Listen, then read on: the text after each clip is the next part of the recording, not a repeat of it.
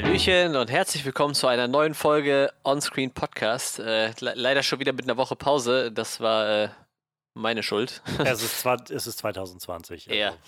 Da, äh, man sollte eigentlich meinen, man hätte nichts zu tun, aber irgendwie kommt dann doch so Wochen, da hat man so viel zu tun, dann passt es einfach nicht. ja. Ja, man, keine Ahnung. Wir, wir sind alle, glaube ich, ähm, ein bisschen eingespannt und wenn es nur mit unserem eigenen Geiste ist, äh, ich glaube, es ist, es, man wird es uns nachsehen, hoffe ich jetzt einfach mal. Ja, ihr müsst halt, ob ihr wollt oder nicht. Denn jetzt sind wir wieder da. Ja, äh, und äh, wir sind, äh, wie ihr gerade schon gehört habt, äh, Johannes ist wieder da. Ja, genau, der ist wieder da. Ähm, und was mir einfällt, äh, eine, eine großartige Neuigkeit. Ähm, nach guten acht Monaten, glaube ich, die das jetzt gedauert hat, ähm, habe ich vorgestern das letzte Wort in Der Herr der Ringe gelesen. Oh, respektabel. Ja, ich, äh, ich, also es war ein sehr, sehr tolles Gefühl, das Buch jetzt durchgelesen zu haben. Und also das Ding ist halt, ich habe der Herr der Ringe, wir haben schon ab und an immer mal drüber geredet. Ähm, wir haben, glaube ich, beide eine ähnliche Edition. Das ist so alle drei Teile in einem großen, dicken, roten Buch. Ja, genau. Und äh, ich hatte jetzt im Nachhinein, als ich das Buch durch hatte, dann mal kurz überflogen. Ich habe nichts für deutsche Übersetzung gefunden, aber im Englischen haben alle drei Teile ungefähr was waren das? Ich glaube, so um die 480.000 Wörter oder so. Mhm. Ähm, ich habe das jetzt einfach mal so übernommen, wenn man das so ungefähr umrechnet und dann auf die Seitenanzahl von dem Buch rechnet, sind das irgendwie über 400 Seiten, äh, über, über 400 Wörter pro Seite, was halt echt viel ist. Und, ja, das äh, Ding ist halt wirklich wie die Bibel, ne? Also ja. ich, ich, ich glaube, es ist eine Edition vom Weltbild, ich bin mir nicht mehr sicher. Ähm, ich habe das irgendwann, ich glaube, zu Weihnachten von meiner Oma bekommen oder so. Und die war so ein Weltbild-Junkie. Und äh, es, hat, es hat halt wirklich Bibelseiten. Also sowohl in dieser Schriftgröße, diese ganz kleine, als auch in diese, dieses dünne Papier, was man so aus den Bibeln kennt. So. Das hat total abgefahren. So. Eigentlich ist das kein Buch, was man, wo man, also eigentlich sollte man nicht alle drei Teile in ein Buch quetschen, glaube ich. Das ist einfach zu viel. Also es hat schon irgendwie was, aber es ist halt, es kommt halt dadurch sehr erschlagend daher. Dazu kommt der, der Schreibstil von Tolkien, der halt auch sehr ja. ausschweifend ist und der dann viel immer noch darauf eingeht, wie so die, die Gegend gerade aussieht und was gibt es im Norden zu sehen und im Süden und so. Und, ähm, und ich weiß, ich habe das Buch halt vor 15 Jahren oder so geschenkt bekommen und ja, ich hatte ja, irgendwie genau. fünf Jahre oder über die ersten Jahre irgendwie fünf, sechs Anläufe gebraucht, um äh, überhaupt mal die Gefährten durch, wirklich durchzulesen. Und danach habe ich aber auch abgebrochen und immer bloß mal wieder Anläufe gehabt, die auch nicht, nicht gefruchtet haben. Und umso schöner war es dann jetzt tatsächlich, auch wenn es sich über viele Monate jetzt gezogen hat, dran zu bleiben und immer wieder doch das in die Hand zu nehmen und weiterzulesen und es jetzt durchgelesen zu haben und so in den Schrank zu stellen. Und ich habe, also, es soll jetzt auch nicht so klingen, als ob ich mich dabei äh, irgendwie da durchgequält hätte oder so. Es war halt auch, es hat einfach irgendwann auch schon geklickt so und ich hatte schon einfach echt Freude in diese Welt einzutauchen und zu lesen, was Tolkien eigentlich sich gedacht hat, was nochmal anders war als de der Film oder sowas und ja, also, keine Ahnung. Ich dachte, das war nochmal ein, ein kleine, kleine, äh, kleiner Bericht wert. So, ich habe jetzt den Herr der Ringe tatsächlich gelesen. ja, also meine Version ist auch von 2001. Ich habe gerade mal geguckt. Also äh, Druck, Druckauflage 2001. Gut, ob ich die jetzt 2001 gekriegt habe, weiß ich nicht. Aber auch schon gute 20 Jahre auf dem Buckel. Diese ja. Aber es ist halt interessant, dass wir dieselbe Edition haben, auf jeden Fall. Ich habe daneben auch noch den Hobbit stehen. Der sieht dagegen echt äh, mickrig aus. Den werde ich vielleicht demnächst mal irgendwann lesen oder mir holen und dann mal lesen. Aber jetzt freue ich mich erstmal auf was, was nicht ganz so viele Seiten und nicht ganz so viele Wörter pro Seite hat. Es ist halt ein schönes Gefühl, ist es halt, wenn du das Gefühl hast, dass du auch was schaffst und nicht irgendwie nach, nach einer Stunde lesen irgendwie das Gefühl, dass ich was, ich habe jetzt irgendwie 15 Seiten gelesen. Wie, wie kommt denn das jetzt? Aber, ja, ja, ja, das stimmt. Ich habe tatsächlich auch diesen Monat drei Bücher äh, fertig gelesen. Allerdings waren das alles Bücher, die ich angefangen habe und einfach die so ewig rumlagen. Dann irgendwie noch ja. so, hier noch 80 Seiten, da noch 100. Und ich habe einfach gesagt, bevor du jetzt irgendwas Neues anfängst, liest du erstmal diese Bücher wieder zu Ende, die du dann irgendwie noch rumliegen hast. Ähm, ich weiß nicht. Also die, die, diese, dieser Stapel an Büchern, die man irgendwie so in greifbarer Nähe hat, äh, weil man denkt so, ja, die liest man halt gerade, der wird halt immer größer so. Mhm. Und dann habe ich mir gedacht, komm, jetzt äh, nimmst du dir halt einfach erstmal nach und nach die Bücher vor, die, äh, die halt schon ewig rumliegen, so. Ist halt. Ja, ich weiß nicht, ich habe auch noch nichts äh, ausgekoren, was ich als nächstes lese, glaube ich. Ich habe halt auch noch so viel hier, deshalb, ja, was ja. ich noch nicht gelesen habe. Ähm, ich hatte jetzt, ich habe noch so eine schöne David Bowie-Biografie hier liegen, die ich noch nicht gelesen habe. Die wollte ich vielleicht mal anfangen. Ich habe noch das Buch von Lindsay Ellis, von der YouTuberin, das die dieses Jahr rausgebracht hat. Das habe ich jetzt hier stehen. Vielleicht nehme ich das als nächstes. Mal, mal, mal schauen. Ähm, aber es war irgendwie sehr angenehm, jetzt mal so ein bisschen keine Ahnung, ich habe mein, mein Filmziel erfüllt vor ein paar Wochen, was ich mir so vorgenommen hatte für dieses Jahr. Und seitdem habe ich so ein bisschen meinen Filmkonsum wieder ein bisschen runtergeschraubt, gucke so ein paar Serien nach, wenn ich so ein bisschen Zeit habe und lese vor allem mal wieder viel. Und äh, war irgendwie sehr angenehm. Ja, tatsächlich auch. Bei mir so, wenn es in die dunkle Jahreszeit geht, dann, dann hole ich auch gerne nochmal Bücher raus, tatsächlich. Und äh, tatsächlich so, sowohl klassische Bücher als auch E-Books. Also ich lese tatsächlich auch einfach beides Je nachdem, was gerade entspannter ist. Also ich glaube, ich muss tatsächlich sagen, wenn ich mir die ganze Zeit dieses Herr der Ringe auf den Schoß legen müsste, so. Ich habe halt auch dieses, dieses, dieses Phänomen, dass ich halt irgendwann nicht mehr weiß, wie ich mich setzen oder legen soll mit so einem schweren Das kenne ich auch, ne? ja. ja. Und da ist halt so ein E-Book-Reader dann in gewissen Dingen schon angenehmer. Vor allem, ich habe einen mit Licht, da kannst du dann schön ans Bett noch ein paar, paar Minütchen lesen, so. Ja. Das ist echt ganz, ganz angenehm. Auf jeden Fall eine ganz gute Investition. Aber tatsächlich will ich dem klassischen Buch auch nicht abschwören. Ich mag das immer noch Seiten umzublättern, so klassisch. Ja, ich habe das auch sehr genossen bei dem. Ja. Bei dem jetzt. Dann irgendwie sein äh, klein, kleines Lesezeichen oder so irgendwo drin stecken haben. So, da kannst du aber direkt sehen, wie weit du bist. Ich muss sagen, mein E-Book-Reader hat zwar eine Prozentanzeige, aber das ist irgendwie nicht dasselbe, wie so von oben auf so ein Buch zu gucken und einfach zu gucken, ja. wo so das Lesezeichen steckt. So. Weißt du, ja, jetzt habe ich rein optisch die Hälfte erreicht. Ja, genau. Ja, es ist, ist einfach eine nette Sache irgendwie. Ja.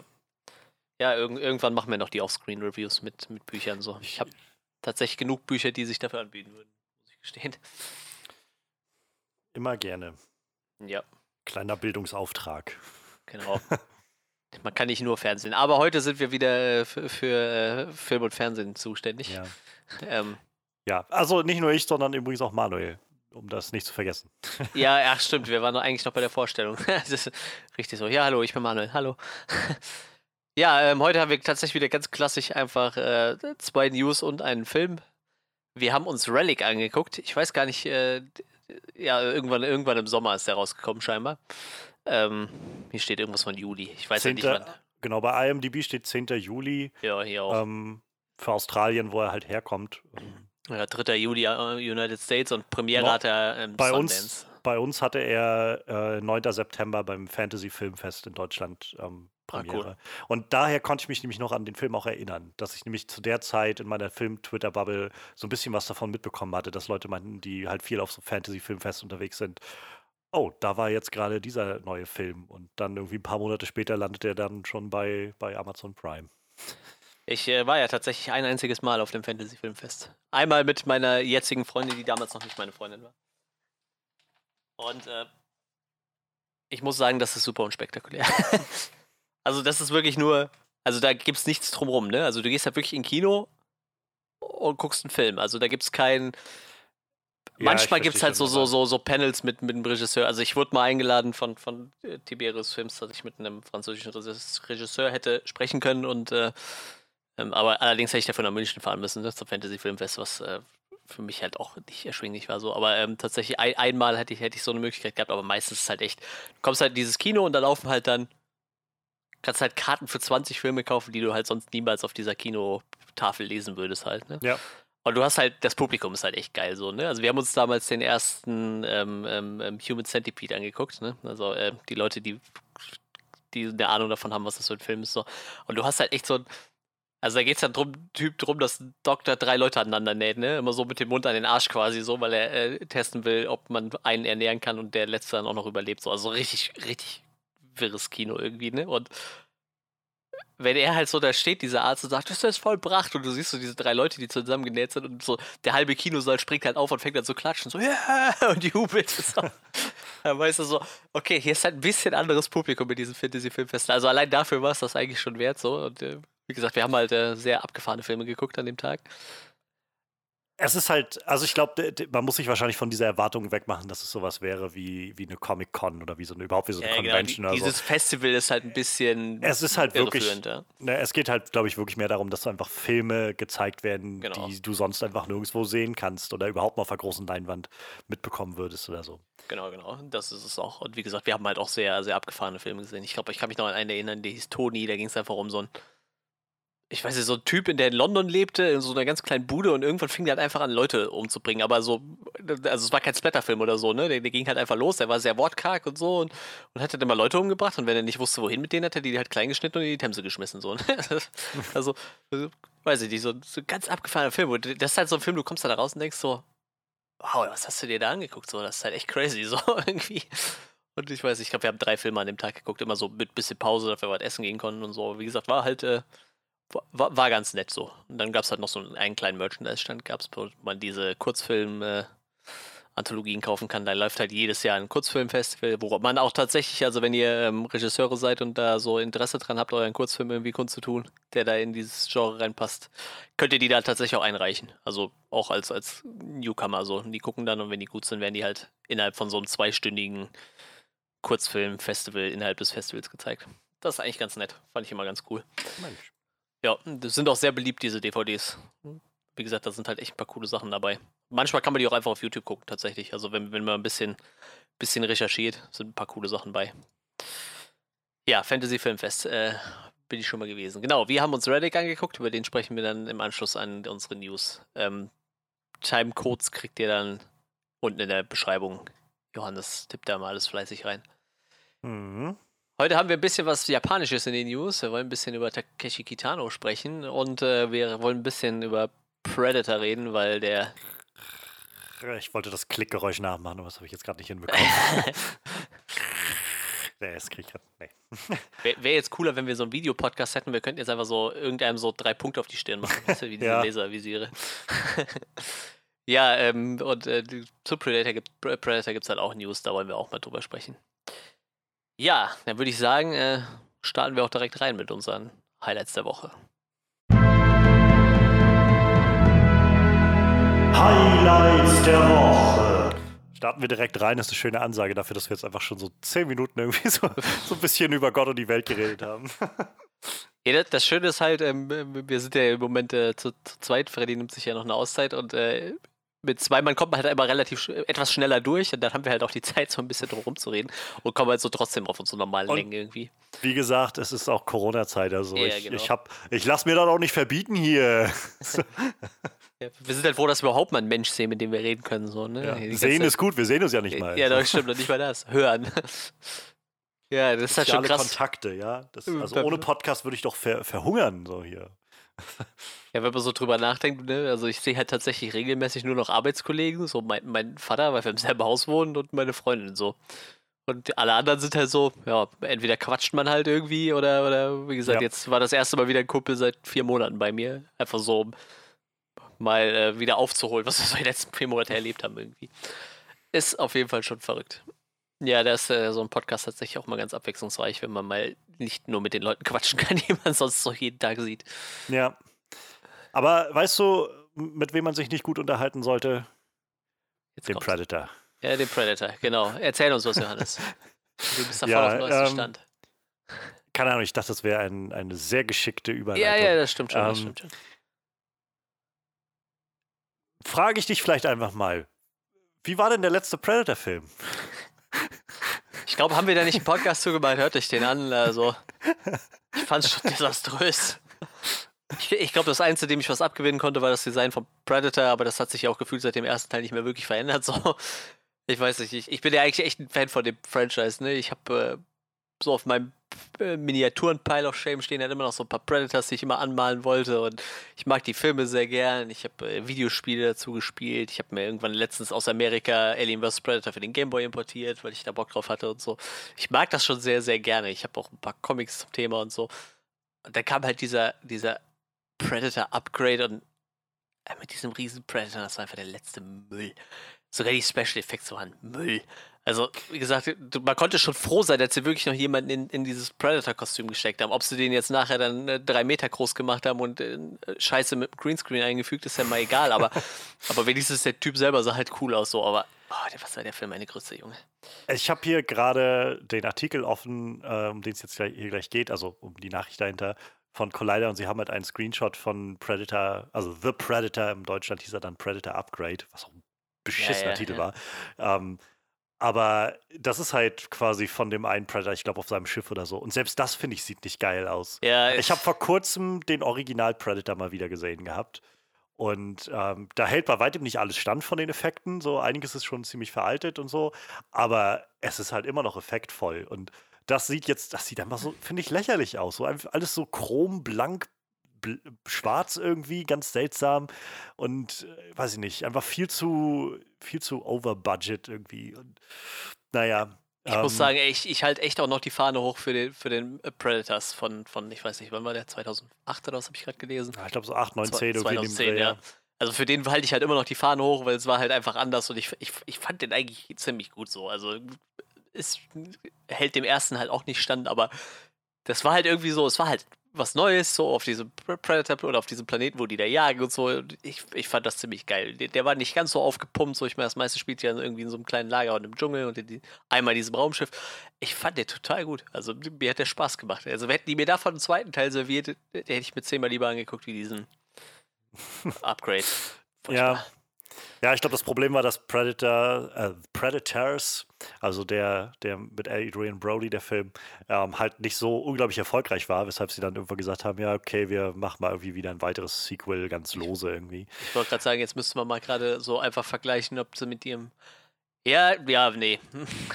Also äh, der, der Predators hat 40 Millionen gekostet und 127 Millionen eingespielt. Der Predator Upgrade hat 88 Millionen gekostet und 160 eingespielt. Mm, ja, ich weiß nicht. Also wirklich erfolgreicher war er dann nicht. Nee, Be beide nicht wirklich. Nee, so. nee.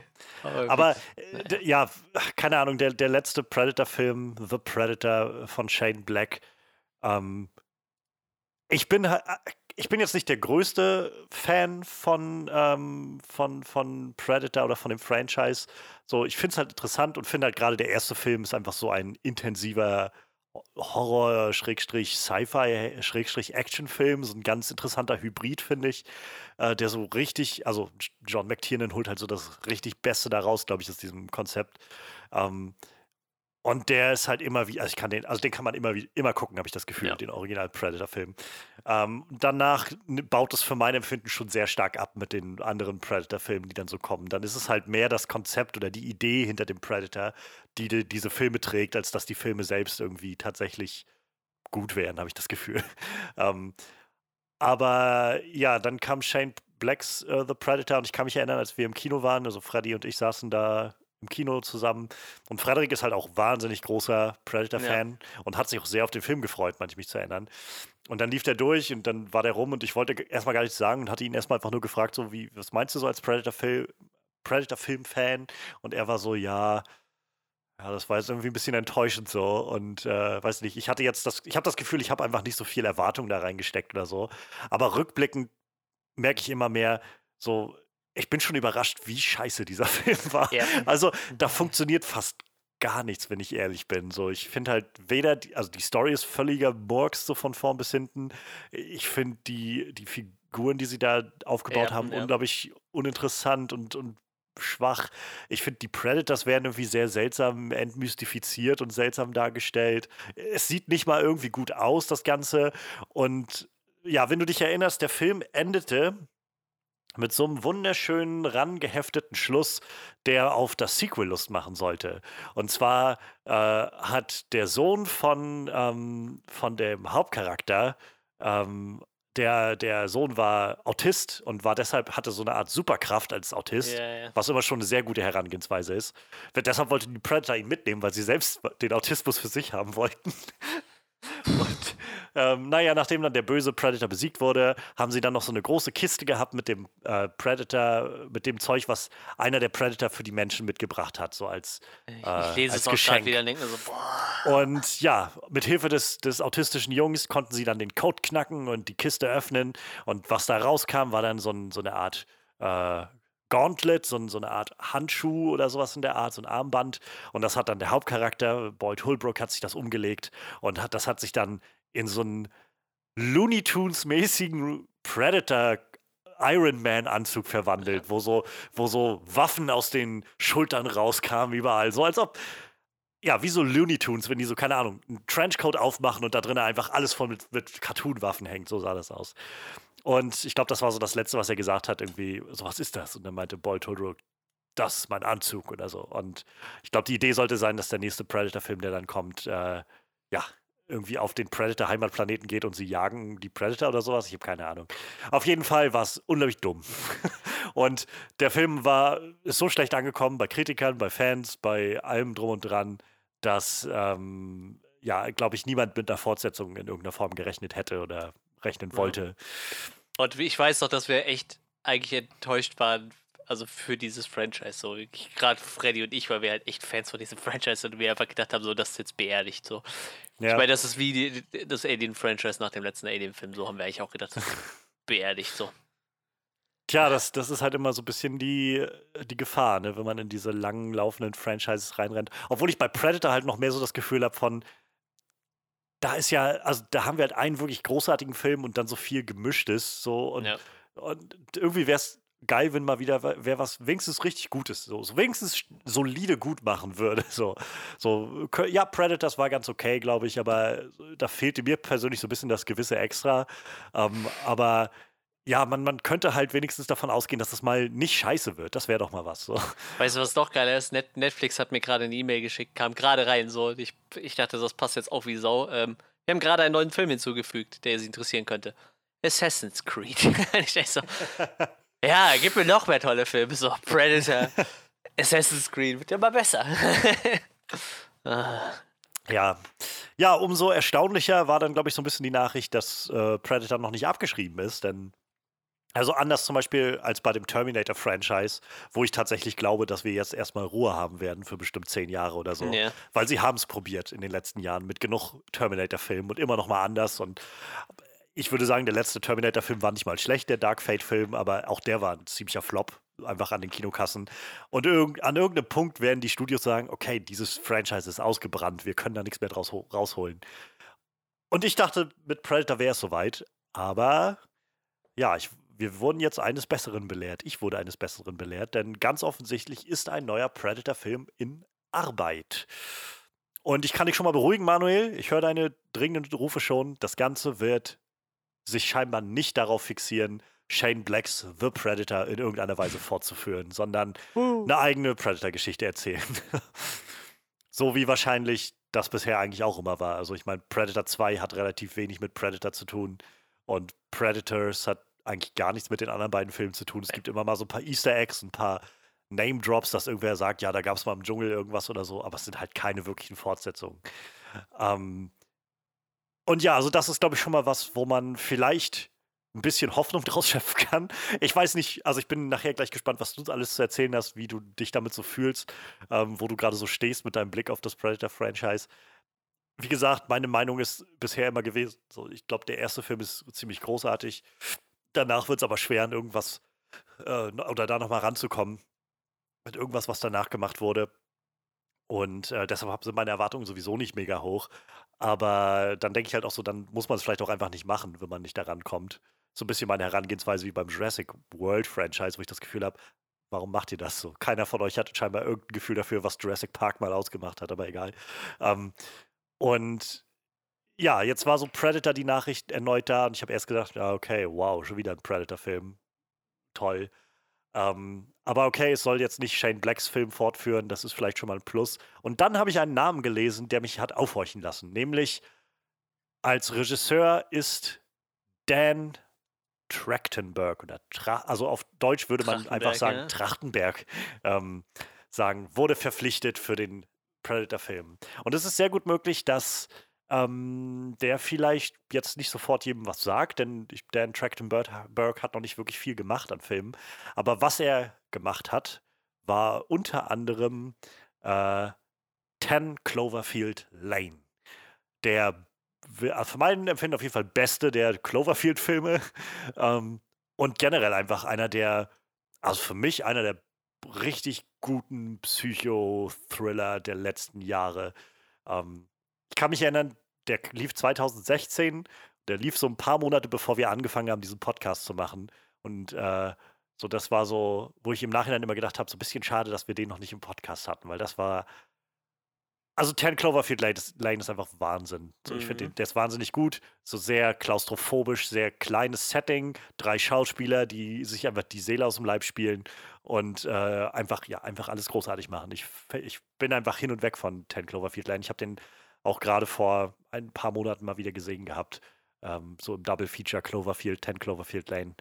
Toll. Und das war der Name, wo ich gedacht habe, hm, vielleicht könnte jetzt hier dann doch mal tatsächlich ein guter Predator-Film bei rauskommen. Wenn äh, sie jemanden holen, der ganz offensichtlich ein Händchen dafür hat, sehr so spannende, intensive Sachen zu inszenieren. Ich habe jedenfalls, keine Ahnung, wir hatten, glaube ich, damals, als äh, Predator Upgrade rauskam, so ein bisschen die Diskussion darüber ähm, und auch davor, als die ersten Trailer kamen und so, ich habe keinen Bock darauf, einfach immer alles größer zu machen mit diesem Predator-Ding. So für mein Empfinden ist das Ganze auserzählt. Es wäre dann nur noch irgendwie 0815 Action-Geballer, wenn halt weiß ich nicht, 30 Predator gegen irgendwie 20 Menschen mit Maschinengewehren kämpfen oder sowas. Was halt bei The Predator oder Predator Upgrade immer das Ding war. Am Schluss haben sie einfach immer so lange auf den geschossen und das hat alles nichts gebracht, bis es irgendwann was gebracht hat. So, und das fand ich so, sau uninteressant. Was aber den Original Predator so ausgezeichnet hat, war halt für mein Empfinden diese Intensität da drin, so viel Spannung, die aufgebaut wurde. Vieles davon war ja sogar ohne Dialoge nachher so in der zweiten Hälfte von Predator, wo ähm, wo, wo Arnie irgendwie alleine im, im, Dschungel unterwegs war und man irgendwie diese, diese Spannung irgendwie mit dem Messer zerschneiden konnte, die in der Luft lag. Und sowas wünsche ich mir ehrlich gesagt. Macht, geht zurück zu den Wurzeln, so erzählt mir eine eigene Geschichte, aber macht daraus wieder einen richtig intensiven Horror-Thriller. Sowas. Die Leute sollen gejagt werden von dem Viech, so, und sollen so richtig es soll, es soll darum gehen, dass die, dass die so, dass die sich irgendwas gegenüber sehen, wo sie absolut nicht mitgerechnet haben, keine Ahnung haben, was das Ganze bedeutet, versuchen das rauszufinden, während sie so Stück für Stück alle rausgesammelt werden und völlig überfordert sind und dann in ihrer Panik irgendwie zu einer Lösung finden sollten. So irgendwas in der Art. Ähm, und das, sowas würde ich mir wünschen. Und ich kann mir vorstellen, dass jemand wie Dan Trachtenberg, Trachtenberg das äh, sehr gut hinkriegen könnte. Denn genau diese Intensität hat er zu 10 Cloverfield Lane gebracht, für meine Empfinden. Diese so viel, was da in dem Raum stand und unausgesprochen wie zwischen diesen Charakteren lief und so viel an, an Intentionen sich irgendwie immer mal wieder geändert haben und man das Gefühl hat von, okay, wer, welche, welche, welchen Plan verfolgt jetzt der und wer, welchen Plan verfolgt sie und kann man dem und dem trauen oder nicht? Und so ganz viel einfach in dem Zuschauer auslösen können. Ich weiß jedenfalls noch, dass ich bei 10 Cloverfield Lane den gesamten Film so richtig angespannt im Kinositz saß. Und äh, sowas würde ich mir mal wünschen für einen Predator-Film. Da rauszukommen aus dem Kino und das Gefühl zu haben von, holy shit, das war eine intensive Angelegenheit. Das Schlimme ist ja, ne, also gerade wenn man so den ersten Predator gesehen hat und so, alles vermittelt dir ja, dass der Predator relativ ehrenhafter Jäger ist, so, der auch schon mal so ein One-on-One -on -One, äh, in Kauf nimmt, ne? Also, das hast du bei Predator, das hast du bei Alien vs. Predator bei dem ersten. Das hast du, meine ich, auch bei Predators. Also, so, so ein Predator, klar, ich meine, im Endeffekt geht es darum, die, die sneaken irgendwo rum und versuchen nicht umzubringen, so, aber A, sind die nicht unbesiegbar so. Also, gerade bei Predators fallen ja auch Haufen von denen einfach äh, sterben halt einfach, weil, sie, weil die Menschen dann doch ein bisschen, bisschen zäher sind als gedacht. Ähm, nicht wie bei Predator Upgrade, wo die quasi einfach nur darauf abzielen, unbesiegbar zu werden und dann halt wirklich einfach Leute stundenlang auf die draufballern und es passiert einfach nichts. Tja. Ja, also fernab von allem irgendwie so, ne? Und ich meine, das suggestiert auch ziemlich jeder Comic und, und jede, weiß ich nicht, jedes Spiel, dass der Predator einfach eher so ein Jäger ist, aber schon auch irgendwo noch Ehre hat, so, ne? Ah, ich weiß nicht. Also, das ist tatsächlich so eine der Sachen, wo ich das Gefühl habe, da wird dem Predator mehr Ehre zugesprochen, als er tatsächlich hat. So. Ja, er rennt rum und geht auf One-on-One, -on -one, aber er rennt halt auch völlig unsichtbar durch die Gegend ja, ja, und ballert ja, die Leute ab. Und selbst dann, wenn er verliert, ist er so ein schlechter Verlierer, dass er einfach mal im Umkreis von weiß ich nicht, wie viele Kilometern alles, alles in Arsche verwandelt. So. Also ich verstehe, was du meinst und es hat halt auch so, so, so einen Hauch davon. Aber ich finde, das wird immer gerne so ein bisschen unter den Tisch gekehrt, dass der Predator okay, eigentlich ein ziemlich schlechter Verlierer ist. So. Sondern eigentlich ist es mehr so der, der arrogante Anwalt, der sich irgendwie das, äh, die besten Waffen kauft, die er irgendwie kriegen kann und dann auf, auf Safari geht damit oder so.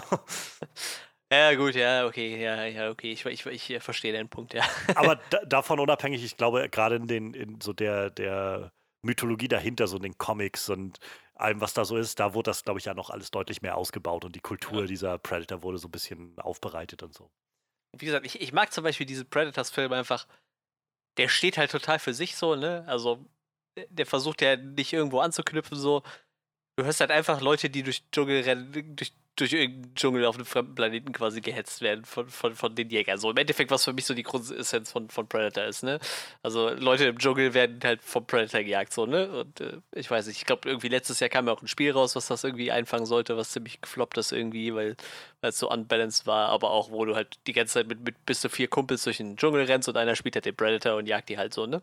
So, mhm. und ich weiß nicht, also das ist halt, das ist sowohl im zweiten Teil ziemlich flöten gegangen, weil der ja mehr oder weniger in der Stadt spielt.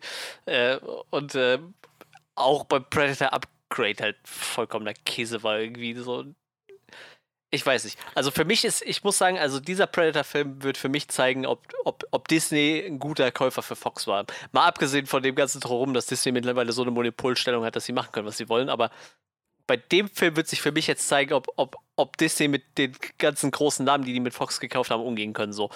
Also, weißt du, so X-Men brauchen wir gar nicht mehr drüber reden hier, über, über äh, Mutant, wie heißt der? New Mutants? New Trop Mutants ich meine, der Drops war gegessen, bevor Disney den, das Ding gekauft hat. So, ne? Da brauchen wir gar nicht mehr drüber reden, dass, da hatte Disney die Finger nicht im Spiel. Aber das ist so ein Projekt, äh, also wie, wie äh, Disney Fox gekauft hat, hatte Bob Iger halt noch gesagt, so, also das Predator-Franchise bleibt weiterhin ein, ein Air-Franchise, so, und das, das ziehen wir halt auch durch, ne? Das läuft dann unter dem mhm. Fox-Banner und bleibt halt so. Wo ich mir immerhin denke, okay, die haben dieses Franchise wenigstens auf dem Schirm gehabt. Ich glaube, Alien ist auch schon ein paar Mal thematisiert worden, haben die auch noch auf dem Schirm ja. so. Und äh, deshalb, das ist für mich jetzt so dieses Projekt, was dann für mich zeigen wird, so, ah, kriegt es jetzt auf die Kette. Ich glaube, damit sprichst du halt noch einen sehr guten Punkt an. Also unabhängig jetzt, sag ich mal, davon, was, wie gut dieser Film wird oder so und, und was genau das, äh, in welche Richtung das alles ausschlagen wird und ob Dan Trachtenberg dem Ganzen gerecht werden kann, was auch immer. Es zeigt, glaube ich, schon mal, dass äh, Disney halt nicht vorhat, auf diesen IPs sitzen zu bleiben, die sie da gekauft ja, haben, ja. sondern, wie gesagt, ich habe nicht damit gerechnet, dass sie demnächst nochmal einen neuen Predator-Film nee, anstoßen werden. So, ich meine, wie lange hat das gedauert zwischen Predator, also Predators und The Predator? Das waren acht Jahre oder so. Ja. Ich glaube, 2018 kam, kam Shane Blacks äh, Predator-Film. Ja, irgendwie so, ne? War also, es sind so acht Jahre dazwischen, die ja, das gedauert Jahre, hat. Genau. Und selbst da war das so ein, wow, ein neuer Predator-Film. Das hätte ich jetzt nicht gedacht, so. Weil diese Filme einfach bis auf den ersten nie so wirklich gut oder auch so wirklich erfolgreich waren, sondern immer halt so, ja, irgendwie ganz okay, aber naja. Und äh, dass sie jetzt dann schon das wieder anstoßen, deutet für mich dann doch eher darauf hin, dass Disney nicht gewollt ist, halt diese großen IPs, die sie haben, halt anrosten zu lassen, sondern eher das Gefühl haben von, nee, komm, da machen wir jetzt was draus. Und ich glaube, wie gesagt, unabhängig, was man jetzt von Predator erwartet oder will, das gibt so ein bisschen Hoffnung für, gerade dafür, wenn man sagt, ja, ich hätte aber doch gerne vielleicht nochmal einen neuen Alien-Film oder sowas. Ich meine, ich, ich habe keine große Hoffnung da rein, aber vielleicht wird ja aus Neil Blomkamps Alien-Film nochmal was oder so. oder keine Ahnung, so, so, solche Sachen. Also da, da hat Disney letztendlich jetzt genug Sachen, die man anstoßen könnte, die. Ja, natürlich ist das irgendwie alles doof, wenn das bei Disney liegt, so als Monopol. Aber auf der anderen Seite denke ich so, ja, bisher haben irgendwie auch keine Leute was Vernünftiges draus machen können. Ja, so bisher. Also das vielleicht. Halt ja, ich weiß nicht. Also. Aber so, so generell was jetzt diesen Predator-Film angeht oder so, so, generell, hättest du, hast du nach der Enttäuschung von Predator Upgrade eigentlich noch groß Bock auf Predator-Filme oder bist du da, fühlst du dich da erstmal so ein bisschen ausgebrannt und äh, wie sieht das, ja, was, was meinst du, Dan Trachtenberg, kannst du dir das vorstellen? Ja, ich bin schon fast, gerade, ich finde gerade das Predator-Franchise, das bietet sich da irgendwie an, diesen, ich sag mal vorsichtig, so den Blumhaus-Weg zu gehen, weißt du, so relativ günstiger Film. Was sind wir mal ehrlich? Äh, du brauchst einen Typ in einem gut gemachten äh, Predator-Kostüm und lässt den irgendwo durch den Wald laufen, wenn man mal ehrlich ist, ne? Also das ist ja nur das, was den ersten ausgemacht hat. So klar, der hat Special Effects und ich meine, für die Zeit war der ja auch äh, relativ teuer, weil ich meine, diese ganzen Effekte mussten ja irgendwie von Hand ja, gemacht werden noch, ne? Sie haben ja vor allem auch alles im, im Urwald gedreht. Ja. So, das war, glaube ich, auch nicht unbedingt günstig. Ja, äh, plus wie gesagt, diese ganzen Effekte mit, mit, mit seiner ähm, mit, mit seiner Wärme-Vision und so, was er da so hatte. Mit, mit, mit ja. Das waren ja Dinger, die, die heutzutage legst du halt im Computer einen Filter drüber, bist du fertig so, ne? Also ich sag mal, den ersten Predator, wenn du den heute nochmal drehen würdest, wäre der wahrscheinlich eine ganze Ecke billiger, behaupte ich jetzt einfach du, mal, ne? Kannst du wahrscheinlich irgendwie als Instagram-Filter benutzen. Ja, ja, so, sowas, ja, ja, eben, eben. Ist, ist wirklich so, ne? Und früher war es ja ein Heidenakt so. Und vielleicht sollt ihr es machen, so ein bisschen wie Invisible Man, weißt du, so einfach sagen so, du kriegst ein relativ niedriges Budget, aber du kriegst vielleicht freie Hand so, ne? Und dann kriegst du halt deinen Predator, wie gesagt, ich glaube im ersten Teil hat er auch wirklich nur, nur eine ganz niedrige Screentime, ne? Ich glaube, den siehst du ja irgendwie nur 10 ja. Minuten gefühlt oder so. Und meistens siehst du ja wirklich nur irgendeine von seinen Visions, äh, womit er dann äh, sich halt das Geschehen anguckt, so. Und, ähm, und dann vielleicht in so eine Richtung gehen, weißt du, irgendwie nochmal sowas wieder mehr so eine, so eine beklemmende Horroratmosphäre, irgendwie als so, so ein Sci-Fi-Action-Geballer irgendwie. Dafür war für mich immer so dieses Alien vs. Predator-Franchise da, das war für mich immer so mehr dieses Action-Geballer. Also wenn ich irgendwie will, wie ein, sehen will, wie ein Predator mit einem Alien wrestelt oder so, ne? das, das, ja. das fand ich halt deutlich spannender, als wenn ich mir angucke, wie äh, fünf total unsympathische Hyopies mit Maschinengewehren auf den Predator einballern. Also irgendwie, ich weiß nicht. Ich meine, selbst, selbst bei Predators waren ja schon so viele äh, klischeehafte Macho-Arschlöcher dabei, aber irgendwie den Film, den, wie gesagt, den mag ich ja trotzdem noch ganz gerne, weil es halt auf einem anderen Planeten spielt. Und für mich auch mehr diesen Spirit vom ersten Teil hatte irgendwie mit, wir rennen halt mhm. durch irgendeinen Dschungel und werden von irgendwas verfolgt. Und äh, wie gesagt, also äh, ich kenne halt auch von Dan Trachtenberg nur, ich glaube, ich habe sogar mal diesen Portal-Kurzfilm gesehen, den er gedreht hatte. Ähm. Stimmt, den hat er auch gemacht. Ja, den habe ich auch mal gesehen. Ja, ich glaube, den habe ich auch irgendwann mal gesehen. Und äh, wie gesagt, Ten Cloverfield Lane mag ich auch sehr gerne. So und also er kann auf jeden Fall eine sehr beklemmende Atmosphäre schaffen. Ich finde, das hat er mit Ten Cloverfield Lane auch schon, Lane auch schon bewiesen. Irgendwie so. Ich finde, die, die Stimmung in diesem Bunker, die ist halt kontinuierlich total beklemmend. Ähm, wieso nicht, ne? Also wegen, wegen mir. Wie gesagt, wie du schon sagtest, das ist jetzt, sonst wäre das ein totes Franchise. Klar, das, das läuft halt mit Comics noch weiter, das läuft halt mit dem Videospiel weiter und ich glaube, Alien vs. Predator ist ja auch ein relativ erfolgreicher Comic. Also, wie ich in, in äh, England war, in einem Comicladen, da, da gab es auf jeden Fall en masse auch relativ frische Comics dazu. Ähm, ich meine, das Franchise ist halt noch da, ne? Und bevor du jetzt sagst, wir, wir lassen das jetzt irgendwo sterben, guck mal, mhm. was Disney halt draus macht. Die, man kann halt von Disney halten, was man als Konzern, was man will, so, aber die haben die letzten Jahre schon bewiesen, dass sie relativ viel gute äh, Sachen äh, irgendwie auf den Tisch bringen können. So. Ich meine, gucken wir uns mal an, was sie mit, mit, mit Sony zusammen aus Spider-Man gemacht haben. So, ne? Ja. Äh, nur ein Beispiel. Oder allgemein die Marvel-Filme sind ja durchweg fast alle nicht scheiße, wenn man mal ehrlich ist. Ne? Klar, der eine oder andere ist nicht so gut wie, wie die anderen, aber prinzipiell ja. Bis auf, dass man vielleicht irgendwann mal übersättigt ist von diesen Superhelden-Franchise, kann man ja nicht sagen, dass die Filme scheiße sind. Und da haben sie ja auch wirklich relativ unbekannten Leuten stellenweise einfach ein gutes Budget in die Hand gegeben und gesagt, mach mal was ja. draus. Ne? Und wieso nicht das auch mit diesen ganzen Fox-Franchises probieren? Und wie du ihr das eben nochmal mit Neil Blomkamp angesprochen hast, das habe ich ja total vergessen, dass der irgendwie an Alien interessiert war. Alter, wieso auch das nicht so, ne? Also, wenn Disney jetzt sagt, warum habt ihr dem damals die Chance nicht gegeben, wir machen das jetzt einfach, dann bitte. Kann nur besser sein als das, was Ridley Scott die letzten Teile abgeliefert hat. So. Tut mir leid für den Mann so, ich, eigentlich mag ich den ganz gerne. Ich glaube halt, ich habe so das Gefühl, Ridley Scott ist so ein großartiger Regisseur, wenn er vielleicht nicht unbedingt die Story selbst schreibt. Ja, ja, ja. also so zum Beispiel, ich finde, ich find, der Marsianer ist ein wahnsinnig ja. großartiger Film. Ja. Ich liebe den Marsianer. Aber es basiert halt auf dem Buch und ja. Ridley Scott hat das Buch adaptiert. So. Richtig. Ja, ja, das stimmt schon. Jedenfalls in den letzten Jahren so. Ich will, der Mann hat so viel gemacht für das Kino und für, für ja, Science Fiction vor allem so. Ich will dem gar nicht jetzt irgendwie, ne, will gar nicht jetzt von oben herabreden oder sowas. Wer bin ich das äh, da irgendwie Ridley Scott? Aber ich finde einfach nur, in den letzten Jahren waren viele seiner Filme doch eher so, man, man erkennt irgendwo in die Intention, so sowohl bei Prometheus als auch bei Alien Covenant war mir klar, oder ich konnte erkennen, was er gerne möchte und wo, wo ihm, woran es ihm gerade liegt und so. Aber es kam dann nie so wirklich für mich zusammen und war dann immer ein bisschen zu weit weg irgendwie von, von dem, was es vielleicht zum, zum Laufen gebracht hätte. Ja, wie gesagt, ich fand dieses, die, wie Prometheus damals angekündigt wurde und ich den im Kino gesehen habe, fand ich ihn damals auch noch ganz okay, würde ich sagen. Ähm, ich glaube, der wird jetzt heute meiner Meinung nach auch nicht mehr standhalten, aber da, damals fand ich den halt tatsächlich noch ganz gut, aber dann bei Alien Covenant war es halt bei mir ganz vorbei so, ne? Den fand ich ja, ja mhm. abgrundtief scheiße, aber ja, wenn man da überlegt, dass wirklich der Film davor der Marsianer war, so, ne? Der einfach echt großartig war. Ich mag den Marsianer wirklich auch sehr gerne, so, den habe ich auch schon ein paar Mal gesehen. Ne? Ja, keine Ahnung, aber ja, klar, klar, da hat er die Story dann nicht geschrieben. Aber wie gesagt, er hat halt trotzdem eine, eine ähm, relativ äh, spannende Vita, der Mann. Aber wie gesagt, ja, total. Vielleicht sollte man sein geliebtes Alien-Franchise doch mal an irgendwen anders weitergeben. So. Tja, mal, mal, gucken, ob das noch was wird. Ich sehe gerade Dan Trachtenberg, ich habe nochmal seine IMDb aufgemacht. Ähm, also 10 Cloverfield Lane ist bisher so sein einziger yeah, äh, Film, ja. Feature-Film. Aber er hat unter anderem neben dem Portal Cults Film auch äh, zum Beispiel eine Folge Black Mirror inszeniert yep. und eine Folge von The Boys. Also aktiv war der Mann und ich glaube auch, ich habe The Boys noch nicht geguckt, aber ich höre eigentlich durch die Bank weg nur Gutes zu yep. The Boys. Yep. Ja, das kann ich. Ich, bin, ich müsste jetzt mal lesen, welche Folge das gewesen ist. Dann könnte ich auch sagen, ob die gut war, aber da gab es eigentlich keine schlechten Folgen. Ich das scheint der Pilot zu sein, glaube ich. Ach so, das ja okay. Ja, ja, der, der Oder? Ich bin mir nicht ganz sicher. Ähm, doch, äh, Season 1, Episode 1, The Name of the Game. Ja. ja. okay, ja gut, der Pilot war super. Der war richtig krass. Hat es auf jeden Fall direkt so weit gecatcht, dass wir gesagt haben, wir müssen die direkt durchziehen und dann haben wir die Serie so weggezogen.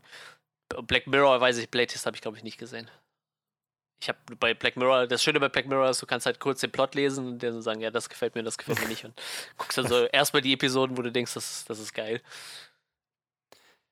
Ja, wie ja. gesagt, äh, also ich, äh, ich bin positiv optimistisch, sagen wir mal so. Ja, mal, mal schauen. Ich meine, es ist halt. Es wird halt ein bisschen Wegweiser wahrscheinlich sein für das, was äh, Disney oder was man von Disney noch so erwarten kann dann in den nächsten Jahren was so Franchises äh, angeht, auch so der, sag ich mal, erwachsenen Natur. Jetzt werde ich gerade so Aber, leicht melancholisch, weil mir gerade einfällt, dass wir dieses Jahr gar nicht unsere traditionelle Silvesterladen machen können und kein Alien vs. Predator gegeneinander spielen können. das ist natürlich ein bisschen traurig. Wir, wir spielen ah. immer dieses, ich glaube, das ist von 2000 oder so. so ein Alien vs. Predator, das hat halt Multiplayer und äh, du kannst halt äh, Menschen, Aliens und Predator spielen. Das ist halt einfach so geil, weil das weil sich wirklich jeder total unterschiedlich spielt und dann als Alien fängst du ja. dann wirklich an als Facehugger und musst halt einem Mensch oder einem Predator ins Gesicht springen und, und dann bist du halt erstmal so dieser kleine Wurm und musst halt weglaufen und, und, hoffen, dass du halt nicht stirbst, bevor du ausgewachsen bist. Also, das ist schon ein nettes Spiel, wie gesagt, aber leider äh, von, irgendwie von 2000 oder so. Es sieht halt aus wie das erste Counter-Strike so in etwa. Ich habe vor kurzem äh, von meinem Schwager, weil es im Steam-Angebot gerade war, habe ich äh, Just Cause 3 geschenkt bekommen. Ja. Und äh, ich hatte das sowieso immer, ich hatte die ganzen Just Cause-Sachen irgendwie noch auf der Liste und Just Cause 1 und 2 hatte ich halt schon auf dem Rechner und schon, also noch nie gespielt, so wirklich. Ja. Die habe ich einfach, wie ja. das dann ist, irgendwann mal im Bundle irgendwo drin gehabt und so gedacht, oh, Just Cause, ja, wollte ich mal spielen. Und dann dachte ich aber so, ja gut, wenn du jetzt drei spielen willst, dann spielst du aber erst 1 und 2 auch mal vorher. Und ja, habe dann jetzt ja. 1 angefangen und ich habe 1 durchgespielt, aber ich habe so durchgepusht, dass ich in, ich weiß nicht, knapp acht oder neun Stunden war ich wirklich durch mit 1. Weil es ist so, ja, es ist halt nett gedacht, aber du merkst halt echt, damals habt, war, war, ihr wart einfach noch nicht so weit für solche mega Open-World-Games und es sieht nicht geil aus. Also, ja. ich bin echt nicht grafikversessen, absolut nicht. Aber das war schon so, wo ich gedacht habe: Boah, ich will hier einfach nur durch, keine Nebenmission, gar nichts. Ich will hier einfach nur die Hauptstory durch und fertig. Und zwei ist wieder so ein massiver Quantensprung gewesen. Also Just Cause 2 ist schon ziemlich heftig. Ich bin gespannt, wie großartig dann 3 sein muss. Ich, ich glaube, 3 ist auch so das, das, das Best, Beste, meine ich. Ich glaube, 4 haben sie ziemlich an die Wand gesammelt. Ich habe das war ziemlich gefloppt bei den Leuten so irgendwie. Aber 3, ich habe ich kann mich nur daran erinnern, dass wir sehr lange mit dem Crabble Hook durch die Gegend gejumpt sind. So. Das ist einfach total geil, ja. wenn du da so einen Enterhaken hast, der mehr oder weniger über die Map geht. So. Und du schleudert dich dann irgendwie über den Berg drüber und du kannst dann mit dem Fallschirm irgendwo da runter segeln. So. Das, das ist schon geil. Also das macht schon Bock. Just Cause 3 war schon ziemlich großartig. Ach ja, schön. Tja, naja, mal gucken. Vielleicht gibt es ja dann auch nochmal ein gutes Predator-Game oder so. Ja, ich habe gerade auch nochmal so nebenbei geguckt, was es überhaupt so alles gab. Aber wie gesagt, ja, mir wird halt wirklich so eine, so eine grafisch general überholte Neuauflage von diesem alten Spiel. Also einfach weil es halt vom, vom Balancing her und so relativ geil ist irgendwie. So als Mensch kannst du dann bisher eigentlich total unter, unter, äh, unterprivilegiert oder einfach viel zu schlecht ja. ausgerüstet. Aber du kannst halt in diesen komischen Exosuit reinlaufen und dann mit so einem Exosuit rumlaufen und die dann versuchen zu, zu killen und so. Und der Predator, der ist halt theoretisch auch ein bisschen schwächer als so ein Alien, aber der, der hat halt diese, diese verschiedenen Visions wo dann auch seine Waffe so ein bisschen auto-aimt, ne? Und dann quasi immer mit Raketen dann die verfolgt und so. Und der Alien kann halt Wände hochlaufen, so. Das war schon echt ein gutes Spiel. Also wie gesagt, ich mag diese, diese beiden Franchises immer noch sehr gerne, auch wenn die Filme nicht unbedingt das Beste sind, aber es gibt ja Gott sei Dank noch viel drumherum, gerade bei diesem Franchise. Es gab da auch so geile Comics wie Alien vs. Predator vs. Judge Dredd und so. Auch ziemlich geil war irgendwie. Batman vs. Predator. Ja, Batman vs. Predator auch total gut. Soll wohl wirklich ein grandioser Comic sein. Ja. Also. Ich muss sagen, gerade diese ganzen Crossover-Dinge, die kommen meist relativ gut an. Ich habe jetzt. Naja, ich glaube, ich weiß nicht, ob die immer gut ankommen. Ich glaube, sie hatten halt mit Alien vs. Predator angefangen in den 90ern oder so. Bei Dark Horse, glaube ich, waren die oder so. Ja, wahrscheinlich. Und, ja. äh, und das war halt erfolgreich. Und danach haben sie halt angefangen, okay, wir machen alles jetzt versus. Ja, ich muss sagen, aus der Zeit kenne ich jetzt nicht alles, ne? Aber ich sag mal zum Beispiel jetzt relativ frisch war irgendwie Teenage Mutant Ninja Turtles versus oder featuring Batman oder so. Ja, ja. Kam wohl auch relativ gut an. Und dann gab es jetzt Ghostbusters featuring Ninja Turtles und so. Das kam halt auch ziemlich gut an. Und wie gesagt, ich habe in England habe ich ein paar von diesen Dingern auch gekauft nachher, weil ähm, ja. anders als bei uns gibt es da keine Buchpreisbindung, ne? Da kannst es du dann auf so vor ein paar Jahren, weiß ich nicht, ob du dich daran erinnerst, gab es so ein DC Looney Tunes Crossover. Ach, oh Gott, das ist ja krass. Wo sie, wo sie, ich habe das nur so vage verfolgt, aber wo sie quasi jede Issue, glaube ich, waren so, waren im Prinzip drei Stories oder sowas die quasi doppelt erzählt wurden. Und in jeder Story wurden quasi eine DC-Figur und eine Looney Tunes-Figur gepaart miteinander. Und äh, einmal wurde die Geschichte erzählt quasi in einer Looney Tunes-Welt und einmal in der DC-Welt. Und ähm, ich hatte es halt bloß mitbekommen, weil es, was da drin vorkam, war halt Batman und Elmer Fudd sind halt zusammengestoßen. Und diese, der soll richtig, richtig gut sein, der, der Batman-Elmer Fudd-Comic. Also keine Ahnung, ich habe es nicht gelesen, aber ich hatte bloß so darüber das mitbekommen und gedacht, okay, das ist interessant. Was ich habe, ist die erste Hälfte vom Marvel vs. DC Crossover von 96 oder so, also aus den 90ern. Ah, diese Amalgam-Comics. Ja, die, die, sind so richtig schräg, weil, also ein paar sind halt einfach nur gut, weil die da wirklich einfach nur so zwei zusammentreffen lassen, die nicht zusammenpassen. Ich glaube, ich weiß nicht, Lobo mit, äh, ich weiß nicht, irgendwie so, so crazy Comics. Aber irgendwann fing die auch an zu verschmelzen, so. Dann hast du so Lobo, ja, ja. Lobo the Duck. Einfach so ein Howard the Duck, der aussieht wie Lobo. das ist so richtig crazy Scheiße. Night, Nightclaw war doch, glaube ich, diese, diese Verschmelzung von Wolverine und Batman. Yeah, und ich yeah. frage, wer kommt auf die Idee? Was ist denn. Ja, das ist so, ganz ehrlich, das ist, das ist so mein Bild der dieser Extreme 90s. So dieses, ja, ja. oh yeah, so weiß ich, also ich will, keine Ahnung, ich will keine Klischees bestreuen oder so, aber das ist so meine Vorstellung von, wenn du irgendwie jemanden wie Rob Liefeld oder, oder Todd McFarlane ans Ruder lässt, dann kommt halt sowas, Hauptsache extrem, so möglichst muskelpackt und brutal. 90er. Ja. Das ist so mein Bild davon im Kopf irgendwie. Und das Einzige, was von den 90ern übrig geblieben ist, ist, glaube ich, Spawn. Der läuft einfach immer durch. Ja. Und ich glaube, bei, bei, bei den Engländern wahrscheinlich irgendwie so Judge Dredd, was glaube ich auch so das maskulinste überhaupt ist, irgendwie dieser Typ. Aber auch mit, mit sehr guten Storylines tatsächlich. Aber ja, 90er. Ja, Judge Dredd ist ja vor allem eine schöne Parodie an vielen Stellen. Ja, ja, auf jeden also, Fall. Aber wie gesagt, da, da gibt es halt auch echt Storylines, die sind halt einfach grandios irgendwie, ne? Da haben die halt auch echt ich meine, wenn, wenn du dir mal anguckst, so jeder britische Comicautor, ich meine, die meisten davon arbeiten heutzutage für DC und Marvel, ne? Ich weiß so, Grant Morrison und so, die haben halt alle früher irgendwie bei, bei äh, 2000 AD angefangen, ne? Und irgendwie Judge Dredd Geschichten erzählt.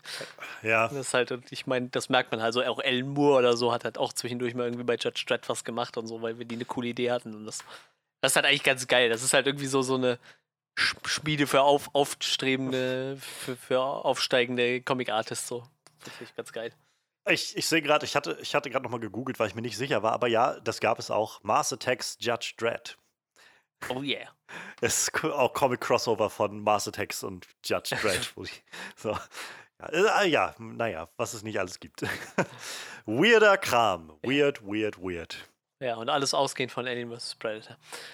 Ja, äh, verrückt. Aber ich würde sagen, damit können wir dann das Thema Predator auch abschließen. Ja. Gibt auch noch was anderes Weirdes, was wir, glaube ich, jetzt noch mit einschmeißen können, oder? ja, ich weiß, ich weiß nicht. Kann man sagen, das ist weird? Ich meine, in Japan ja, also ist. Sehr, sehr, herausragend auf jeden Fall. Ich mein, sehr außergewöhnlich. In Japan ist der Kerl halt ein Volksheld, ne?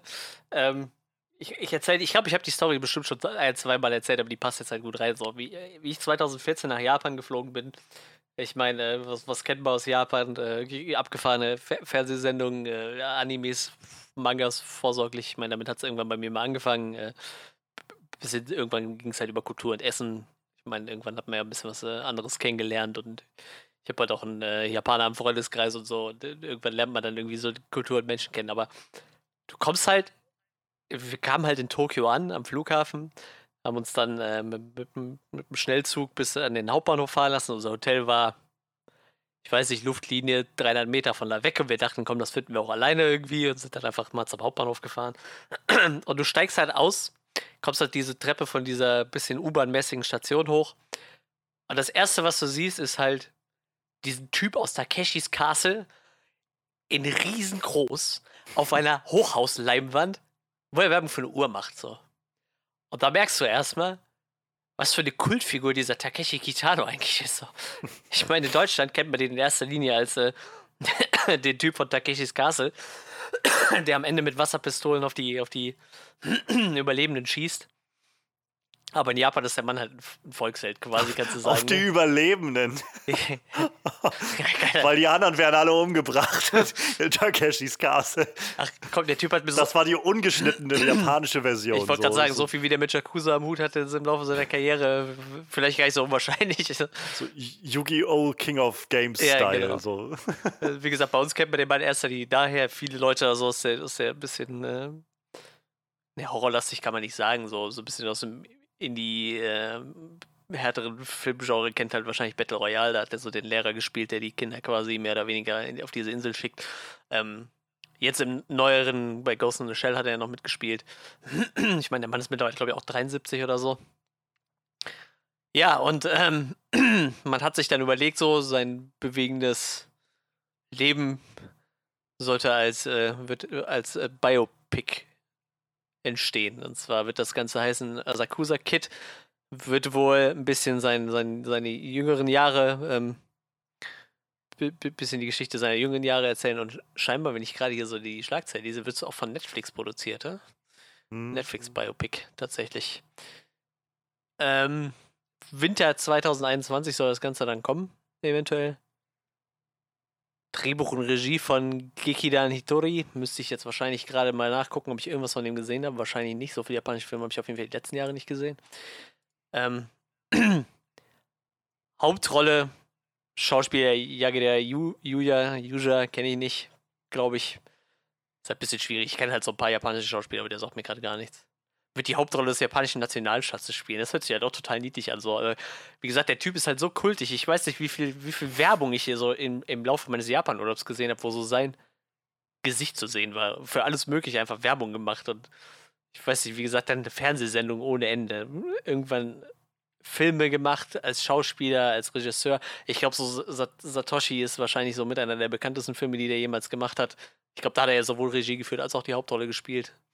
Ähm, wie gesagt, großartiger Schauspieler tatsächlich, hat als Regisseur echt guten Ruf und wie gesagt in Japan so ein Gefühl sowas wie ein, wie ein Nationalheld.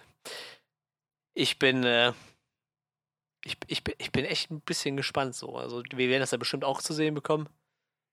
Ähm, ja, denke ich ja. Das ist ja der Vorteil an, an so diesen internationalen Streaming-Plattformen, finde ja, ich immer. Ja. Also ich fand das zum Beispiel ich will dich gar nicht lange unterbrechen oder so, aber es, einfach so der Gedanke, der mir dann immer kommt, ist sowas wie Dark zum Beispiel, was es geschafft hat, ja.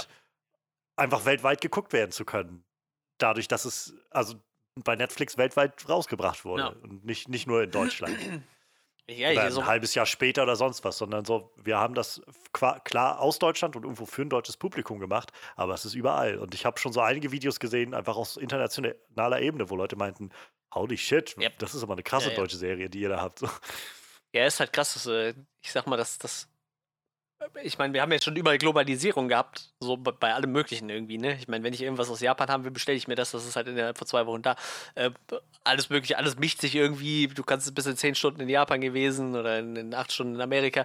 Und äh, aber bei, bei Filmen so ist dieser Austausch halt irgendwie immer noch nicht so da gewesen. Und jetzt durch so, durch so Sachen wie Netflix hast du halt irgendwie, ich weiß nicht, dir wird halt irgendeine Serie empfohlen, weil die ist neu. Und dann guckst du, dann steht da so, ja, die wurde halt, weiß ich nicht, in Argentinien gedreht. Und du denkst dir so, wahrscheinlich hättest du in deinem Leben niemals eine Serie aus Argentinien zu Gesicht ja. bekommen, weil kein deutscher Fernsehsender sich die Rechte dafür gesichert hätte. So. Und, und jetzt hast du halt, ähm, wie gesagt, auch, auch irgendwie Namen so, ne? Ich meine, ähm, wie, wie ist der, der, der mexikanische Film, der so viel Oscars abgeräumt hat? Ne, war es ein mexikanischer Film? Roma? Roma, genau, ja. Äh, äh, die ganzen Leute, die diesen Film gedreht haben, die hätte wahrscheinlich bei uns nie irgendwann mal jemand kennengelernt, wenn nicht irgendwo. Ich meine, jetzt kennt ihn, kennt ihn jeder, kennt die Leute jeder so, ne? Ähm, klar, ob denen das jetzt für, für, ihre Karriere hilft, weiß ich nicht unbedingt, aber, aber die Namen sind halt jetzt bekannt, ne? Und dann, ja. ich meine, ähm, klar, da steckt halt dann immer noch irgendwie ein Budget hinter und so. Also, und, und, und das kommt halt noch dazu, aber wie gesagt, ich finde das halt spannend, dass halt so zum Beispiel so Netflix halt überall auf der Welt quasi ihre kleinen Büros hat und, und da immer Leute sind, die dann scheinbar auch sich wirklich die, die Leute rauspicken. So, ich meine, so ein Baron Boodan hatte ja schon einen relativ guten Ruf mit seinem HMI sich erarbeitet in Deutschland so, aber da saß ja dann irgendwo wahrscheinlich bei Netflix einer oder so oder irgendwer hat ihm das gepitcht. So eine Serie von ihm gepitcht und die haben dann gesagt, ja gut, das machen wir so. Und du kriegst halt auch ein ordentliches Budget dafür. Und, mhm. und wie gesagt, kriegst du das halt weltweit zu sehen. Und das ist halt interessant. Und deshalb äh, werden wir dieses Asakusa Kit wahrscheinlich auch in, in äh, relativ zeitnah bei uns zu Gesicht bekommen. Ich hatte vor ein paar, vor ein, zwei Wochen hatte ich erzählt gehabt von so einer australischen Comedy-Serie, so eine Sitcom, die, ja, oder ja, ja. Sketch-Comedy, genau. die bei Netflix jetzt gelandet war, äh, Auntie Donna's äh, Big Old House of Fun. Und ähm, das war sowas, wo ich halt, naja, also die kommen halt aus Australien, die haben in Hollywood jemanden gefunden, der äh, irgendwie die mit verschiedenen Leuten bekannt gemacht hat und sind dann, haben dann einen Deal bei Netflix bekommen. Und das Ganze ist halt mehr oder weniger so eine, eine amerikanische Netflix-Produktion mit Australiern, aber halt war jetzt nicht so, dass die davon ausgegangen sind, ähm, weiß ich nicht, also die, die, die, haben halt eigentlich eine Fanbase, die vor allem aus Australien kommt. So, und äh, da war jetzt, glaube ich, so das Hauptaugenmerk hin. Aber dadurch, dass das eben bei Netflix gemacht wurde, war das dann ab dem Veröffentlichungsdatum auch bei uns sichtbar. Und ich habe es dann auch einfach geguckt und konnte mich irgendwie damit mal befassen. So. Und ähm, die hatten halt noch so ein kleines Video jetzt im Nachhinein gemacht gehabt, wo sie mit ein paar anderen Leuten darüber erzählt hatten, wie das alles zustande gekommen ist und so. Und ähm, die hatten zum Beispiel davon erzählt, dass Netflix scheinbar so eine Strategie hat, wo sie einfach nach möglichst vielfältigen Angeboten suchen, sodass sie halt sagen, wir, wir suchen halt, keine Ahnung, also wo ihr jetzt herkommt oder von wo das ist, und deshalb sind wir auf der ganzen Welt. So, wir wollen halt ein möglichst breites Spektrum an Angebot haben für ja. die Leute. Und genau sowas kann man dann da rausholen. Und keine Ahnung, also ich, ich kenne mich jetzt echt nicht gut aus mit Takeshi Kitano. So, ich weiß, wer das ist. Ich habe ihn in ein, zwei Sachen gesehen. Aber ansonsten habe ich jetzt, also ich weiß halt nur so mehr das Mysterium dahinter, als dass ich mich wirklich mit dem Typen auskennen würde. Aber genau deswegen habe ich das Gefühl, könnte man da wahrscheinlich schon eine interessante, ein interessantes Biopic draus machen. Und äh, wahrscheinlich vielleicht auch mit den richtigen Leuten dahinter. Vielleicht sogar ein sehr, sehr hochkarätiges, so weiß ich nicht. Ähm, vorstellen könnte ich es mir. Ich glaube, nach dem, was ich nur so überflogen habe, scheint das Leben dieses Mannes einfach unglaublich facettenreich und interessant zu sein. Und äh, warum nicht daraus eine interessante Geschichte erzählen? Ja, ich, ich lese, ich habe auch du hast mir ja vor, vor dem Podcast schon erzählt, wie hier so, äh, hat äh, irgendwie in einem Stripclub in Asakusa gearbeitet. Ich wusste nicht mal, dass es in Asakusa Stripclubs gibt. Für mich ist Asakusa einfach nur Fressen. das, das, das ist eines der geilsten Viertel. Das ist halt so ein Viertel, ähm, da gibt es halt riesigen Tempel so, der ist auch so relativ klassisch, also da geht man halt, also sowohl Japaner gehen dahin als auch Touristen. Und ähm, du kommst halt an dieser Bahnstation an, gehst halt durch so ein Tor mit so einem riesen Lampion, den kennt man auf total vielen Fotos, hat man den schon gesehen. Und danach gehst du halt wirklich, das sind vierreich Fressbuden. So, alle so gestaltet wie so kleine japanische äh, Häuser aus der Edo-Zeit irgendwie, ne? Und an jedem Stand kriegst du irgendeine andere Spezialität zu fressen. So. Also du kannst natürlich nur essen. Essen, essen, essen. Und irgendwo hast du noch so ein bisschen äh, kleine Krimskramsläden, wo du ein bisschen, ein bisschen Spielzeug kriegst oder irgendwie so, so Mitbringsel. Aber sonst, ich weiß nicht, eigentlich kenne ich das nur als, als Bezirk für Essen. Boah, was haben wir da gefressen? Vor allem äh, noch geiler, wenn du halt gar nicht weißt, was du da isst. So, ne? Dann gehst du irgendwo hin so. Ja. Hast da so ein Fisch. Sieht aus wie eine Waffel. Ja, nehme ich bezahlst das, beißt da rein, das hat so ein Fisch mit roter Bohnenpaste gefüllt, wirklich wie ein, Pfannkuchen oder so. Im nächsten Stand hast du irgendwelche lustigen Kügelchen, alles klar, nehme ich und rein damit. also ich weiß, Freunde von mir ähm, haben also diese, diese Vernasch die Weltbox heißt die, glaube ja, ich, wo, ja, wo ich, jeden Monat dann immer was kommt. Und da ist auch jedes Mal, wenn was so aus dem japanischen Raum kommt, so, Okay, let's see what this yeah. is about. Dann, dann äh, also ich weiß, meine Schwester kriegt die auch immer wieder, die hatten auch schon ab und an, wo sie gesagt haben, ja, wir haben einige Dinge dann verschenkt, weil wir gemerkt haben, boah, nee, das, das ist uns zu viel Exotik. wir, wir können das gerade nicht verarbeiten. Ja, manchmal muss man halt auch einfach dann so Augen zu durch, ne? Wie gesagt, also ich, man kennt ja so ein bisschen die gängigen japanischen Gerichte, gerade wenn man noch, noch ein bisschen mehr in der Szene ist, mal so abgesehen von Sushi und so. Äh, irgendwie, ich weiß nicht, wenn irgendeiner sagt, wir haben das und das gegessen, dann weiß ich meistens schon, worum es geht, ne? Dann sind es irgendwie Oktopusbällchen ja. oder, oder irgendwelche kleinen, äh, kleinen Omelettes oder so. Und wie gesagt, in Asakusa war das halt komplett anders, so, weil du irgendwie jeder Stand hatte halt irgendwas anderes zu bieten und äh, meistens hast du halt gar keine Ahnung, was das ist, aber es war halt auch einfach egal. So, wir haben es einfach gegessen und ich glaube, wenn es nicht geschmeckt hätte, hätte ich es halt weggeschmissen, aber das meiste war halt schon echt lecker irgendwie. Ja, und da hat er halt wohl scheinbar mal als äh, junger Mann in einem Stripclub gearbeitet. Wie gesagt, äh, scheinbar gibt es in Asakusa auch noch mehr als diese Straße mit den Fressbuden. So. Äh, ja, und dann genau wurde, wurde halt einer der beliebtesten Comedians der 80er Jahre und ich glaube, mittlerweile ist er halt eher bekannt durch seine, seine eher tragischen Rollen und wie gesagt, hat er viele dieser Yakuza- äh, Streifen selber gedreht und auch Darsteller gemacht. Und ich, ich glaube halt so, Satoshi zählt wahrscheinlich so zu seinen besten Werken, würde ich jetzt einfach mal äh, sagen. Ich glaube, ich, glaub, ich habe den auch irgendwann mal gesehen, aber das muss schon Jahre her sein. Und äh, ich sagte, in Deutschland kennt man den halt in erster Linie durch Takeshis Castle, was ja bei uns irgendwie rauskam, da gab es die Serie schon, schon zehn Jahre nicht mehr oder so. also die Folgen sind ja uralt gefühlt. Das ist ja irgendwie auch also ja. der in den 80ern entstanden, die Serie. Und äh, ich sagte, dann wahrscheinlich danach kennt man wahrscheinlich Battle Royale. Das ist halt auch in Deutschland, glaube ich, ein Klassiker. Und wie gesagt, Ghost in the Shell dann als US-Film, wo er mitgespielt hat.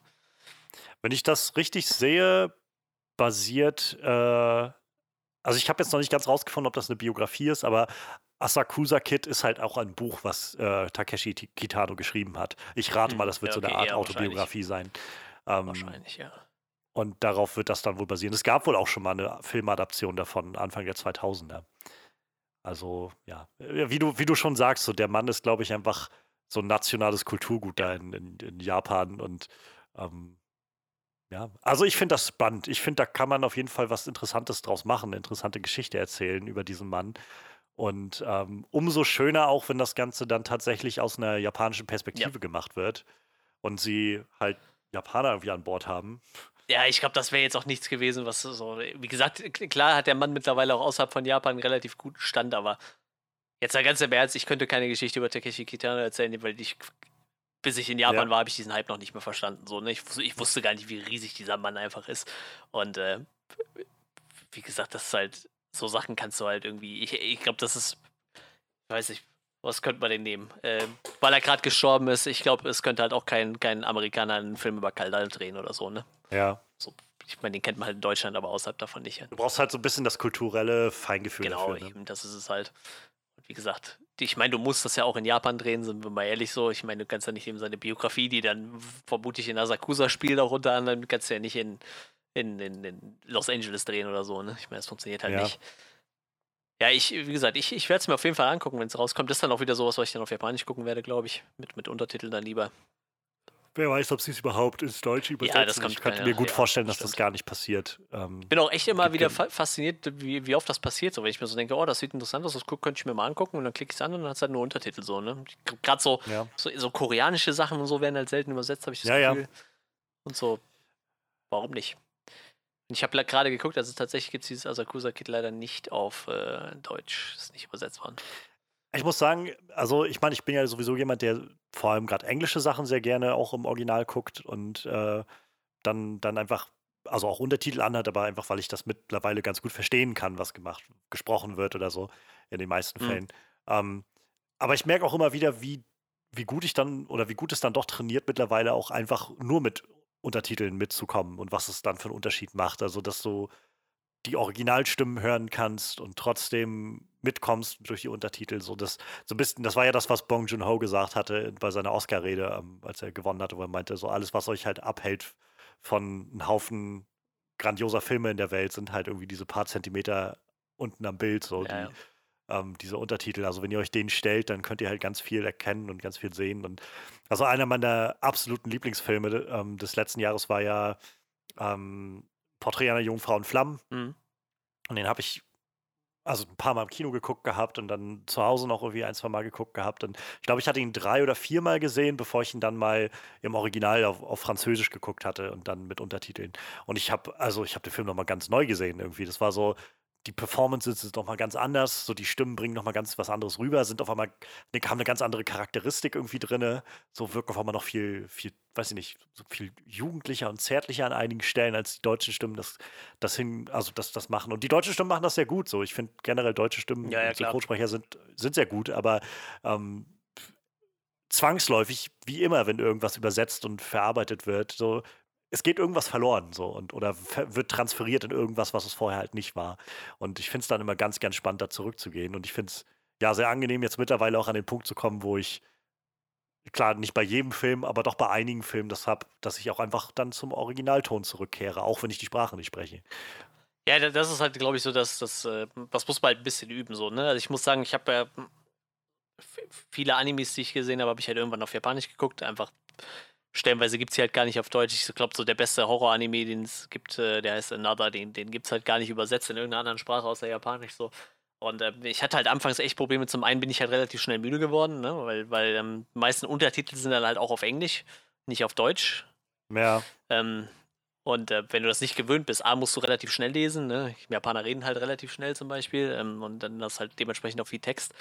Ähm, und wenn du dieses ständige Übersetzen nicht gewohnt bist, so, ne? Also ich muss sagen, mittlerweile, ich meine, ich rede jetzt davon, dass es ungefähr zehn Jahre her, ne? Mittlerweile, ich, habe seitdem irgendwie 13 Länder besucht oder so, wo ich immer nur mit Englisch weiterkam und ähm, ich habe mittlerweile kein Problem, mitten im Gespräch auch auf Englisch zu switchen, wenn irgendwer dazukommt, der kein Deutsch spricht oder so, ne? Also man gewöhnt sich an alles. Is that so? Ja. What? und äh, man, man, gewöhnt sich halt irgendwann dran, ne? Und dann, dann, mittlerweile kann ich das halt auch total gut. Und, und gerade japanische Filme gucke ich halt auch deutlich lieber dann im, im Original, weil ja. ich finde gerade auch japanische Sprache hat halt irgendwie einen ganz anderen Ausdruck so, ne? Ich äh, finde es ganz spannend, was du gerade meinst mit diesem, dass es sehr schnell ist. Ähm, ich weiß nicht, ob du dich erinnerst, vor ein paar Monaten hatte Netflix, oder das ist schon ein Jahr, ich habe das Zeitgefühl verloren, 2020. Ähm, aber vor, nicht, vor einiger Zeit hatte Netflix ein neues Feature eingeführt für ihre äh, Apps, glaube ich, auf Tablets. Und also wenn du halt über App guckst, über Tablet, Fernsehen oder ähm, Smartphone, wie auch immer, Apple Krams, dann konntest du oder kannst du bei deinen, äh, bei den Serien und Filmen die Geschwindigkeit verändern. Und das irgendwie in eineinhalb oder 1,25-facher ja, Geschwindigkeit ja, laufen lassen oder halt in 0,75 und dann gab es großes Geschrei darum, darf das gemacht werden oder nicht und weil ne, die, das, was der Künstler da machen will oder eben nicht und diese Sachen und äh, eine Gruppe, die sich dazu geäußert hatte, sehr positiv, waren halt zum Beispiel ähm, so Leute, also äh, Gesellschaften von Tauben, die halt meinten, naja, wir können halt nur über Untertitel das Ganze mit, mitlesen und an vielen Stellen ist es zu schnell für, für, für Menschen, die einfach ja, ja. kein Gehör haben. Und das ist so großartig, dass wir jetzt mittlerweile einfach das so uns einstellen können, wie wir das gerne haben wollen. Ja, vor allem die haben ja meistens auch noch mehr Informationen dabei. Ne? Bei uns ist ja wirklich dann stellenweise, wenn, wenn ich einen Untertitel einschalte, dann ist es halt der Untertitel. Aber bei denen, die haben ja auch meistens noch so ja. Geräusche beschrieben oder so. Ja, ne? Das müssen die auch noch alles lesen. So, ne? Das ist halt ein Haufen Text für, für, für eine kurze Szene irgendwie. Und wie gesagt, je nachdem, was du dir für eine Sprache anguckst, so, so, äh, die reden ja auch unterschiedlich schnell, ne? Ich sag mal, ähm, der Durchschnittsdeutsche redet halt so, wie er redet, aber so ein Japaner, hast du das Gefühl, der redet einfach doppelt so schnell, ne? Und das, das spiegelt sich dann auch in so Untertiteln wieder. Wie gesagt, wenn du das halt gar nicht gewohnt bist, dann macht das halt auch schon Sinn, sich sowas in langsamer anzugucken, auf jeden Fall. Ja. Ich halte halt nichts davon, sich Sachen schneller anzugucken. Ich meine, das kannst du vielleicht machen, wenn du dir eine Doku reinprügeln musst, weil du Student bist und keine Zeit hast dafür. Ähm, aber Stell dir mal vor, du guckst jetzt irgendwie Westworld in, in anderthalbfacher Geschwindigkeit. Das macht halt gar keinen Sinn so. Da kriegst du sowieso wahrscheinlich schon die Hälfte nicht mit, wenn du aufmerksam also, zuguckst.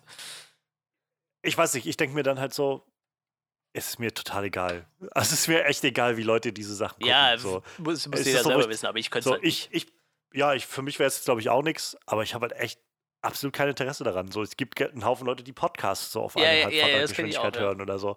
Und weiß nicht, wenn, wenn, wenn ihr meint, ihr müsst das machen, dann macht das wegen mir. Ist mir scheißegal, so ganz ehrlich. So, ich kann verstehen die Diskussion darum und, ne, und bla. Und, aber nichtsdestotrotz habe ich das Gefühl, so soll doch jeder machen, was er will bei sich zu Hause, ja, wenn er in den Film ja, geht. Auf jeden so. Fall. Ich meine, das es ist ja nicht so, dass du im Kino dazu gezwungen wirst oder so. Das ist halt so eine Option, die macht dir ja einfach noch nichts kaputt. So, ne? wenn, wenn du meinst, ich, ich muss das nicht gucken, schneller oder langsamer, dann musst du es nicht gucken. Aber ja. ja, und wie gesagt, wenn dann so Taube um die Ecke kommen und sagen, wir müssen das aber langsam mal gucken, weil wir sonst nicht hinterherkommen, dann ist doch gut. Dann, dann haben doch Leute gewonnen und du nichts verloren, so irgendwie, ne? Das ist ja. dieses Problem, was viele Leute nicht verstehen, auch wenn irgendwie, ich weiß nicht, die glauben mir immer, irgendwas Neues macht denen das Alte kaputt.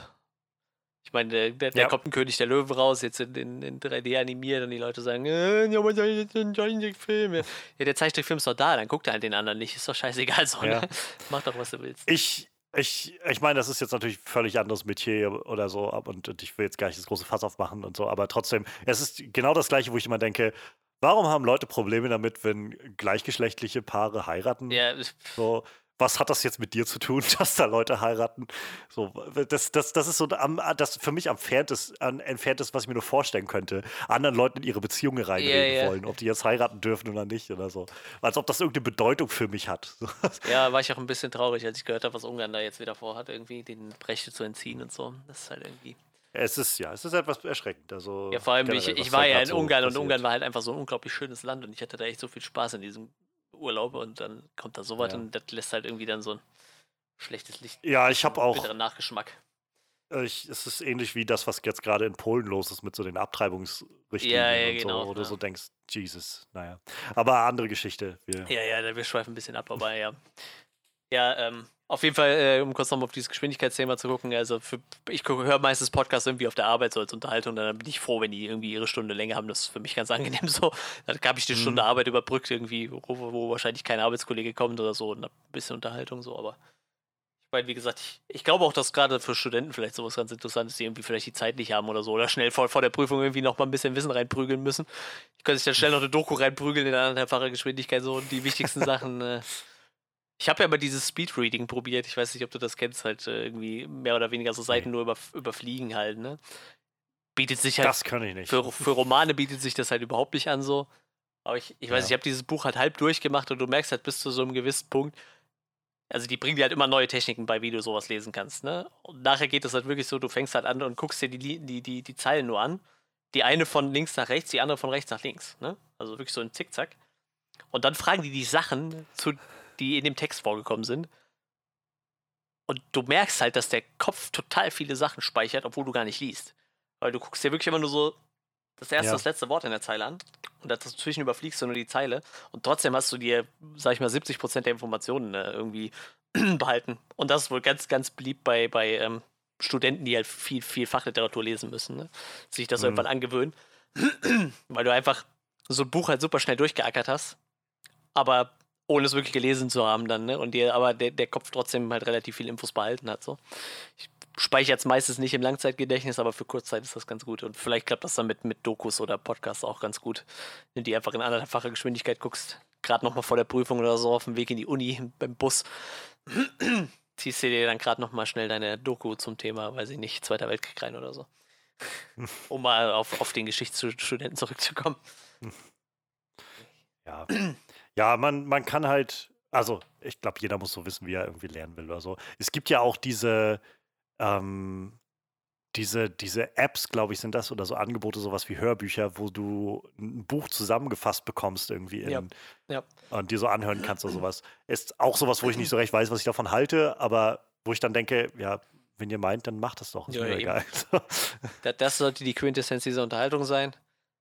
Solange euch irgendeiner keiner was kaputt macht, ist es einfach scheißegal. So, weißt du?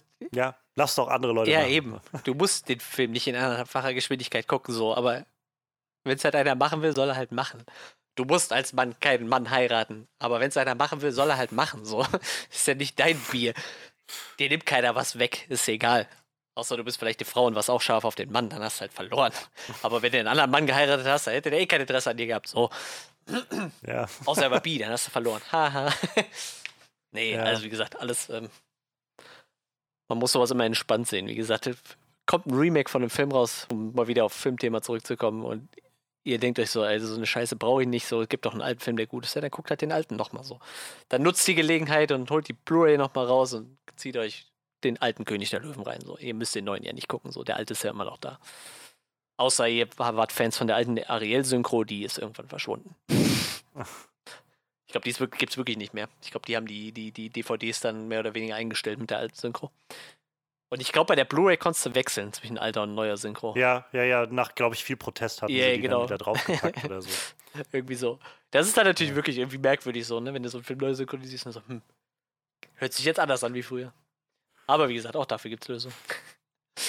Ja, äh, bevor wir jetzt hier noch weiter äh, ausschweifen.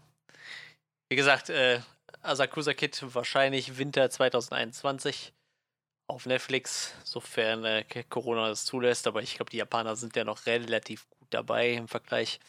Die kriegen das bis dahin bestimmt auf die Kette. Können wir uns das Angucken. Wir haben ja auch, glaube ich, noch ein relativ striktes Einreiseverbot, wenn mich nicht ja, alles ja, täuscht. Genau. Was äh, die Urlaubsplanung ein bisschen schwierig macht. Wir würden ja gerne nächstes Jahr im Oktober dahin, vielleicht, aber naja, warten wir mal ab. Im Moment äh, drücken wir alle Daumen für den Impfstoff.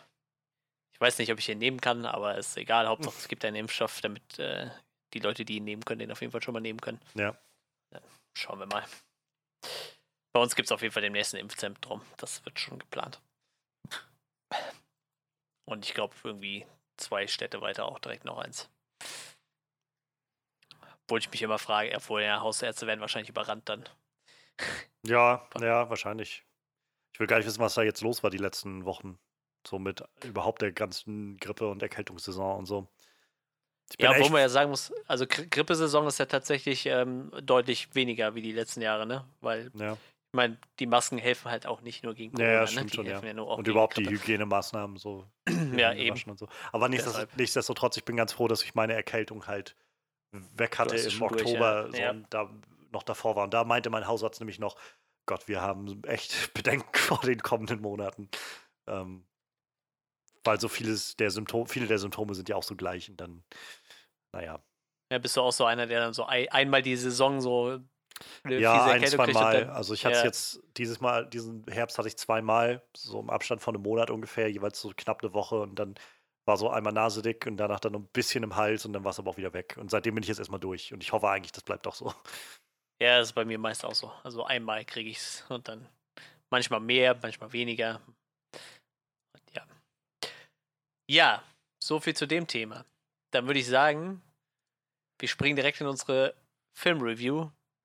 Vor allem direkt. Wir haben einfach schon seit, seit anderthalb Stunden um, um den heißen Brei am Labern. ja, ähm, dann springen wir damit in unsere Review zu Relic.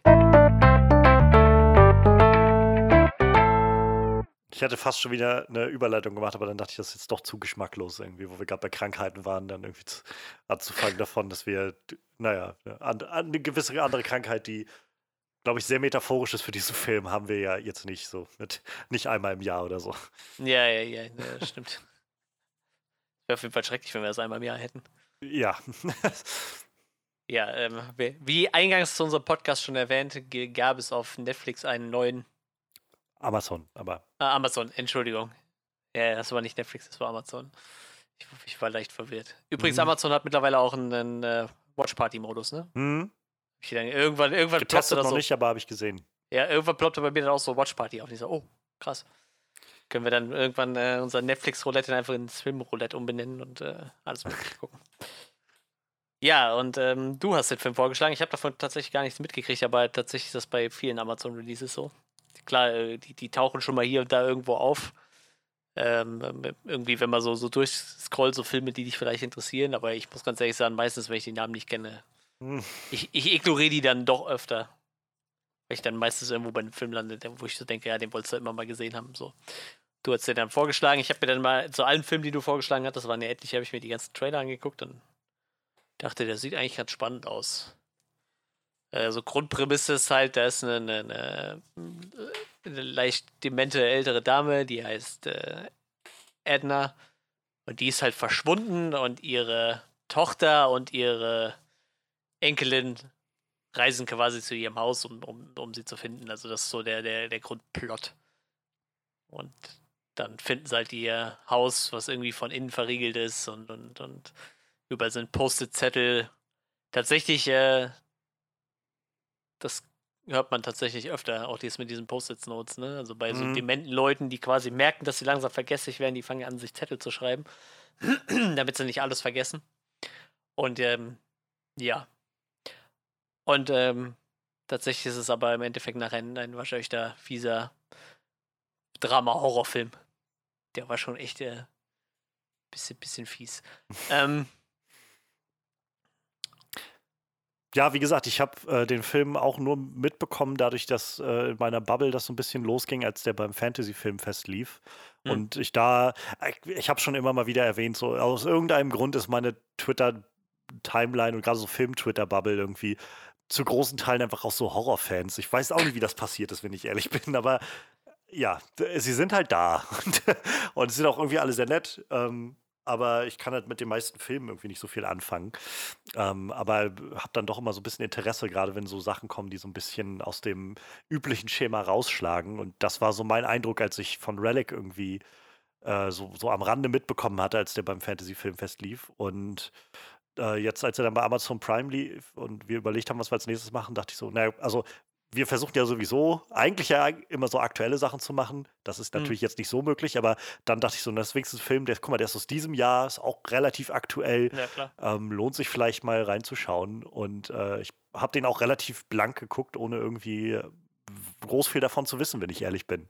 Ähm, so Relic, einfach der Titel hat jetzt für mich schon mal irgendwie sowas äh, so Relikt oder sowas in, in dieser Art, war dann so mein erster Gedanke, ob das irgendwas mit weiß ich nicht, irgendwelchen antiken Monstern oder irgendwas zu ja, tun ja. haben könnte oder sowas. Aber ich hatte halt echt keine Ahnung, in welche Richtung das geht.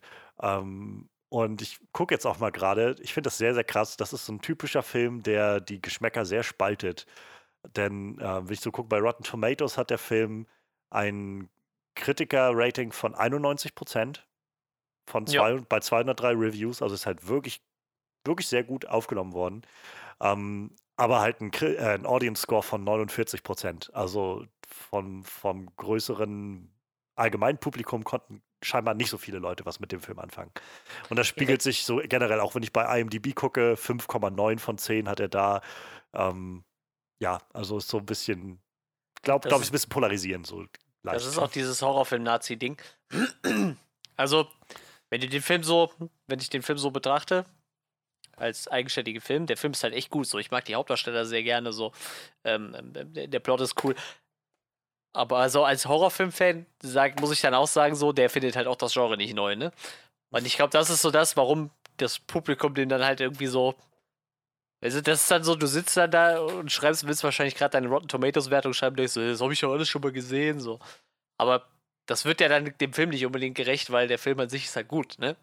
Ob es so einen ähnlichen Plot schon mal in einem anderen Film gab, sei mal dahingestellt, aber der Film ist halt gut, der funktioniert halt so, ne? Der ist halt rund. Ja. Deshalb hat er halt ein 91-prozentiges Kritikerwert und das Ding wahrscheinlich. Der Film erzählt halt das, was er erzählen will, glaube ich. Ohne ja. sich darüber jetzt, weiß ich nicht, ohne jetzt sich den, An den Anspruch irgendwie zu eigen zu machen, dass er das Genre neu erfindet. Überhaupt, glaube ich, ja. Also ich finde, das ist so ein Film für mein Empfinden, der zum Beispiel, ja, definitiv in eine ziemliche Horrorrichtung schlägt gegen Ende, aber davor einfach auch viel auf so einem, so einem Drama-Thriller-Vibe irgendwie ist, wo man, wo ich das gar nicht so konkret hätte festnageln können auf, ja. Ja, das stimmt. ist jetzt so, so, ein, so ein lupenreiner Horrorfilm oder so, sondern es fühlt sich für mich wirklich eher an wie, da hat die äh, Regisseurin und Autorin äh, Natalie Erika James ähm, die hat wahrscheinlich einfach eine Vorstellung gehabt, welche Geschichte sie erzählen will und hat das so umgesetzt, wie sie es umsetzt. Und ich glaube, dabei changiert das halt so ein bisschen zwischen verschiedenen Genres und so ein bisschen im Ton. Ich glaube, der Film ist aber auch generell so ein bisschen, also war mein Eindruck, so, so ein bisschen ruhiger und so langsam, einfach vom, vom Aufbau her. Und auch das Ende könnte ich mir vorstellen, ist sowas, wo vielleicht nicht alle Leute mit einverstanden sind, ähm, ja. die den Film gucken. Also ich kann es einfach nachvollziehen, dass man damit vielleicht anstößt und aneckt. Ähm, aber keine Ahnung, ich habe das Gefühl, dass es dann doch ein sehr, war jetzt ein sehr, sehr ähm, so, so origineller eigener Film. So. Also der, ich hatte schon das Gefühl, klar, so die groben die, die Topoi, die so dargestellt werden, irgendwie mit so einem Haus und irgendwie weirde Sachen und irgendwie so übernatürliches, was passiert und so, das war jetzt nicht wirklich neu, sag ich mal. Aber was der Film mit diesen Mitteln erzählt, fand ich halt schon recht eigenständig, wo ich das Ge Gefühl hatte, das habe ich so noch nicht gesehen, sondern das ist, glaube ich, was, wo Relic eine sehr eigene Geschichte gefunden hat dafür. Und weiß nicht, fand ich, fand ich irgendwie ziemlich nice. Also. Ja, eben, ich fand den Film halt auch gut, ne? Aber ich, ich, ich kenne das ja selber. Ich bin halt auch äh, stellenweise so dieser Horror-Nazi, ja, ja. ne? Der dann irgendwie so denkt, so, ja, weiß ich, habe ich halt alles schon ein paar Mal gesehen, so, ne? Das würdigt dann aber halt auch, wie gesagt, die, die, die Leistung von, von dem Cast und dem Regisseur halt dann irgendwie vollkommen runter, wenn man so drüber nachdenkt, ne? Ich finde, es ist. Der Film war halt gut. Es ist halt immer so ein bisschen dieses, ähm, bewertet man den Film oder überhaupt die Sache so nach den Maßstäben, die die Sache sich selbst steckt oder so nach den Erwartungen und den Dingen, die ja. man eigentlich gerne ja. sehen wollen würde. Also ähm, ist vielleicht ein bisschen weiter weg, aber ich, ich finde, man merkt es gerade unglaublich bei äh, The Mandalorian bei der Serie, mhm. wo ganz viele Leute jetzt so mittlerweile so mal sagen, ja, aber keine Ahnung, es ist halt jede Woche ist immer einfach so ein, irgend so ein kleines Abenteuer und wo ist die große Story und so und wo ich so denke, naja, weiß ich nicht, also wenn ihr das so seht, ist das euer gutes Recht, aber ihr, ihr stellt, glaube ich, gerade Erwartungen an die Serie, die die Serie einfach nie gesagt hat, dass sie die haben will. Die Serie will ganz offensichtlich nicht so eine große Story erzählen, sondern vor allem jede Woche irgendwie so ein kleines Abenteuer haben. Und äh, weiß ich, das muss jetzt nicht jedem gefallen, aber zu sagen, weiß ich nicht, so als ob das, das der Standard sein müsste, dem diese Serie hinterhereilen muss, wird der Serie halt nicht gerecht, weil ganz offensichtlich die Serie das absolut nicht machen will. so, und ja. äh, so ähnlich würde ich jetzt halt sagen bei, bei Relic, so ich glaube, man kann da definitiv irgendwie den, könnte man dran sagen, ja, dass das irgendwie an, an manchen Stellen, weiß ich nicht, nicht sehr neu erfinderisch ist mit, mit den Scares oder sowas, mit den, mit den Schreckmomenten oder was weiß ich. Ähm, aber ich würde halt sagen, ich glaube, darum geht es dem Film halt auch absolut nicht. Und weiß ich nicht, ob, das, ob ich das gerecht finden würde. Ja, eben, das ist es halt, ne? Wie gesagt, da muss man halt dann auch stellenweise einfach über, über seinen, seinen, seinen Horror-Nazi-Schatten springen. So. Und dann irgendwie. Ich habe gerade musste ich mal gucken, mir kam die Frau so bekannt vor. Und tatsächlich, also ich glaube wirklich, die, die prägnanteste Rolle ist äh, Rachel Solando in, in Shutter Island. Kann ich mich halt echt noch voll gut dran erinnern. Da weiß ich genau, welcher Charakter es ist. Ich ich glaube, ich habe Shutter Island noch vor zwei, drei Monaten nochmal gesehen, vielleicht auch deshalb, aber. Und sie hat halt echt viel gemacht, so was ich kannte. Also die, die, ähm, Kay, die Tochter quasi, nicht die Enkeltochter. Emily Mortimer meinst du? Ja, genau, genau. Die macht ja echt super viel, ne? Also ich habe ganz viel von dem gesehen, was sie die letzten Jahre so gemacht ja, hat. Ja, ja, die ist sehr, sehr aktiv. Tolle. Schauspielerin, ja. Aber wie gesagt, äh, Shutter Island, das ist halt relativ prägnant, die Rolle. Stimmt, kann ich mich echt dran erinnern. Da steht sie äh, am Anfang, wenn Leonardo DiCaprio ankommt, steht sie dann nämlich auch einmal im Garten einfach rum und guckt ihn und starrt ihn die ganze Zeit an. Kann ich mich doch voll gut dran erinnern. und äh, Harry Brown hat sie da vorher irgendwo mitgespielt. Mit, mit, äh ich weiß, ich habe vergessen, wie der Schauspieler heißt. Oh, ist das traurig. Michael Caine in der Hauptrolle. Auch ein ziemlich cooler Film. Ah. Hat sie auch mitgespielt. Ja, ähm, wo waren wir eigentlich? Eigentlich noch nirgendwo. Wir haben gerade eigentlich ein bisschen über Film. den Film so selber geredet, ja im Prinzip, also ich habe ja gerade schon so, so im Großen und Ganzen meine, meine Erwartungen. Genau, so ja, ja. Ich wollte gerade sagen, normal machen wir die Erwartungen, aber das haben wir ja gerade irgendwie gemacht. So, genau. also ich, ich habe halt nicht viel, ich habe keine große Vorstellung davon gehabt und finde aber, der Film macht doch so einige Sachen sehr, sehr eigen und sehr effektvoll. Ja. So gegen, gerade gegen Ende, finde ich, war es dann so, wo ich gemerkt habe, oh, ich bin doch noch mehr involviert, als ich es vielleicht über Strecken des Films gedacht habe. Ja, ich, ich, muss auch sagen, wie ich so am Anfang in den Film geguckt habe und dann so, ja, das ist halt äh, Mutter und Enkelin äh, müssen zu ihrer verwirrten äh, Großmutter, Schrägstrich Mutter und ich hatte dann kurz so die Befürchtung, das wird jetzt so ein Ding wie The Wizard. Das war doch der von, ja, von ja, ja. Mit, mit, den zwei Kindern, die zu ihrer verrückten Großmutter müssen. Ähm, es gab Momente, wo ich auch daran gedacht habe in dem Film, genau. so an The Visit. So, ähm, aber ja, dann, wie du schon sagst, macht der Film halt doch schon ziemlich viel eigen und nachher nimmt er halt so, wird, geht das halt in so eine echt äh, bisschen crazy Richtung. Ich habe auch echt, ich weiß nicht, so zwischendurch, entweder, entweder habe ich es einfach nicht gepeilt oder der Film hat das aufgelassen, aber ich weiß zum Beispiel bis heute nicht, wo die, äh, wo die Tochter eigentlich gelandet ist. Also, äh, wo die danach herumgerannt ist, wo nicht mehr rauskam. War das eine Art Paralleldimension? War die einfach irgendwo in dem Haus, wo sie nicht mehr rauskam? Weil sie konnte sich ja dann irgendwie durch diese schwarzen Flecken in der Wand kloppen und war dann wieder in dem Haus, ne? Und einmal ist sie ja auch irgendwie gerade durch, durch die Wand durch, aber dann ja. nach unten gefallen, irgendwie ja. so, wo ich so, das, das war schon sehr, sehr merkwürdig. Hat der Film das erklärt oder ist das wirklich offen geblieben? Nee, so? Also, es ist halt nicht, nicht konkret erklärt worden. Gar gut, nicht. Also, gut, gut, gut, gut. Ich war mir halt echt nicht sicher, so, weil sie rennt ja auch mehr oder weniger immer weiter und weiter und es verändert sich nicht. Ich dachte mir, das, das kann ja nicht diese Wohnung sein, so, wo die da immer im Kreis rennen irgendwie. Nicht, ich dachte, entweder hast du irgendwas verpasst, hast nicht hingeguckt oder. oder ja. ja. auf jeden Fall. Wie gesagt, am Anfang ist es halt echt ein ziemlich tragischer, äh, du hast es auch schon erwähnt, äh, so, so, so ein Demenzfallfilm irgendwie. Lustigerweise habe ich eben gelesen, die, ähm, die, die Emily Mortimer hat auch in, äh, in der englischen Version von, von, von Honig im Kopf mitgespielt. Ah. Irgendwie so ein, so ein Alzheimer-Film ist, glaube ich, also in der ja, ja, Richtung schlägt dann. Ja. Aber vollkommen zerrissen, glaube ich, von der Presse. Ähm, ja, äh, auch egal, aber ja, ist halt dieser de Demenz-Drama-Film und hat dann nur so, so ganz leichte, düstere Anbahnung. Irgendwie, wenn die Oma sagt, da ist irgendwas unter, unterm Bett, kannst du mal gucken und dann atmet da irgendwas und ich meine, da bleibt ja dann meistens auch bei und zum Schluss sind das halt so, so eine richtig wirre Wendung, so bis, bis zu dieser, dieser Endszene, wo sie dann anfängt, ihre Mutter mehr oder weniger zu schälen. So. Ich so denke so, Junge, Junge, Junge, das ist halt echt super, super crazy irgendwie.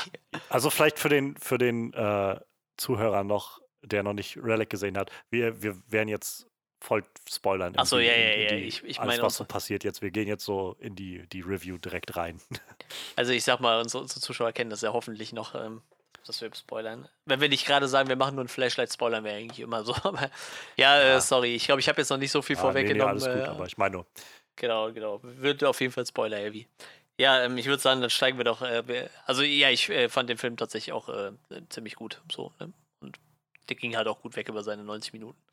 Ähm, ja, dann würde ich sagen, dann steigen wir doch nochmal ein in das, was, was uns gut gefallen hat. Und ja, ich, ich kann für, für, für mich dann schon mal einbringen, dass ich halt also das war halt so abgedreht, was dann nachher passiert ist, dass ich mir halt echt gedacht habe, so, ja, sowas habe ich tatsächlich dann doch wiederum nicht gesehen, ne? Auch ja. wie dieser Plot mit, mit dieser ver verrückten Großmutter irgendwie da im Haus äh, mit Sicherheit nicht neu ist und das sowohl im Drama als auch im Horror schon irgendwie gegeben hat. So, also ir irgendwann nimmt das halt so eine abstruse Wendung mit, mit irgendwelchen Par Paralleluniversen, kann man es nicht nennen, aber mit irgendeinem so neben verrückten Setting und, und eigentlich war es dann nur so dieser schwarze, weiß ich nicht, Klimmerpilz ja, an der so Wand. Schimmel irgendwie, ja, ja, genau. An der Wand, was, was ja eigentlich noch nicht so, weiß ich nicht, klar, irgendwie schon merkwürdig, wenn der überall wächst, äh, aber so, ich dachte auch, weil das so das einzige Horrormäßige ist und sie es nachher mit diesem komischen Schimmel erklärt, aber im Endeffekt haben sie gar nichts erklärt und einfach irgendwelche merkwürdigen Parallelräume, Loops gemacht und, und ich muss sagen, ich mag das sehr gerne, dass dieser Film kein großes Interesse daran hat, das so wirklich auszuführen. Ja, ja. Und, und keine Ahnung, ich habe manchmal das Gefühl, wir alle so als, als filmschauende Gesellschaft irgendwie sind irgendwann so in dem, der Mitte der 2000er irgendwie dazu übergegangen, Anfang der 2010er, alles unglaublich auf so Plot-Holes ja. und Plot-Details zu untersuchen und wie sinnvoll das alles wäre oder so.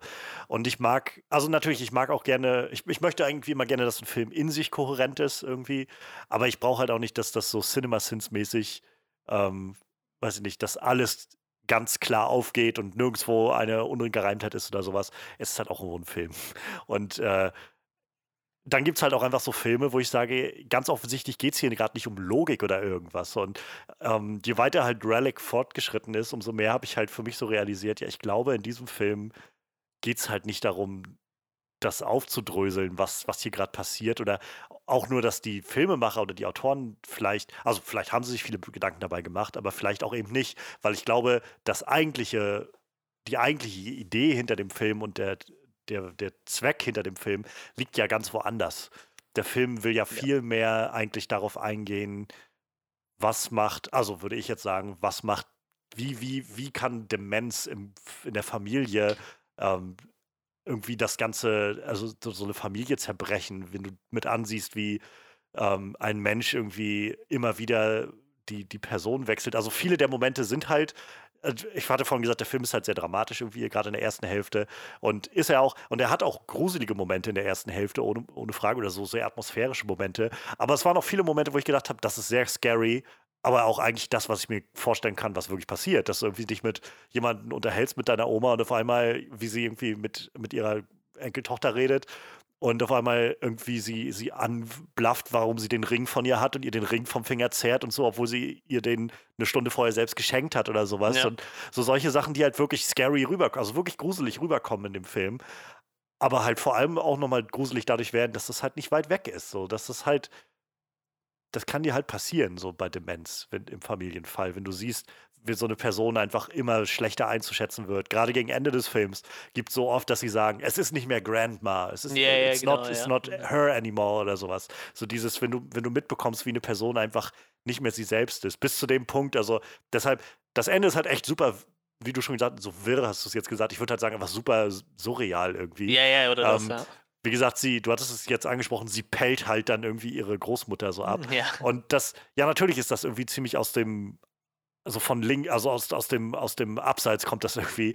Aber ich finde, wenn man diesen Film halt so ein bisschen als so eine Metapher sieht. Ich wollte sagen, halt, ja, das macht, macht schon Sinn, ne? so als Demenzmetapher. Ja. Dann macht das halt schon Sinn als jemand, der halt, naja, der halt irgendwie nur noch so das, die, die Hülle trägt von dem, der, sie, der mal war oder der sie mal war. Und ähm, keine Ahnung, also es wurde ja dann irgendwie schon klar, dass die, diese äh, Ätna, ähm, Ätna im Prinzip nicht mehr in dem Sinne existiert, wie sie mal war, weil das, das davon, die Person ist nicht mehr übrig. Aber es ist immer noch irgendwo ein, ein bisschen was von Edna da, nämlich die, die ab und an noch ihre, ihre Tochter erkennt oder sowas oder ihre Enkeltochter. Und umso schneidender fand ich dann das Ende halt auch, zu sehen, wie, wie die alle auf dem Bett liegen, so die ja. Generationen hintereinander.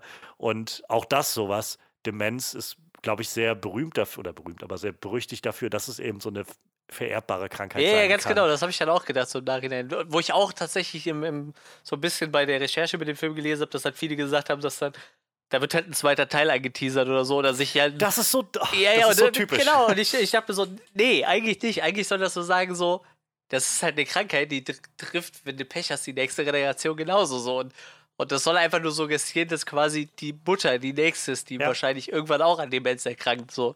Und bei ihr ist es halt noch ganz klein. Bei der, bei der Großmutter war es ja dann irgendwann immer riesiger, dieser Pilz. Und das ist halt einfach alles nur Metaphern. Also das soll nicht heißen, ja, da kommt jetzt noch ein zweiter Teil von. Also du wirst nicht nächsten Monat Relic 2 irgendwie ja. angekündigt kriegen. Totaler Blödsinn. So, das sollte der Film gar nicht aussagen. So. Das, das finde ich so krass. Also ich, ich kann mich erinnern, eins zu eins dasselbe, als damals Annihilation rauskam, der Film der halt auch auf so einer sehr ambivalenten Ebene endet und dann die Leute meinen, oh mein Gott, das ist der, der Wink für Annihilation 2, wenn dann die Alien-Invasion beginnt oder sowas. Und, und ich denke mir so, habt ihr den Film nicht geguckt? es, ganz offensichtlich soll das ambivalent sein. Das ist so, als ob ihr Inception guckt und am Ende sagt irgendwie, oh, der, der Kreisel ist nicht umgefallen. Das heißt, Inception 2 kommt und wird uns nochmal ein neues ja, Abenteuer ja. bieten oder irgend sowas. So, Ambivalenz ist auch was Gutes oder kann was sehr Gutes sein und was sehr, sehr, sehr Reizendes sein. Und ich finde, der Film macht es zum Beispiel sehr gut. Und diese Metapher funktioniert, finde ich, einfach sehr, sehr gut. Yeah, ähm, genau. Ich musste, auch gerade, wo du jetzt davon erzählt hattest, so mit den Metaphern, musste ich gerade zum Beispiel an, äh, an Mother denken, ähm, über den wir auch gesprochen hatten, glaube ich, im Podcast, ähm, den Darren Aronofsky-Film. Yeah. Und das war zum Beispiel so ein Film, wo ich das Gefühl habe, ich, ich sehe die Metapher dahinter, aber ich finde das absolut nicht interessant, weil mir das alles ins Gesicht schreit. Oh mein Gott, es ist die Bibel! Es ist die Bibel! So, und, äh, aber dahinter keinerlei große Menschlichkeit hatte, fand ich. Und Relic war jetzt so ein Film, wo ich gedacht habe, halt, je weiter der voranschritt, so, oh mein Gott, das ist schon echt creepy und echt gruselig und hat echt viel Menschliches drin. Ähm, und es ist, funktioniert irgendwie sehr gut als diese Metapher für, für Leben mit Demenzkranken und dem Gedanken davon, dass du selbst davon betroffen wirst und wie man damit umgeht, wenn du dann auf einmal nach einem dich nach einem Seniorenheim erkundigst oder so. so. viele solche Dinge, die passieren, die sind ja auch irgendwie recht alltäglich in dem Film. So, wenn sie einfach, wie, wie gehen wir mit der um? So, und dann kommen die Ärzte und sagen, naja, sie müssen am besten ein bisschen hier bleiben und auf die aufpassen. Und ja, dann will die Tochter vielleicht dahin ziehen oder auch nicht. Und so, diese ganzen Sachen. Und dann, ja, dann findet man auf einmal die ganzen Zettel, wo drauf steht, irgendwie, ja, die Erinnerung, meine Augen sind grün oder die Augen meiner Tochter sind grün oder was weiß ich so. Diese ganzen Sachen. Dann äh, manchmal dann die Tochter mit der Enkeltochter verwechselt oder andersrum oder sowas. Und so, es, wird, es wird so gut eingesetzt, finde ich, in dem Film. Sehr creepy eingesetzt, aber eben auch sehr, sehr greifbar und so unfassbar nachvollziehbar. Und da finde ich halt, war der Film sehr gut. Und die Schauspielerinnen haben das einfach auch so großartig dann rübergebracht. Ja. Also mir tat auch gerade, also du hast schon gesagt, Emily Mortimer, also ich finde, die ist, wie gesagt, sowieso tolle Schauspielerin, die hat auch einfach ganz viel zu tun. ähm, so, die, die ist gut aktiv. Ich fand bei äh, der Tochter war auch gerade sehr, also ähm, Bella Heathcote, ähm, die, die gespielt hat, die Tochter. Zum einen fand ich sehr nett, also der Film ist halt australisch und ich habe ihn jetzt im Englischen geguckt und war halt sehr schön, weil einige Momente kamen als, also die haben schon australisch auch gesprochen, so, aber hin und wieder kam halt so richtig dicker australischer Akzent durch und das finde ich immer so ganz angenehm irgendwie. Aber äh, die Tochter war halt, fand ich auch sehr gut. Es gab dann diesen Moment, als sie in, angefangen hat, das Haus zu erkunden und festgestellt hat, dass es da auf einmal noch so einen ganz anderen Bereich gibt in dem Haus. Und also diese Panik habe ich ihr so angesehen und so gespürt, wie sie durch von einer Tür in die nächste gegangen ist und immer mehr gemerkt hat, irgendwie, oh mein Gott, ich komme hier nicht mehr raus. So, die, die, hier war vorhin keine Wand, jetzt ist hier auf einmal eine Wand und so. Und das, äh, ich fand, das, das hat mich so mitgenommen zu sehen, wie die einfach so völlig die Fassung verloren hat und sich immer angetrieben hat, weiterzugehen und immer noch nur neue Enden und Ecken kamen, wo irgendwie vorher keine waren. Und so, das, das fand ich creepy, das fand ich richtig so erschütternd und wie gesagt, die, die hat mir einfach so leid getan an der Stelle. Also die Schauspielerin hat das so gut gemacht, ohne was groß zu sagen. Die hat einfach nur die Emotionen irgendwie in ihrem Gesicht gehabt. Ja. Ja, aber das ist halt, äh, ähm, ja, es ist nicht ähnlich wie 10 Cloverfield Lane, aber dieser ganze Film beruht ja auch wirklich nur auf einer Interaktion eigentlich von drei Leuten. Ne? Klar, ja. da kommt halt irgendwie so, dann gibt es halt noch den, den Nachbarn irgendwie, der damit eingebunden wird mit Down-Syndrom, der auch da, theoretisch relativ wichtig ist, aber natürlich eine super kleine Rolle hat irgendwie. Und ähm, ich, ich gesagt, kommen halt schon andere Leute vor, aber im Endeffekt geht es halt wirklich auch nur um drei Personen, so irgendwie, um die sich da alles dreht. Ne? Einfach nur um diese kleine Familie, die versucht mit ihrer demenzkranken Oma klarzukommen irgendwie. Ähm, Und tatsächlich alles schon, alles auch sehr gestandene Schauspieler. Also ich, ich hätte jetzt, muss ich sagen, sowohl die Großmutter als auch die, die äh, Enkelin nicht erkannt, aber die Großmutter hat zum Beispiel die, die äh, Senatorin von Zion in Matrix gespielt, also in den ja. äh, beiden Matrix. Auch gerade äh, tatsächlich, gesehen, als ich da Bilder gesehen habe, tatsächlich ja, konnte ich mich an den Charakter auch erinnern. Sie kam mir auch irgendwie bekannt vor, aber ja. ich konnte das Gesicht jetzt nirgendwo konkret hinstecken. Ja, gesagt, aber ja, die macht seit, den, seit Anfang den, der 60er macht die halt Filme oder ist im, in der Branche tätig sozusagen. Und, und, und auch die Bella Heathcote hat, hat ja schon eine relativ große Vita. Ich, Fifty Shades Darker ist jetzt kein Film für mich, aber ich glaube, da gibt es äh, genug Fans von. Der äh, The Neon Demon, ich habe den noch nicht gesehen, aber das ist so ein Film, der sehr so ein bisschen artsy ist, also sehr, sehr künstlerischer Film, aber sehr, sehr große Fangemeinde hat. Dark ähm, Shadows habe ich gesehen. Ich sehe auch gerade Man in the High Castle, 18 Episoden, die ja. Amazon-Serie. Also die ist halt auch schon gut dabei. Richtig alles schon, äh, aber wie gesagt, man merkt dem Film das halt auch an, ne? dass da wirklich gute Leute am Werk waren. Ähm, ja, wie gesagt, schauspielerische Leistung in dem Film, gerade von den drei, schon, schon ziemlich hoch. Ähm, gesagt, ich glaube, das brauchst du bei so einem Film halt auch, ne? Einfach so, so, so du musst den Leuten halt abkaufen können, dass sie irgendwie ja.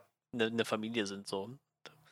Und da gab es dann nicht nur Konflikte zwischen der Großmutter und den anderen zwei, sondern auch zwischen der Mutter und der Tochter nochmal dann und ähm, wie gesagt, also man hat dir das schon abgekauft irgendwie. Ich, ich mochte das sehr gerne. Und wie gesagt, ähm, der Film endet halt auf einer sehr wirren, wie du sagtest, surrealen Note, aber am Ende läuft es halt alles auf so eine, so eine, so eine Demenzmetapher raus. Und das ist halt irgendwie.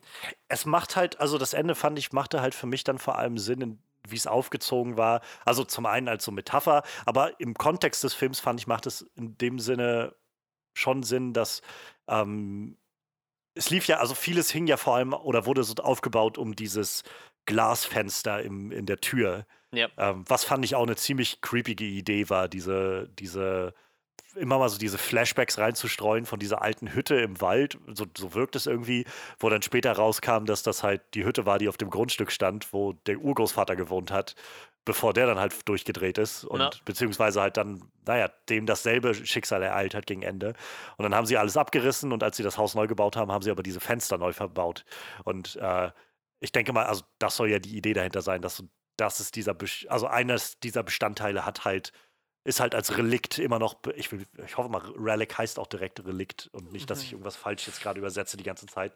Ähm, aber ich denke, das müsste eigentlich, äh, müsste eigentlich hinkommen. Und äh, ja, Relikt, genau. Also ja, als ja. Relikt dieser alten Zeit und äh, das, was halt quasi von Generation zu Generation dann weitergereicht wird irgendwie. Und ähm, insofern fand ich das halt schon ziemlich, ziemlich gut treffend, dass es halt damit endete, dass sie, ähm, dass, dass Emily Mortimer im Prinzip vor der Tür stand, ihre Tochter halt rausbuxiert hat und dann halt dieses, dieses Fenster sah mit dem Schimmel dran und so. Und ob sie jetzt im, sag ich mal, im, im Großen und Ganzen, also im, in der Metapher würde ich sagen, ist das der Moment, wo sie halt nochmal realisiert, dass sie halt auch betroffen sein wird davon. Ähm, genau wie ihre Mutter von, sag ich mal, im metaphorischen Sinne von der Demenz. Ja. In diesem Fall halt dieses andere von ähm, wahrscheinlich von, von diesem Geist oder diese, dieser Entität oder was auch immer da in dieser Wohnung ist, ähm, die, die über diesen Spiegel irgendwie da oder die, dieses äh, Fenster da mit übergegangen ist. Und naja, dass sie halt schon auch irgendwo die Verantwortung hat. Es gibt den Moment, wo die Tochter im, in der, also wo, wo ihre, die Enkeltochter sozusagen im Gespräch mit ihrer Mutter ähm, sowas sagt, wie ist das nicht die, die Art, wie es läuft, so, sie wischt dir den Arsch ab und dann wischst du ihr den Arsch ab oder sowas, ähm, sagt sie an irgendeiner Stelle, wo es, mhm. genau als die Mutter nämlich meint, dass sie die Großmutter in, in den äh, ins Pflegeheim bringen will. Genau, ja, ja. Und ich glaube, das ist so dieses Element, was da nochmal eine Rolle spielen soll, dass die Emily halt realisiert, naja, ich werde wahrscheinlich auch in diese Situation kommen, wenn sie nicht sogar schon gemerkt hat, dass sie auch schon diesen Pilz irgendwie an sich hat oder so. Und dann würde ich auch gerne wollen, dass, dass meine Mutter mich nicht, äh, also dass ich nicht zurückgelassen werde von meiner Tochter oder so oder zu, äh, weiß ich nicht, äh, ja, keine Ahnung, verdammt werde oder umgebracht werde oder sonst was, sondern dass sie dann bei mir ist, wenn ich, wenn es zu Ende geht oder so. Oder selbst wenn ich nicht mehr das bin, was ich mal war oder sowas. Und dann genau das gibt sie ihrer Mutter dann. Nämlich, äh, weiß nicht, akzeptiert sie dann irgendwie oder, was ist akzeptiert, aber stellt sich halt auf, auf sie ein, zeigt ihr irgendwie Mitgefühl ähm, und dass sie sie trotzdem liebt. Und das fand ich irgendwie doch sehr stark. So, das war, wo ich gedacht habe, das, wie gesagt, es ist sehr surreal, wie es dargestellt wird, gerade mit diesem äh, schon ziemlich Body-Horror-Element, dass sie ihr so die Haut abpellt. Ja, ja. Ähm, und so, so auch was wirklich Gruseliges irgendwie darunter zum Vorschein kommt. Ähm, gerade auch wenn dann so die Haare alle ausfallen und so. Und das, ja, das ist so wieder das, wo, wo man mich dann schon ziemlich mitkriegen kann, sodass ich immer davor sitze, so, uh, denke. Ich finde immer so fieser, das war so eine Szene, die davor war, äh, wenn, wenn Leute anfangen, sich selber mit Messern zu malträtieren. Ja, ja, das war die Szene, auch. Szene, wo sich die ganze Zeit die Brust hackt und nachher noch ins Gesicht und uh, also finde ich immer richtig eklig. Ja. Weil ich mir ja, immer denke, es gibt ja wirklich Leute, die das tun, ne? So einfach irgendwie so, jetzt mal um eine Krankheit in den Raum zu schmeißen, so Borderliner oder so, die dann irgendwie ja. sich selbst verletzen und ich denke mir also, boah, das ist das Schlimmste, was ich mir vorstellen kann, irgendwie sich selbst verletzen. Ja. In so einem Maß. ja, das ist, äh, das ist schon, ja, es ist wieder so was sehr Reales irgendwie, was damit reinspielt. Also, ähm, wie gesagt, das kann man, da, davon kann man, man hofft natürlich nicht und denkt nicht immer daran, aber es kann halt passieren, dass dir sowas begegnet in, irg in irgendeiner Stelle in deinem Leben. Ja. So, ob du jetzt selbst davon betroffen bist oder halt jemanden kennst, der davon betroffen ist, aber es kann dir halt passieren.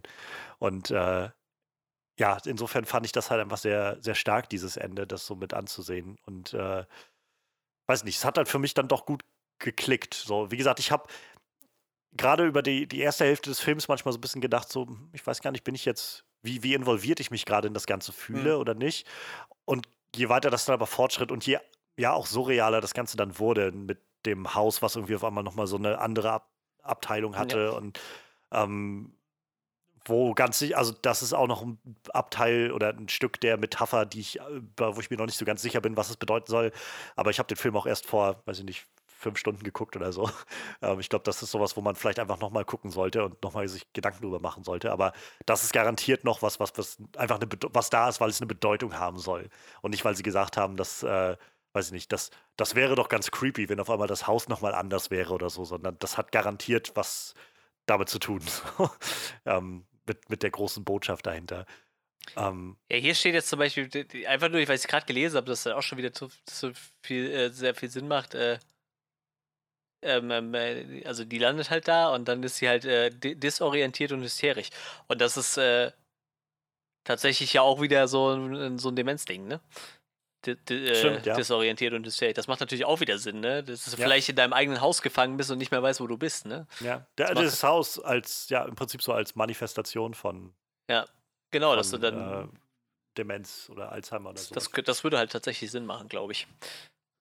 Ich habe es auch gerade nur zufällig gelesen, wie du es gesagt hast, hier einfach so beim Überfliegen vom, vom Plot stand es dann irgendwie so. Der, das, dass du dich quasi wahrscheinlich in deinem eigenen Haus irgendwann irgendwie nicht ja. mehr zurechtfindest oder so, ne? Ja. Das macht, das macht schon alles irgendwie. Das, also, äh, ich glaube, wenn du den nochmal guckst und dann nochmal dieses Demenzding dir so, so in den Hinterkopf direkt schon reinlegst, äh, findest du wahrscheinlich noch wesentlich mehr Metaphern, ja. die alle in ja. diesem ganzen Surrealen trotzdem einfach immer wieder auf diese Demenz zurückführen. Allein diese Geschichte als das dann rauskam mit diesem Jamie, mit dem Nachbarsjungen, ja. ähm, dass, dass sie ihn da im Prinzip in den Schrank gesperrt hat und naja, dann irgendwie mehr oder weniger vergessen hat, dass er da war oder so. Und äh, dann irgendwann der Vater kam und, und, der Sohn irgendwie schon, ja, im Prinzip so, so einen Nervenzusammenbruch hatte da drin. Ähm, so die, diese, diese Geschichte war schon so, wo ich, ist jetzt, das ist super creepy, im fremden Haus von irgendwo im Schrank eingesperrt zu werden und die alte Dame sitzt unten und sagt, ich weiß gar nicht, wo der ist, keine Ahnung, die, nichts von dem gehört oder so.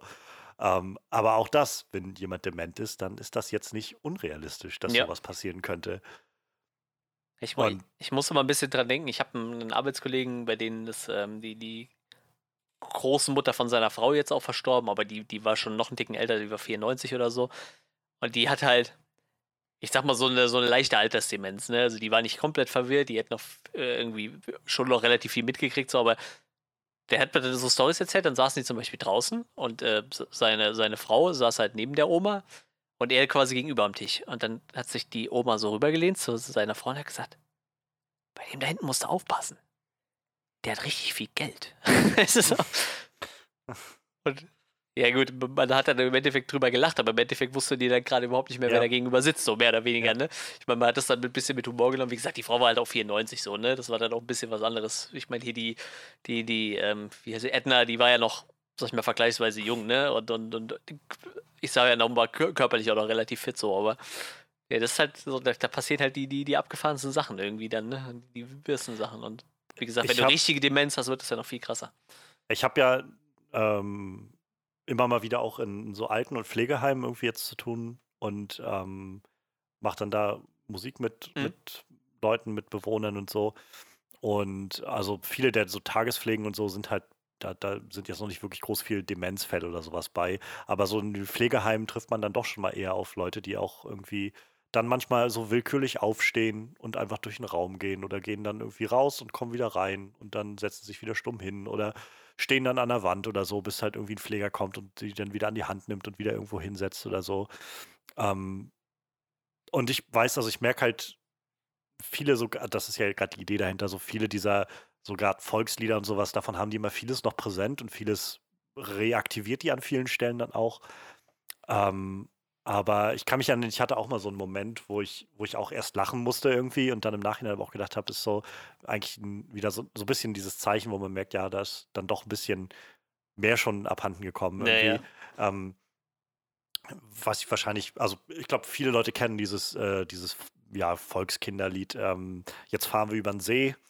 Ähm, und die Idee, also von dem Lied, ist halt immer, dass man dann sagt, jetzt fahren wir über den See, über den See, jetzt fahren wir über den Jetzt fahren wir über den See, über den See, jetzt fahren wir über den See. Quasi, du singst jede Zeile zweimal und beim ersten Mal lässt du das letzte Wort weg und beim zweiten mhm. Mal singst du das letzte Wort halt.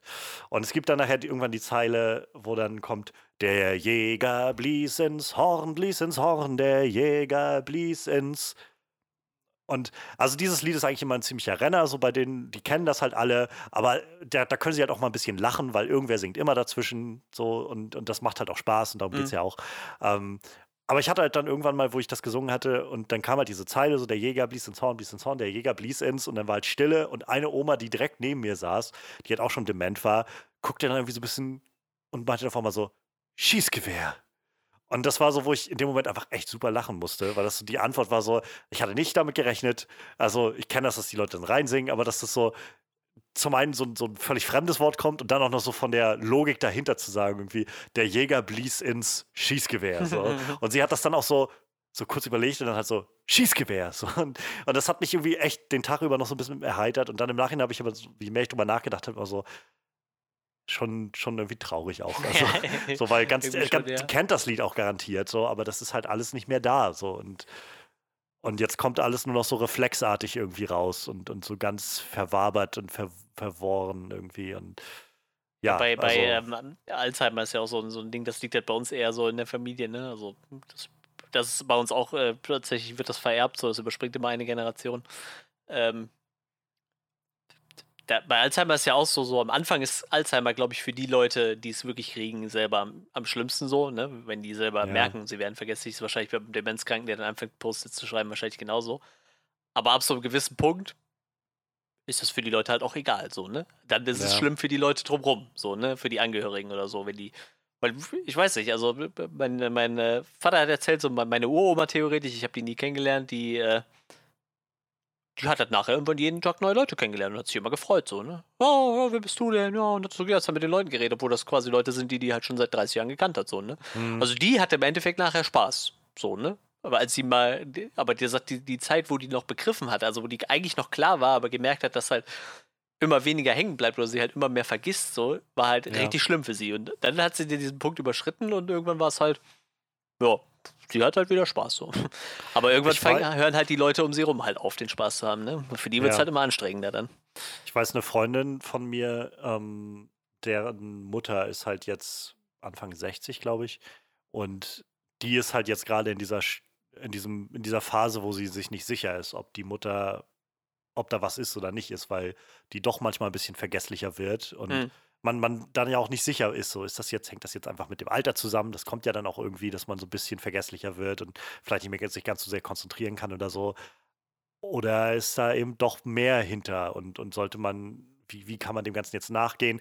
Dann ist aber die Person ist ja dann auch nicht, ist ja kein Kleinkind oder so. Und du willst, und ja, dann ja, sind ja auch viele Leute, die das dann vielleicht nicht so direkt ein, oder nicht, was jetzt nicht einsehen, aber die sich dem nicht so ganz direkt stellen wollen oder sowas in der Art. Oder, oder auch sagen, ach Quatsch, ich habe doch, ich bin noch immer noch ganz fit so ungefähr und ja, das ist schwer. Also ich, ich, ich, ich will in die Situation nicht kommen. So. Ja, ja, ich auch nicht. Nicht unbedingt, ja, das stimmt.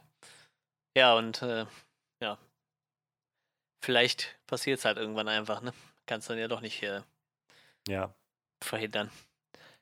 Ja, wie gesagt, also der, der, der Film schafft ziemlich viel so Events, äh, äh, wie nennt man Awareness. Also so der. Ja, genau, Awareness. So. Ja. Bewusstsein, so das genau, dafür zu ja. schaffen. Das macht der Film und ich muss, gut. Und ich muss sagen, das ist halt. Wir haben irgendwie. Wir haben so. Wir haben öfter mal Horrorfilme bei uns hier im, im Podcast irgendwie.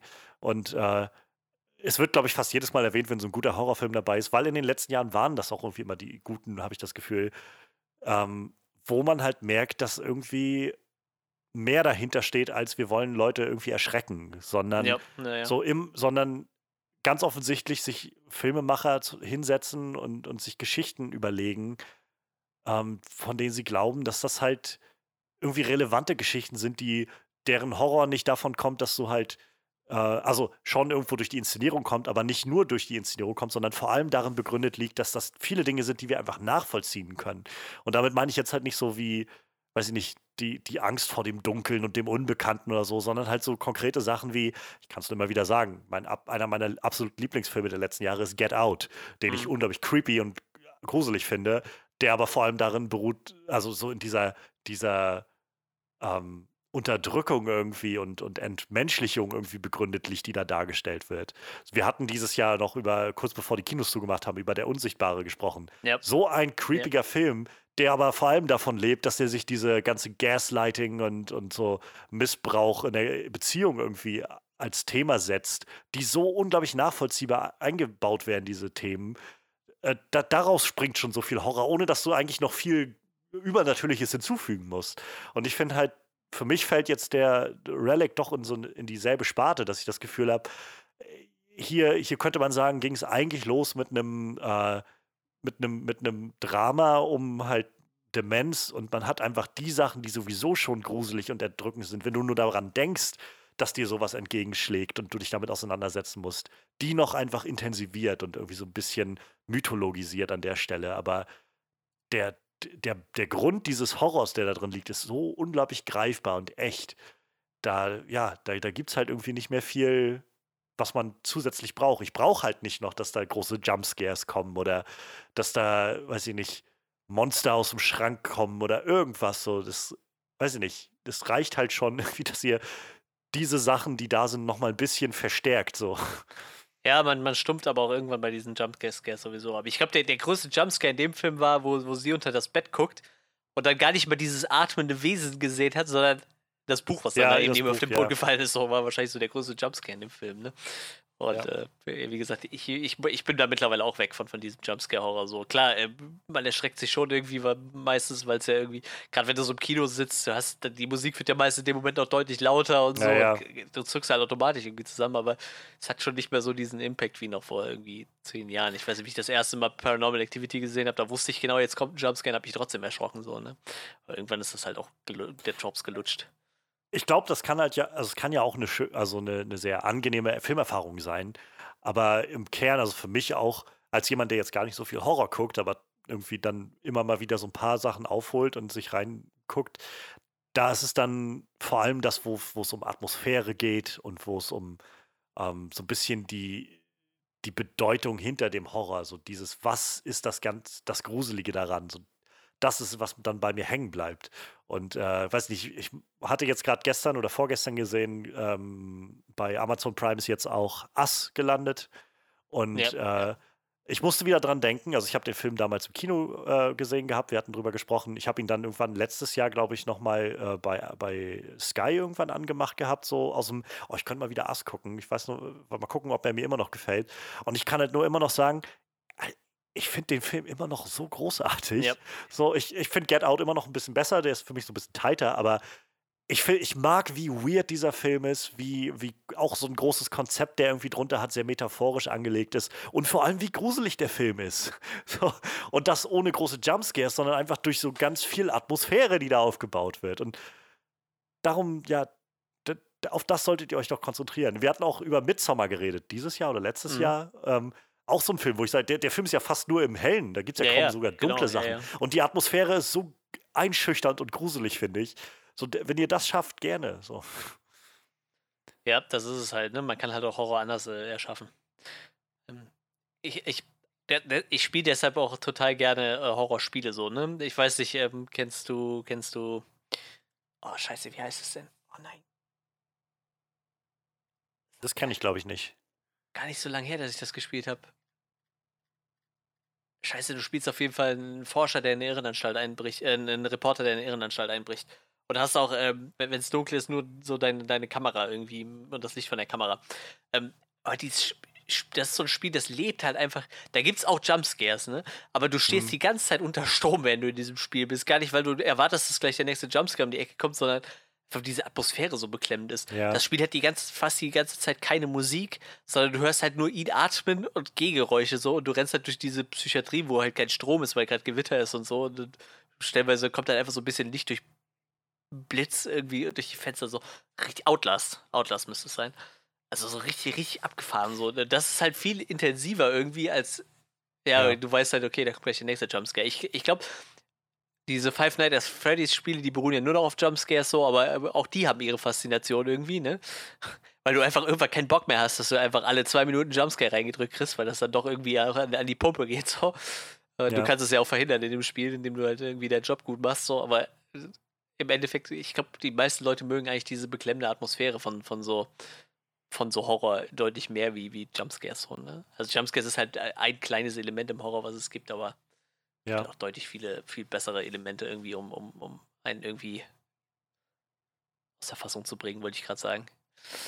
Ja, ich, also, und das ist ja auch gar nicht verkehrt, ne? Also, ja, ich will ja auch gar nicht sagen, dass das, dass das nicht viel, viel mehr Wert oder irgendwas hat. Aber ich merke halt so für mich, die Sachen, die bei mir hängen bleiben, sind halt dann doch mehr, die irgendwie Bedeutung haben. Wo ich, also wo ich das Gefühl habe, da steckt dann doch mehr hinter als ähm, mal so, so ein, naja, weiß ich, wie so ein, so ein bisschen Blockbuster-Kinomäßig, dass du halt im Kino sitzt, nicht als Blockbuster, aber halt so ein, so ein, so ein Film hast, der einfach nur dazu da ist, so ein bisschen dich, deine Rezeptoren einfach anzusprechen, dich mal kurz so aufzurütteln mit so einem Jumpscare oder sowas. Und dann kommst ja, du danach raus und denkst so, huh, Mann, das war aber, hoch, ne? Und dann hast du aber auch danach auch schon den Großteil wieder vergessen. So. Und das ist nicht schlimm, aber äh, weiß ich nicht, ich, ich tendiere dann doch irgendwie eher diese Filme zu mögen, äh, aus dem Horrorbereich, die halt eben diese Atmosphäre mit sich bringen. Und also nicht das, äh, so ich glaube für mich diese, dieses perfekte, ähm, dieser perfekte Hybrid ist halt ähm, The Thing, John mhm. Carpenters The Thing, wo ich so merke, die Atmosphäre ist so dick und so paranoid die ganze Zeit. Und dazu kommt auch einfach ein sehr, sehr gruseliges Wesen, was ja. einfach sehr, sehr creepy und eklig ist. Oh ja. Das stimmt. Ja, es ist halt, es geht halt schon beides irgendwie, ne? Aber ich glaube, gerade Jumpscares, die müssen halt auch richtig platziert sein, so, ne? Damit es halt gut funktioniert. Ja, ich, ist halt. Ich glaube, es gibt halt wahrscheinlich zu viele Horrorfilme, die sich darauf verlassen, dass sie einfach regelmäßig irgendwelche Jumpscares machen. Und ich glaube, genau, das sind regelmäßig ja. diese Filme, wo es dann heißt, echt jetzt Truth or Dare oder was ich, wie die alle heißen, so diese oh ja, billigen Blumhaus-Filme, wo man so merkt, der hier hat irgendwie keiner so wirklich eine Idee gehabt und irgendwie einfach nur versucht, einen schnellen Horror-Schrecker rauszuholen und das ist krass. Also Blumhaus ist ja echt so ein Label, da, da, da, scheiden sich bei mir auch die Geister so, ne? Die haben ja so echt mit die besten Horrorfilme der letzten Jahre rausgebracht, aber auch mit die schlechtesten so, ne? Weil ich, ich glaube halt einfach, dass, dass der, wie, wie heißt der, Jason Blum, der, der Chef von dem Laden. Ja, ja, ja. Äh, ich glaube, der gibt einfach jedem Kohle, der sagt, ich kann, ich habe eine Idee für einen Horrorfilm, so, ohne sich gefühlt selber damit auseinanderzusetzen, so. Weil anders kann ich mir nicht erklären, dass der halt, ich glaube, Get Out und wir, die sind beide bei dem gelandet, bei Blumhaus gelandet, oder?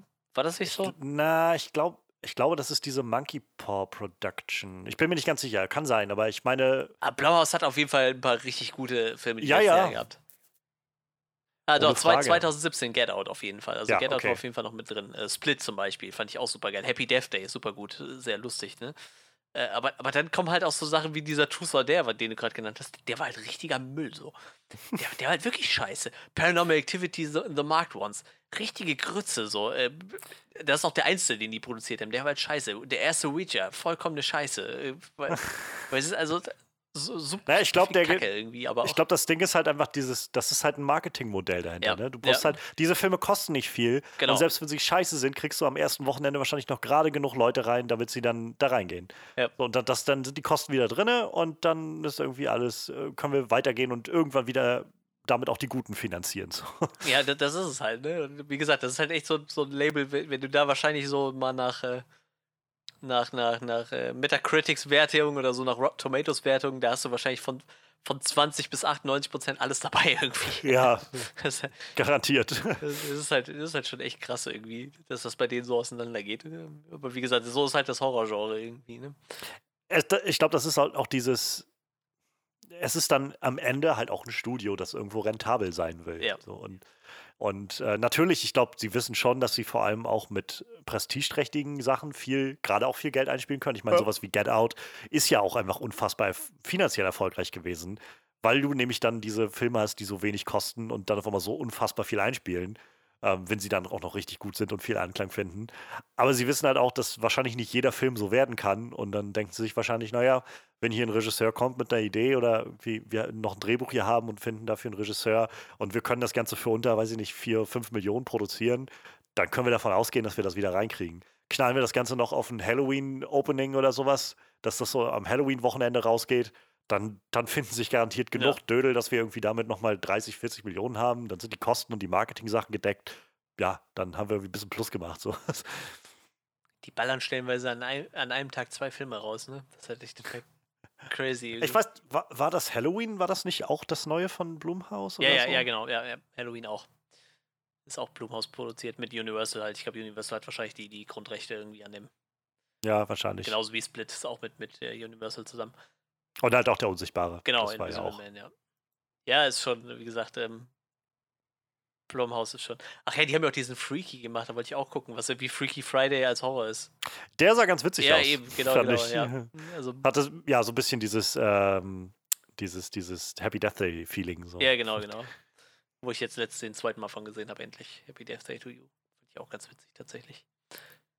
Ja, ähm, back, back to äh, Relic. Relic, wo wir eigentlich waren, ja. Ähm. Wollen, wollen wir dann vielleicht mal ein bisschen über die Scares reden, so die gruseligen ja. Sachen davon? Also wir hatten jetzt irgendwie schon viel über so die Metapher und so die Schauspieler, das Emotionale und so weiter geredet, aber ich finde, der Film hat auch einfach echt creepige Momente, so. Also wirklich creepy inszenierte Momente, so von von dem Abpellen der Mutter oder so, aber auch so im, im weiteren, also im größeren Verlauf waren auch einfach so Sachen, wo ich gedacht habe, boah. ich muss sagen, also das Abpellen der Mutter, weil es halt nicht so blutig war, fand ich das gar nicht so krass. Wie gesagt, mich holst du dann eher ab mit, mit Leuten, die sich selber irgendwie besser malträtieren. So. Das, das fand ich schon wieder richtig ekelhaft. Kam auch irgendwie unvorbereitet. So. Ich meine, ähm, ja. ich wusste, da passiert jetzt bestimmt irgendwas Schräges mit der, aber dass sie da dann fängt, sich die ganze Zeit die Brust zu hacken, war dann schon irgendwie so. Äh. Und danach stecht sie sich ja quasi das Messer auch in die Wange. Das, äh. Ja, auch die, die Art und Weise, wie es halt dargestellt war. Ja, also immer so die bei der, bei der, bei, mit, dem, mit der Brust war es ja dann so, dass man das nur aus der Perspektive von Emily Morton ja. mal gesehen hat, die so durch das Fenster irgendwie über dem Türrahmen durchgeguckt ja, hat ja. und das so im Spiegel irgendwie so ganz seltsam gesehen hat für einen kurzen Moment und dann hockte sie dann nachher in der Ecke und hatte sich weggeduckt und so und äh, drehte sich so langsam um und man war so, was kommt jetzt? Und dann hackt sie sich da im Gesicht rum. So. Auch ihr Bein, wo das dann auf einmal so gebrochen war und dann wieder eingerenkt. What the fuck, so. Ja, so. Ja. das sind so Sachen, die, die finde ich immer richtig übel. So. In meinem Lieblingsfilm Marches gibt es halt auch so eine Szene, wo die, die eine da, ähm, Hauptdarstellerin quasi glaubt, sie wird von einem Wesen verfolgt und das Wesen äh, hat sie dann erwischt und schneidet sie die ganze Zeit mit dem Messer und in Wirklichkeit sitzt sie halt dann auf dem Flur da und schneidet sich selber die ganze Zeit mit dem Teppichmesser einfach so richtig tief in, in den Arm rein. So. Das, boah, das ist so eine Szene, ich, das ist äh, so unangenehm es, das war so eine Szene, die mich dazu gebracht hat, dass ich mit Hannibal aufhöre mit der Serie. Ja. Ähm, ich weiß nicht, ob du Hannibal gesehen hast. Teilweise aber, auf jeden Fall. Ähm, ja. Ich habe, ich glaube, es war die vorletzte Folge der zweiten Staffel oder so.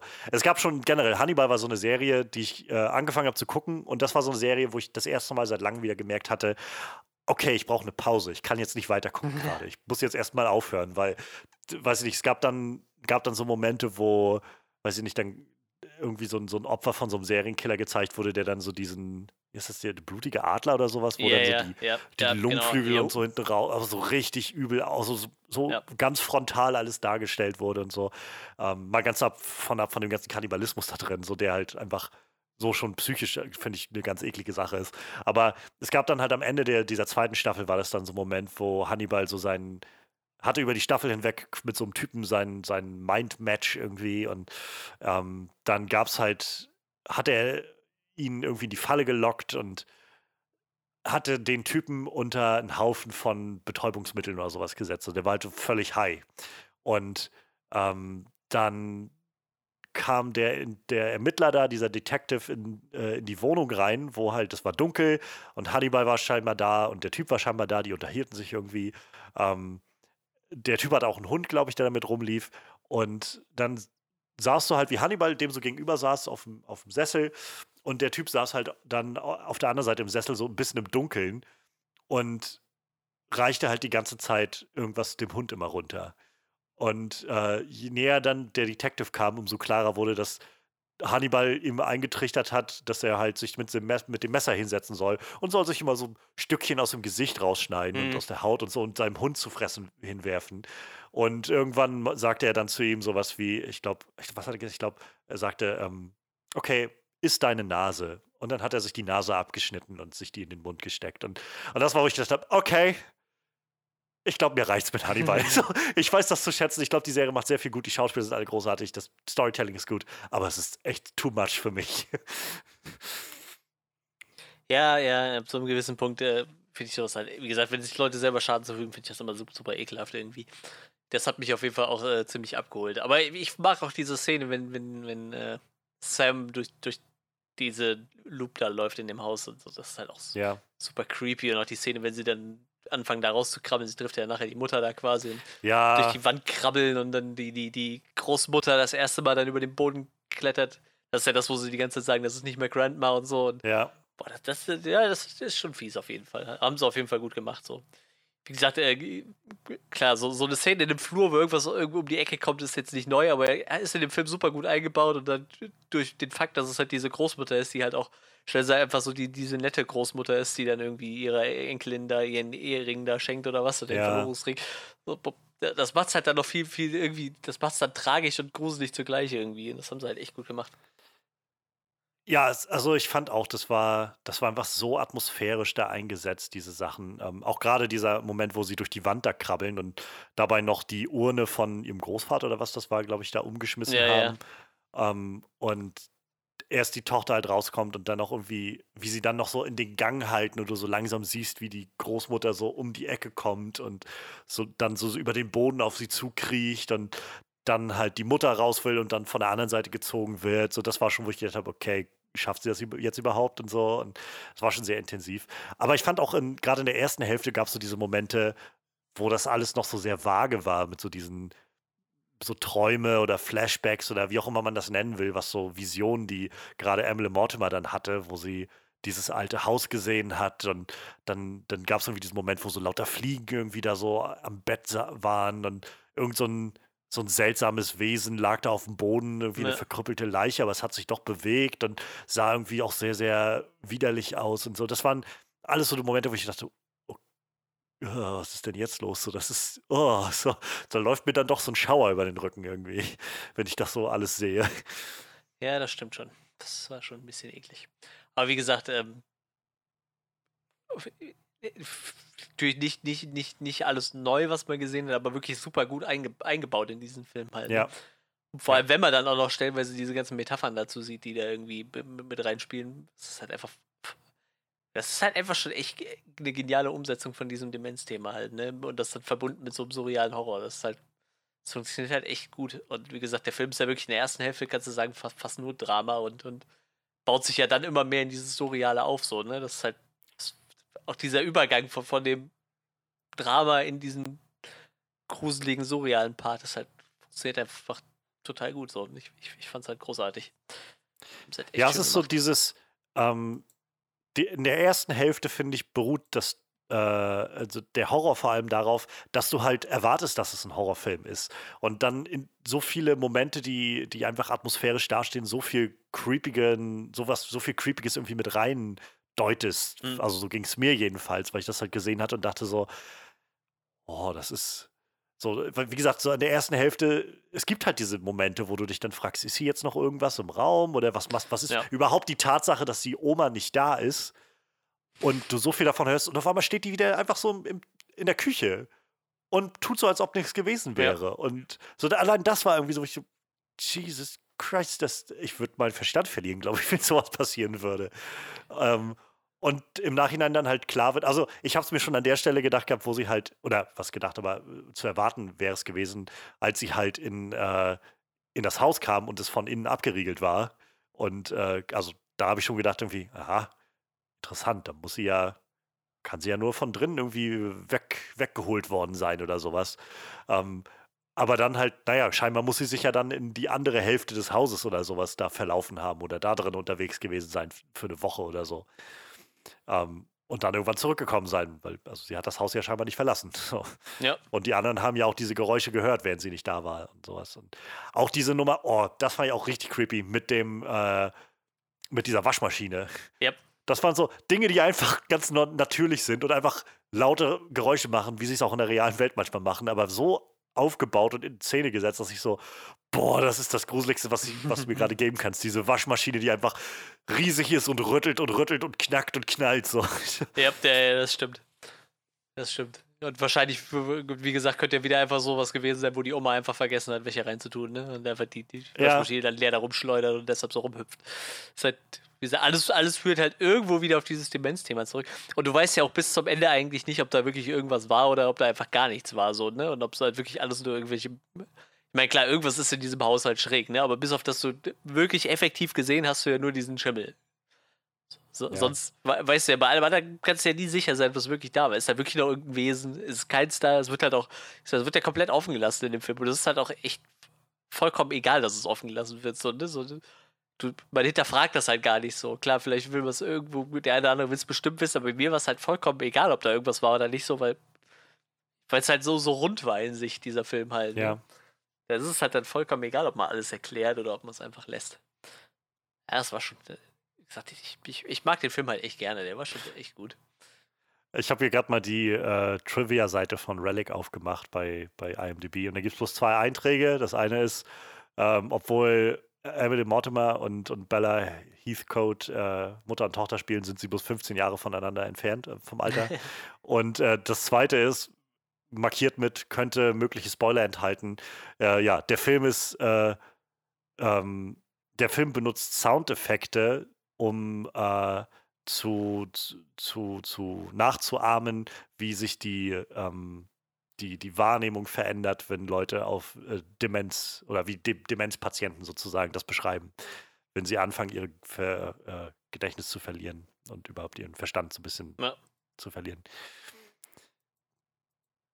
Aber ich wollte vor allem eigentlich mal rausfinden, wie teuer der Film war, aber dazu finde ich hier gerade. Nee, nichts. ich auch nicht. Hier steht auch nur Box Office 2,1 Millionen, aber wie gesagt, der Film hat ja auch keinen großen Kinorelease gehabt. Tja, schade. Ja, aber ähm, ich finde es halt interessant, wer, wer da alles mitproduziert hat tatsächlich. Also da ist die Produktionsfirma von Jack Gillenhall und, und, und uh, River Marker, ich weiß nicht, ist das seine Frau, keine Ahnung. Egal, ähm, den ihre Produktionsfirma ist als Hauptproduktionsfirma mit drin und als, als Executive sind noch die Russos mit drin. Die Russo Brothers ah. mit, mit äh, ihrem äh, Produktionsstudio. AGPO oder sowas. Also die haben da mit co-produziert tatsächlich. Ist natürlich auch ganz nett zu, zu wissen.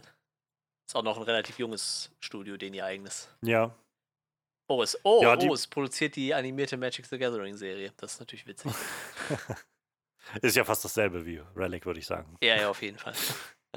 Spannend auf jeden Fall. Ja, wie gesagt, also auf jeden Fall hochgerätige Leute irgendwie mit involviert. Äh, produced by Jake Gyllenhaal wird auch als erstes genannt tatsächlich. Also der hat da scheinbar ein bisschen was in die Hand genommen ist halt echt schön, dass wir, ich, das ist, ich weiß, ich habe das so oft gesagt in den letzten Jahren wegen Horrorfilmen, dass halt so junge Leute irgendwie, junge, frische Leute irgendwie einen frischen Wind reinbringen können und die Chance kriegen, das ja. halt umzusetzen. Ne?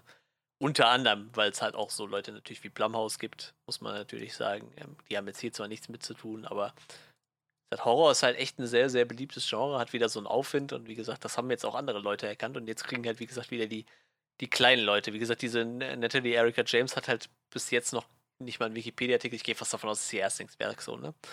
Und hat damit halt. Um, ähm, ja, also sie hat bei IMDb, sie hat quasi vier Kurzfilme vorher ja. gemacht. Und jetzt war das ihr erster Hauptfilm und sie war halt seit 2010 äh, aktiv als Second Unit Director. Da ja. sind hier verschiedene Filme mit angegeben, bei denen sie ähm, mitgewirkt hat. Aber auch alles Kurzfilme, wenn ich das hier richtig sehe. Also ja, ja. ist halt so, du sammelst halt deine Erfahrungen und, und äh, wie gesagt, und da musst du halt einfach nur einen finden, der dir dein, dein, deine Idee halt abkauft. Ich, äh, zum Beispiel fand ich das auch ganz spannend mit dem, wie hieß der Film, den wir letztens noch geguckt hatten, mit den, mit den Aliens? Ähm, äh, Vast of Night. Vast of Night, ja, so, sowas halt, ne? Ich glaube, das sind halt Filme, die werden vielleicht vor ein paar Jahren hätte die, hätte die wahrscheinlich einfach keiner gekauft. So. Und mittlerweile sind wir aber an ja. so einem Punkt, wir haben lauter Streaming-Anbieter, die sich gute Sachen wegschnappen, ja. wenn man mal ehrlich ist. Ne? Also wenn, wenn, wenn so ein äh, ähm Martin Scorsese Netflix-Filme macht, ne? Dann können. David Fincher jetzt ja auch. Ja, der, also David, genau. ja, sein neuer Film kommt ja jetzt bald zu Netflix ja, in ein, zwei Wochen. So, so, Dinge halt, ne? Klar, die haben ganz anderes Budget, aber jetzt so kleine Produktionsstudios wie, klar, die, ich meine, die Russos haben wahrscheinlich Kohle ohne Ende, aber das ist halt trotzdem ein sehr kleines Studio, genauso wie das von Jake Gyllenhaal. Die können sich dann auf so Leute konzentrieren und denen eine Chance geben. Und wie gesagt, gerade Horror ist ja echt ein Genre, was wieder richtig boomt. Und deshalb kriegen wir halt im Moment halt so, so richtig gute, neuartige Filme. Zum Beispiel ja. Get Out oder Wir oder wie gesagt jetzt hier sowas wie Relic. Was also hättest du mir gesagt, dass ich mal irgendwann, also jetzt mir vor fünf Jahren oder so gesagt, dass ich mal irgendwann interessiert wäre und gespannt wäre, was wohl der nächste Candyman-Film wird. So, da hätte ich gesagt, ja, klar, whatever, so.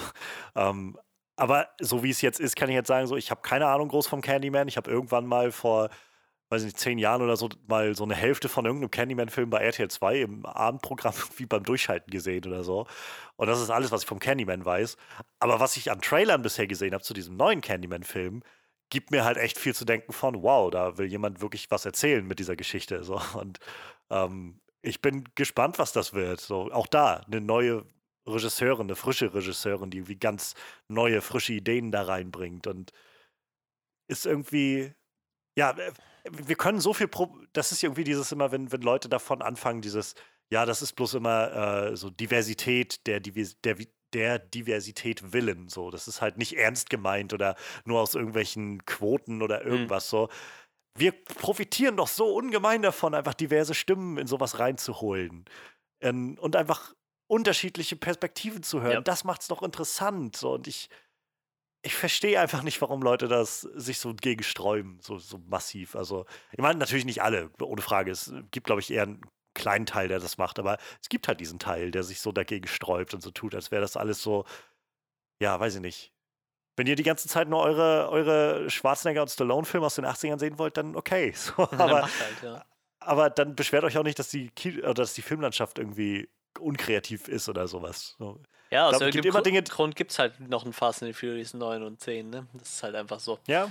Irgendwer guckt naja, halt mal, ist ja auch ne? okay. Ja. So, es, es, gibt ja auch, man kann das ja auch machen und es gibt auch genug Dinge, die man irgendwie kritisieren kann oder so. Aber wenn man sich dann hinstellt und irgendwie halt davon redet, dass die Leute irgendwie ihre Jobs bloß bekommen, weil sie halt diese oder jene Hautfarbe haben oder so, weil ja, ne, die, ja, wieder bloß jemand ausgesucht, weil er gerade schwarz war und die irgendwie einen Quotenschwarzen brauchen oder sowas. Und dann denke ich mir so, Ihr, ihr, habt doch alle keine Ahnung. Ja. so, das tut mir echt ja, leid. Ich wollte gerade sagen, ja, statt einfach nur so sagen, man hat den halt ausgewählt, weil er gut in die Rolle passt und weil es ein guter Schauspieler ist. Ne? Ja, den haben die nur ausgewählt, weil er schwarz ist. Wie, wieso? Warum? Dann hast du vor allem stellenweise einfach Leute, so, wo es einfach egal gewesen wäre, was er für eine Hautfarbe hätte. So. Warum sollten die den jetzt ausgewählt haben, weil er schwarz ist? So. Die haben den ausgewählt, weißt weil er die Rolle gut ausfüllt. So. Lieber wollen sie irgendwie dann Tom Hardy in der nächsten großen Rolle sehen oder sowas. Ja. Und nichts gegen Tom Hardy, aber es ist halt, auch nicht interessant, wenn du einfach jedes Mal sagst, ja, Tom Hardy wäre aber besser gewesen für die Rolle oder so. Du, du hast keine Ahnung, wer da drin besser gewesen wäre. Überhaupt diese Vorstellung, ach, keine Ahnung. Ich finde es einfach so, ich habe gerade letztens irgendwo wieder so, ein, so einen Kommentar drunter gelesen unter irgendeinem so äh, so einem Beitrag und wo es dann wieder darum ging, naja, aber äh, wichtig ist halt, dass der beste Schauspieler die Rolle bekommt. Und nicht, äh, was glaubt ihr denn, wozu Castings da, also ja, ja. mal ganz davon ab, dass Castings nicht alles andere als fair und ausgewogen sind und dass, das, dass es da so wirklich danach geht, wer der Beste ist dafür. Was glaubt ihr denn, wie diese Rollen funktionieren? Das ist so, es gibt nur einen Menschen, der diese Rolle füllen kann. Und das ist ja meistens halt Tom Hardy oder sowas. Oder, keine Ahnung, Charlize Theron. Oder so, denn nichts gegen diese Schauspieler, wie gesagt, aber das, so funktioniert das doch nicht so, sondern diese Schauspieler, die meisten davon sind wirklich alle gut ausgebildet. Und können unterschiedliche Dinge zu diesen Projekten bringen. Und vielleicht kann es sein, dass Leute einfach eine Rolle kriegen, weil sie gut da drin sind. So. Ja, das ist es. Und ähm, trotzdem macht er auch manchmal dann wieder so, so weil ich muss immer dran denken, was ich halt total klasse fand, ist bei, ähm, ich weiß, Sabrina hast du nicht gesehen, ne? Die Netflix-Serie. Nee, habe ich aber tatsächlich noch so ein bisschen auf der Liste, ja, der, dass ich mich eigentlich Da gibt es einen wollte. Charakter, äh, ich weiß gerade nicht, der nennt sich nachher, benennt sich ja nachher um. Ähm, auf jeden Fall ein Mädel, eine Freundin von, von Sabrina, die ähm, aber nachher lieber ein Mann wäre, ne? Ich glaube, nennt sie sich nachher Tony, ich bin mir gerade nicht sicher. Ähm, und die Schauspielerin ist tatsächlich, ähm, ähm, ähm, wie heißt der Fachbegriff?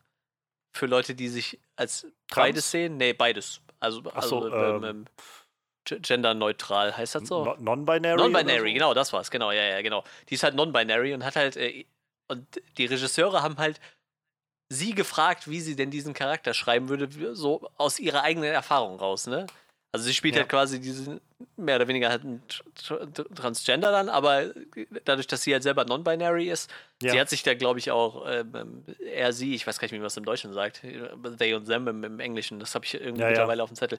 Aber sie hat sich in Wirklichkeit halt auch zum Beispiel ihre Brüste abnehmen lassen, einfach um, um ähm, nicht darauf reduziert zu werden halt, ne? Also, dass sie sowohl als auch kann, ne? Also, auch wenn du ihren Instagram-Feed ver verfolgst, sie hat halt Bilder in Kleidern da drin und manchmal trägt sie halt einfach ein Hemd und Jeans und ja, sieht halt im Endeffekt aus wie, wie, wie ein Junge, so halt, wie sie sich gerade fühlt, so, ne? Und, und äh, wie gesagt, da sind halt Regisseure, dann die Regisseure von der Serie auf sie zugegangen und die, die Showrunner haben halt sie gefragt und haben den Charakter mit ihr zusammen aufgebaut, quasi, ne? Weil, wen willst du denn besser fragen als jemand, der da Erfahrung ja. von hat, ne? Klar hättest du jetzt einen erfahrenen Schauspieler casten können und ihm einfach sagen können, so, du spielst jetzt halt einen, einen Transgender-Jungen, aber du kannst halt auch jemanden casten, der Erfahrung damit hat und, und, vielleicht auch selber was dazu beitragen kann, weil sein Leben das halt irgendwie auch schon, das in seinem Leben schon erlebt hat halt, ne? Und es ist halt, das Ding ist ja vor allem, dass die Leute, die dann meistens dargestellt werden, so und, und dieser, dieser ganze Diskurs, den wir halt darüber führen, ist halt so unglaublich aus dieser männlichen Perspektive geprägt. Ja. Weil wenn man halt einfach mal die fragt, die Menschen, also gerade auch, sei es jetzt irgendwie non-binary Menschen, aber auch einfach, auch einfach Frauen fragt, die meisten Frauen können dir sagen, wenn sie irgendwie einen Film sehen, ja, diese Frau hat einen Mann geschrieben, denn so würde niemals eine Frau ja, mit ja, jemandem ja. reden. So, so das, das können die meisten einfach sofort erkennen und sofort sagen. Und ja, mittlerweile, also sie mussten sich irgendwie darum, damit abfinden in den letzten 100 Jahren der Filmgeschichte. Ähm, aber das muss ja nicht so bleiben, so. sondern man kann ja auch einfach, wie gesagt, andere Stimmen zu Wort kommen lassen und dann werden interessante Gesa Geschichten erzählt. So interessante Perspektiven, die man noch nicht gesehen hat oder eingenommen hat oder so. Und ich fand auch interessant, was, was John Peely gesagt hat zu, zum Thema, warum er so viel Schwarze besetzt, so, weil er halt gesagt hat, ich habe halt alles mit Weißen schon mal gesehen. So, ne? Es gab es halt alles schon mal, also werde ich jetzt erstmal in der Hauptsache ja. mal Schwarze besetzen, so, weil, und, weil ich selber noch nie und, gesehen habe. So, ne? Und dann kommen sie halt um die Ecke mit einem so, ja, seht ihr, wie rassistisch der ist? Der will keine Weißen einstellen. Ja, ja, so. Diese, der, ja. Und, und, und ich weiß nicht, so ein bisschen aufgeschlossenere Leute, ich, ich glaube halt immer, dass halt echt der Großteil der Menschen sagt dann einfach, ja, kann er halt machen, er hat halt recht so. Ne? so, das war das ja. erste, was mir durch den Kopf ging. So, ja, er hat halt recht. So, ich, so ein Film wie wir, also ähnliche Filme wirst du mit Weißen wahrscheinlich schon genug gesehen haben. So, und er hat halt einfach einen klasse Cast aus afroamerikanischen Schauspielern zusammengecastet. So, und, und wie viele neue Schauspieler habe ich die letzten Jahre entdeckt, die alle ja aus einem Land kam, was ich irgendwie nicht kannte oder so, oder, oder was ich so nicht Ich kann halt hatte, nur, noch, ne? nur noch mal sagen, ich glaube, vor ein oder zwei Wochen, wo ich das vorgestellt hatte, ähm, Lovecraft Country ja. war so eine Serie, wo ich halt nicht jetzt alles großartig fand, aber die Schauspieler sind der Wahnsinn gewesen. Und äh, also davon sind wieder so einige, die ich jetzt echt auf dem Schirm habe, wo ich so denke, ja, ähm, die werde ich so bald nicht vergessen oder aus dem Auge verlieren. Ja, das ist es halt. Ich, ich mag das, ich weiß nicht, ich bin ja jemand, ich glaube, ich mag dann ganz gerne neue Sachen zu entdecken, so, ne? Aus, aus dem Grund ja. reise ich gerne, aus dem Grund gucke ich gerne irgendwie alles Mögliche an Filme. Ich, äh, wenn du mich nach meiner Lieblingsmusikrichtung fragst, könnte ich die eine präzise nennen, aber prinzipiell höre ich fast alles.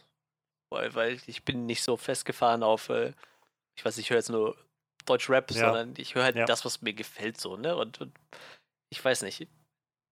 Es ist halt schwierig. Das Problem ist halt, im Internet schreien halt die Leute am lautesten, die, die irgendwie sich beschweren wollen, ne?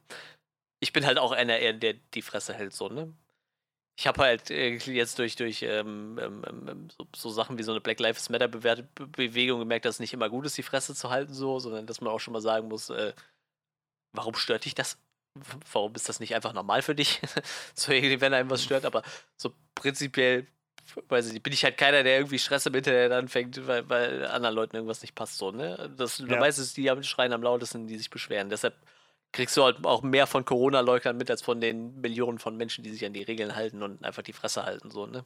Ja. Das ist halt, ich, ich muss, ich, ich finde das total faszinierend. Also, also einmal am Tag nutze ich Facebook noch und, und scroll so meine Timeline durch. Und ich habe halt wirklich zwei Leute in, in meiner T äh, Timeline, die kommentieren gefühlt jeden Tag bei zehn Corona-Leugnern und versuchen den irgendwie einzubläuen, warum denen ihre Meinung Bullshit ist. So. Und ich denke mir, wie kann man sich das antun? So, ne? Ich habe total Respekt davor, dass sie das hinkriegen, sich wirklich die ganze Zeit mit so Leuten rumzuschlagen, wo ich einfach zwei Sätze gelesen habe und schon die Hoffnung schon aufgegeben habe. So, und die versuchen es halt immer wieder so. Das ist halt mhm. echt so krass, dass es sowas gibt. Und weiß ich nicht. Und ich glaube, wir könnten einfach in einer viel besseren Zeit leben, wenn die Leute alle ein bisschen offener wären für, für weiß ich nicht, um es auf Film wieder zurückzubrechen, für Schauspieler aus anderen Ländern, für äh, Menschen, die non-binary sind und keine Ahnung, so ah, die Leute machen, ja, und dann kommen diese Leute um die Ecke, die dann lieber Tom Hardy im zehnten Film für dieses Jahr sehen wollen. Wir haben es halt, also wir haben es halt heute schon mal gesagt, so, es wird halt, es wird euch ja nichts weggenommen. So. Es ist ja nicht so, dass euch jetzt auf einmal verboten wird, andere Dinge zu gucken oder die Actionfilme zu mögen, die ihr schon aus Kindertagen mögt oder was auch immer. Also, es wird euch nichts weggenommen, wenn anderen Leuten eine neue Chance gegeben wird, die sie, die sie bisher noch nie hatten. So. Und äh, ihr, ihr könnt vielleicht dabei sogar noch feststellen, dass ihr neue Dinge kennenlernt, die euch sogar gefallen. So. Und das ist ja das, was ganz viele Leute, die eben aus zum Beispiel der afroamerikanischen Community oder auch der Queer Community oder so kommen, die sagen, Leute, wir mussten irgendwie die letzten, keine Ahnung, 30, 40, 50 Jahre irgendwie, mussten wir damit umgehen, dass wir halt einfach nirgendwo repräsentiert werden. Und wir, wir haben uns irgendwie damit abgefunden und, äh, und haben es auch irgendwie hinbekommen. So. Das heißt, ihr könnt auch, ihr kriegt das auch hin, wenn wir jetzt unsere Geschichten erzählen, dass ihr euch damit auch mal identifizieren könnt. So, auch wenn ihr nicht gerade queer seid ja, oder so. Das ist und, und das finde ich ja, das finde ich so krass. Das sind einfach so häufig so menschliche Geschichten, die da drin stecken. Wir hatten in Doom Patrol darüber geredet. Ich finde eine der immer noch äh, bewegendsten Geschichten da drin ist halt die von Larry, ja, dem, ja. diesem schwulen ähm, Testpilot, der irgendwie da sein, sein Leben irgendwie durcheinander gewirbelt sieht, durch diesen Negative Spirit und nicht weiß, wie er damit umgehen soll und sich outen soll und diese ganzen Sachen. So, das, ja, natürlich, das ist jetzt keine Problematik, mit der ich ganz gezielt zu tun habe, aber ich finde das trotzdem bewegend und, und irgendwie sehr nachvollziehbar, mich damit auseinanderzusetzen. Und das finde ich halt so krass, dass Leute da ein Problem mit scheinbar haben, so dass sich da reinzufühlen oder so. Ich würde aber zum Beispiel total gerne einfach mal mit jemandem sprechen, der so sich selbst als non-binary bezeichnet. Ich meine, das ist halt noch, noch nicht so verbreitet irgendwie, ja. aber ich würde halt gerne einfach mal mit jemandem sprechen. Ich habe zum Beispiel ähm, ähm, jemanden, auch bei, bei, Facebook bin ich noch mit dem befreundet, mit, der, mit dem war ich früher als Kind relativ dicke, der hat so ein paar Häuser unter uns gewohnt, ne? Und du musst dir vorstellen, bis letztes Jahr war das ein Typ, der hatte so ein, so, weiß ich nicht, so 30 Zentimeter lang Vollbart, war so ein Mettler mit, mit, mit, mit mhm. lang nach hinten gegehten Haaren so. Jetzt nennt er sich Lilith, hat äh, lange gepflegte Haare ist glatt rasiert und, und, und, und, schminkt sich total feminin, ne? Und, und ist halt ja. ganz offen Transfrau, so. Und ich hab echt total das Bedürfnis, nochmal mit dem zu quatschen, so, ne? Ich, sag, ich habe den jetzt bestimmt schon zehn Jahre nicht mehr gesehen, so, aber ich weiß nicht, also ich finde sowas spannend und wahrscheinlich auch irgendwo bewegend, so, wenn, wenn man die Story dahinter kennt. Ich meine, der, der, hat diese Wandlung halt auch erst mit 30 durchgemacht, so, ne? Also der ist halt, ja. der ist halt fast genauso alt wie ich. Und das ist halt irgendwie spannend. Also es ist halt auch der, der, eigentlich, eigentlich der zweite Mensch in meinem Leben, den ich kenne, der so, so eine sowas durchgemacht hat, so, ne? Also so, der jetzt quasi trans ist und, und, und das Geschlecht gewechselt hat.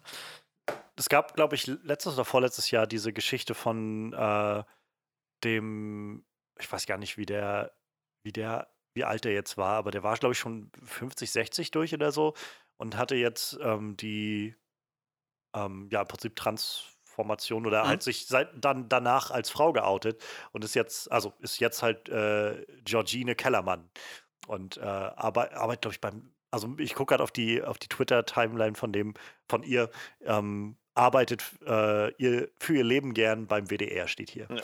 Und äh, die hat halt seitdem auch immer mal wieder, also recht viel ähm, recht viel so Aufmerksamkeit bekommen, weil, weil dann halt irgendwie darauf eingegangen wurde und sie so ein bisschen in der ähm, im Zentrum stand, dass es halt vor allem darum ging, dass jemand, der schon im oder die schon im betagten Alter war, einfach noch den, in den Punkt gekommen ist zu sagen, ich möchte mich selbst ausleben, wie ich bin. Ja, und nicht, ja.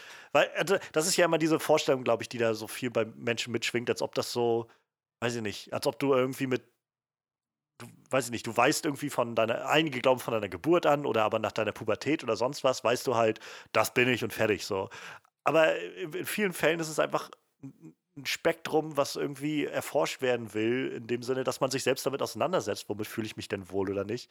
Nicht, nicht alles heißt davon, dass jeder Mann eine Frau sein will oder sonst was, aber kann auch einfach gut sein, dass nicht jeder Mann unbedingt in das klischeehafte Männerbild passen will oder Dinge, sich, sich den Dingen irgendwie an, anfreunden will, sondern auch Dinge machen möchte und sich mit femininen Dingen beschäftigt oder wohlfühlt oder, oder eben auch non-binary Sachen oder so. Und das ist ja nichts Schlimmes und, und das kann halt wann auch immer in deinem Leben passieren. Und das, weiß nicht, ich finde das eigentlich immer ganz, ganz schön, dass wir an den Punkt kommen mittlerweile, dass man das halt thematisieren kann, dass Leute halt ihre Transformationen auch machen können, wenn sie das denn möchten. Ähm, oder aber, naja, eben sich einfach generell vielleicht nicht mehr ganz so sehr einem gesellschaftlichen Druck ja. gegenübersehen, das eine sein zu müssen oder so. Weiß ich nicht. Also, ich hatte ähm, ich, äh, meine beste Freundin ist halt, ähm, ist halt äh, lesbisch und ähm, wir also haben auch viel schon immer drüber geredet, so in den, in den Jahren und so. Aber selbst das war sowas, wo sie halt meinte, dass sie auch in den letzten Jahren nochmal so eine, so eine kleine neue Herangehensweise gefunden hat, um das so ein bisschen als Spektrum zu begreifen, so Sexualität und sexuelle Orientierung und ähm, und das ist auch sowas, wo ich jetzt mittlerweile sage, so, also ich schätze mich schon als einen, heterosexuellen Menschen ein. Aber ich würde nicht ausschließen, dass ich auch, kann auch mal sein, dass ich vielleicht mich in irgendjemanden des gleichen Geschlechts verliebe oder sowas. Weiß ich nicht. Kann, kann sein. So, äh, kann ich ja nicht abschätzen. So, es ist jetzt nicht so, dass mir irgendwie, dass mir dabei irgendwie alle, alle Nacken zu, äh, Haare am Nacken zu Berge stehen oder sowas bei dem Gedanken oder so. Es ist einfach, bisher ist es nicht passiert, aber kann, kann sein, dass es vielleicht ein oder zwei Personen oder auch zehn oder zwanzig oder irgendwen gibt, bei dem das passt bei mir oder, oder sowas. Keine Ahnung.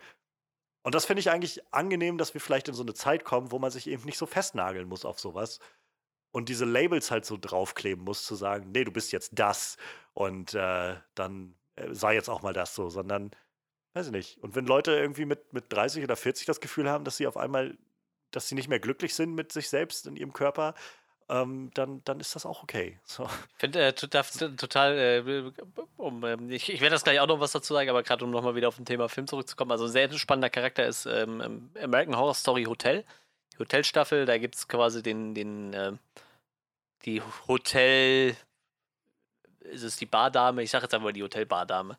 Ähm, es hat auch ein, ein Mann, der ähm, in diesem Hotel quasi erst mitbekommt, dass er eigentlich doch lieber eine Frau wäre und dann ist halt einfach so der hat halt nachher eine Glatze, so, also zieht auch keine Perücken an oder so, aber trägt halt nur noch schöne Kleider und schminkt sich und so. Und ist halt einer der spannendsten Charaktere in dieser ganzen Staffel so. Also wirklich, wenn man sich mal einen, äh, interessanten Charakter aus diesem, äh, aus diesem Trans-Umfeld angucken will, dann sollte man wirklich mal bei ähm, American Horror Stories Hotel reingucken. Also der Charakter ist wirklich total klasse so. Mein, meine Freundin ist auch total Fanate diesen, diesen Charakter und den Schauspieler, weil das einfach so, so, so ein cooler Charakter ist irgendwie.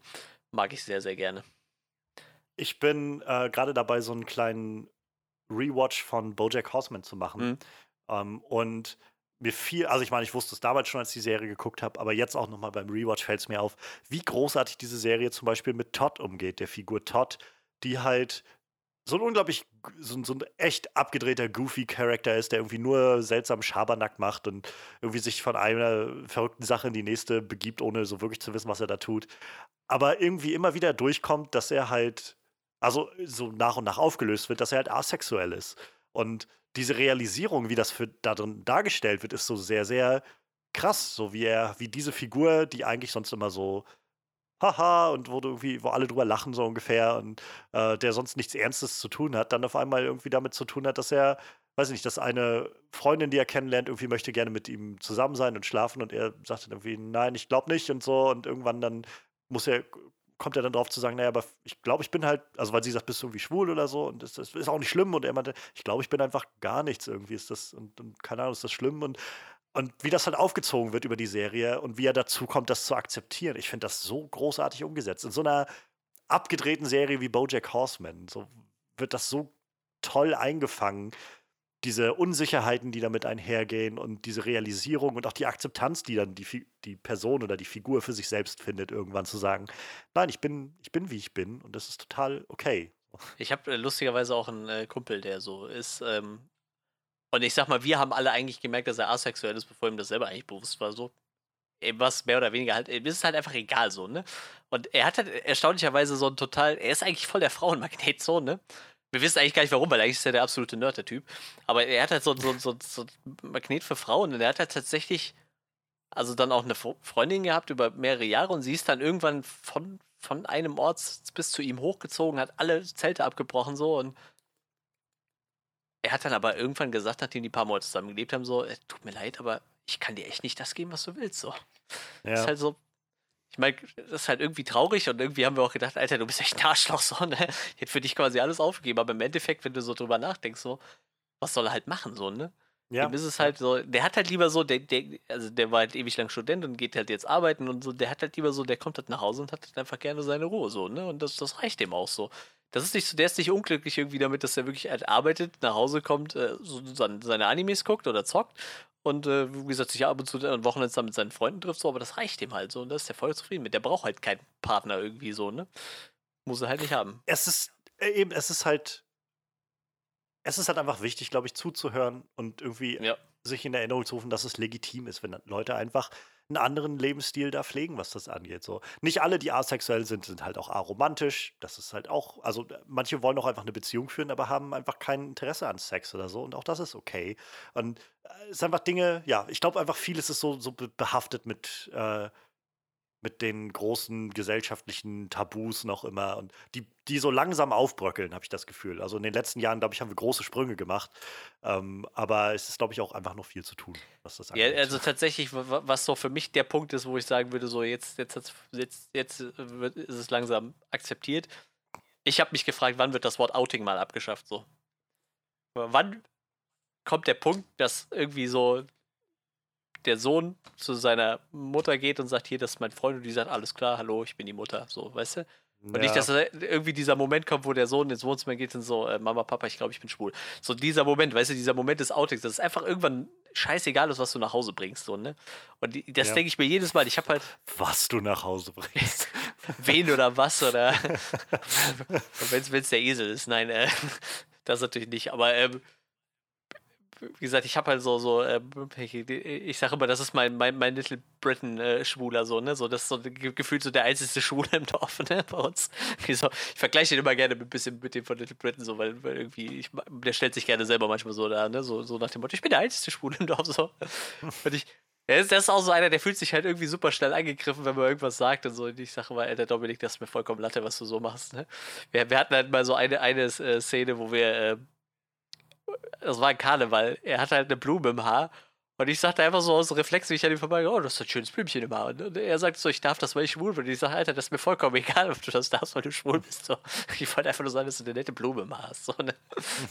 und, und er postet halt die ganze Zeit immer von irgendwelchen, ja, hier hat sich wieder ein Fußballspieler geoutet. Und jedes Mal, wenn ich Outing lese, denke ich so, boah, ob das irgendwann mal aufhört, so, ne? Dieses Outing-Ding. Weil ich glaube halt auch, dass Leute, die die, die wirklich betroffen sind. So. Also das hat so, so, so, weiß ich nicht, der, der Junge, der merkt, so, ich stehe halt eigentlich auf andere Jungs. So dieses Gefühl, ich muss mich outen. So, ich glaube, auch das muss halt irgendwann noch aufhören. Ne? Und ich, ich glaube, da sind wir halt langsam auf dem Weg, aber ich glaube, das wird halt noch ewig dauern. Und das ist, glaube ich, für mich so der Punkt. Wenn das normal wird, dass es einfach egal ist, äh, ob du Männlein oder Weiblein mit nach Hause bringst oder wie non-binäres, dann, ich glaube, dann, dann ist es vollkommen integriert. Und das wird auch ja, nicht in jedem Land passieren. Äh, ich meine. Nein, leider nicht. Und das ist halt auch einfach noch ein weites Stück Arbeit bis dahin, glaube ich. Viel, viel ähm, Aufmerksamkeit und, und Achtsamkeit ist dafür, glaube ich, noch notwendig, um dahin zu kommen. Ähm, und wie gesagt, ich glaube, dass, also vielleicht den Themenblock so langsam ja. ausschließen, den wir aufgemacht haben. Ich finde das super spannend und super interessant immer. Ähm, aber ich glaube halt, das Wichtige ist halt, dass wir hinhören. Genau. So, dass wir genau. einfach den Leuten zuhören und nicht anfangen, deren Narrative selbst zu spinnen und uns zu sagen, nee, das ist es, was die brauchen. Und, sondern wichtig ist, dass man hinhört und, und keine Ahnung. So, ich habe ja halt, weiß nicht, Outing ist halt sowas, wo ich zum Beispiel lange das nicht verstanden habe. So dieses so, ja, ist doch, ich, ist doch nicht schlimm, wenn ich weiß, was ich will. Und ne, ja, wenn ich ja, das, ne, so, so dieses, diese Herangehensweise von, naja, wenn du halt, wenn du halt einfach nur selbst davon überzeugt bist, dann ist doch alles gut so. Aber ja, dann habe ich halt irgendwann mich mit äh, meiner besten Freundin unterhalten und dann kam halt raus, ja, also wenn du, wenn du erstmal, das ist ja dieses, du bist halt dadurch, dass diese gesellschaftliche Normen existieren, was du eigentlich sein solltest, bist du halt sowieso schon nur am Zweifeln an dir selbst, wie, was, was du bist und ob das normal ist, was du bist oder nicht. Und als nächstes bist du dann am Zweifeln, ob man dich überhaupt akzeptiert, wenn du nicht das bist, was du sein solltest oder so. Und diese Sachen, also was da einfach für ein Druck einhergeht mit Outings und dass ja auch nicht jeder zum Beispiel zwangsläufig geoutet sein will, ja, ja, der halt irgendwie ja, schwul oder was auch immer, queer oder so ist. So dass diese ganzen Sachen, das ist halt so ein so, so ein sensibles Feld, wo es einfach nur so gut tut, wenn man sensibel bleibt und hinhört und irgendwie den Leuten Raum gibt. Ich habe noch eine, eine, eine kurze Anekdote dazu, dann können wir das so abhaken. Ähm, ähm, ich habe mal jemanden kennengelernt, ähm, und als ich die Person kennengelernt habe, war für mich ja klar, ist halt ein Mädel so, ne? Ich habe mit der gequatscht so die ganze Zeit, äh, war auf so einem, so einem, so einem ähm, Lab-Event innerhalb von, von einer äh, Convention und ähm, für mich war halt klar, so ist halt ein Mädel so irgendwie. Hat uns doch so den Anschein gemacht, so, ne? Kleine zierliche, relativ hübsche. Ähm, und irgendwann habe ich dann mit einem anderen Kumpel so, so ein paar Wochen später über dieses Lab gesprochen und er erwähnte dann immer so Kai. Ich, ich sag, wer ist denn Kai? Er sagte, du hast doch die ganze Zeit mit Kai am Tisch gesessen, so, ne? Und ich dann so überlegt, so Kai, Kai. Und dann sagt er, das ist halt das Mädel und dann haben wir halt auch so drüber gesprochen und, und äh, und er sagte dann irgendwann so, ja, das, das, ist eigentlich ein Mädel, aber die wollte halt schon immer ein Junge sein. So, die hat sich halt nie als, als Frau gefühlt, so, ne? Und, äh, und ich war dann auch mit ihr bei Facebook verknüpft, oder jetzt, ab jetzt sage ich mit ihm, war mit ihm bei Facebook verknüpft. Und, und er stand halt immer auf diese äh, Facebook-Fragen- und Antwort-Dinger, weißt du, so hier zehn Fakten über mich und so. Und, und irgendwann hat er dann so geschrieben bei diesen zehn Fakten so, ja, ich, ich habe halt so ein Geheimnis, aber das kennt halt kaum einer. Und ich habe halt einfach drunter geschrieben so, äh, ich, ich kenne dein Geheimnis, aber das ist mir halt eigentlich egal so, ne? so, also ich, ich wusste ja, dass das eigentlich eine Frau ist, aber, aber die viel lieber Mann wäre so. Und dann hat, ging da halt auch dann, habe ich halt von, von ihm eine Nachricht gekriegt, so und so, so du, du, weißt halt, also ich, ja klar, so, ne? Also ich sag, ich habe dich kennengelernt und für mich war halt klar, du bist eine Frau so, aber so, ich habe halt relativ schnell gemerkt, du willst halt keine sein, so. Das ist halt mir ist halt voll okay so, ne? Ist halt voll egal. So. Hat er gesagt, er meinte dann auch, ich krieg da halt total selten Verständnis für so. Und ich sage, Alter, du musst mhm. dich auch selber wohlfühlen. So ist ja nicht, ist ja nicht mein Bier, wo drin du dich wohlfühlst, ne? Mhm. Ich meine, ich könnte jetzt das Einzige, was ich sagen könnte, ist so, äh, war halt eine hübsche, ne? so, ne? Als Mann kann ich jetzt sagen, als Mann, der auf Frauen steht, kann ich halt sagen, so, darum wäre es halt schade, aber im Endeffekt, der Rest ist mir halt vollkommen egal, ne? Also die muss sich, er, er, sie muss sich ja damit wohlfühlen und nicht ich so. Hat ja. halt auch mittlerweile, ich habe nicht mehr so den Kontakt zu der Person, ist halt auch schon fünf, sechs Jahre her alles und äh, ab und zu so äh, stolpert nochmal mal, noch mal auf Facebook drüber und so mittlerweile hat er halt Bartwuchs, weil er halt äh, im, im, Hormone nimmt und, und, hat auch so ein paar OPs hinter sich ja. und so, so. Ich denke, das ist doch alles voll gut. So. Und dann habe ich halt nochmal mit dem anderen Kumpel gesprochen, mit dem ich ein bisschen mehr Kontakt so, so ja, wir haben uns jetzt nochmal getroffen. Mittlerweile hat er eine relativ dunkle Stimme, so durch diese Hormontherapie und so, so.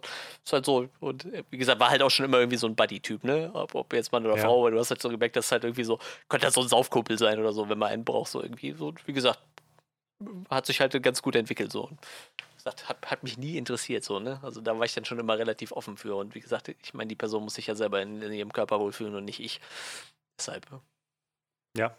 Ja, und jetzt äh, kommen wir wieder zu Relic. Äh, sollen wir vielleicht mal zu Sachen kommen, die sind dem Film nicht gefallen? ja, können wir gerne tun.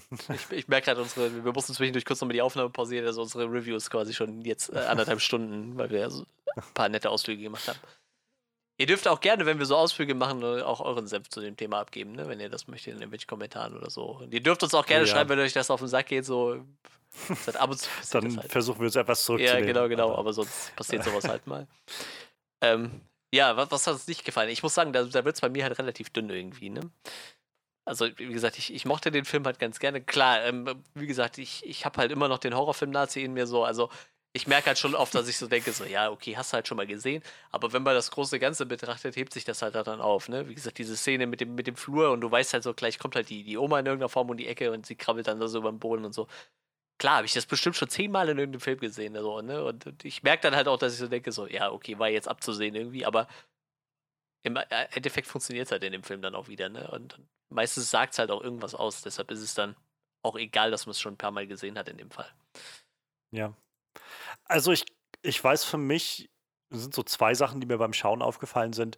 Eins so ein bisschen auf der technischen Seite und eins so ein bisschen auf der, ähm, ja, auf, auf, auf so der, der Pacing-Seite, glaube ich, gerade.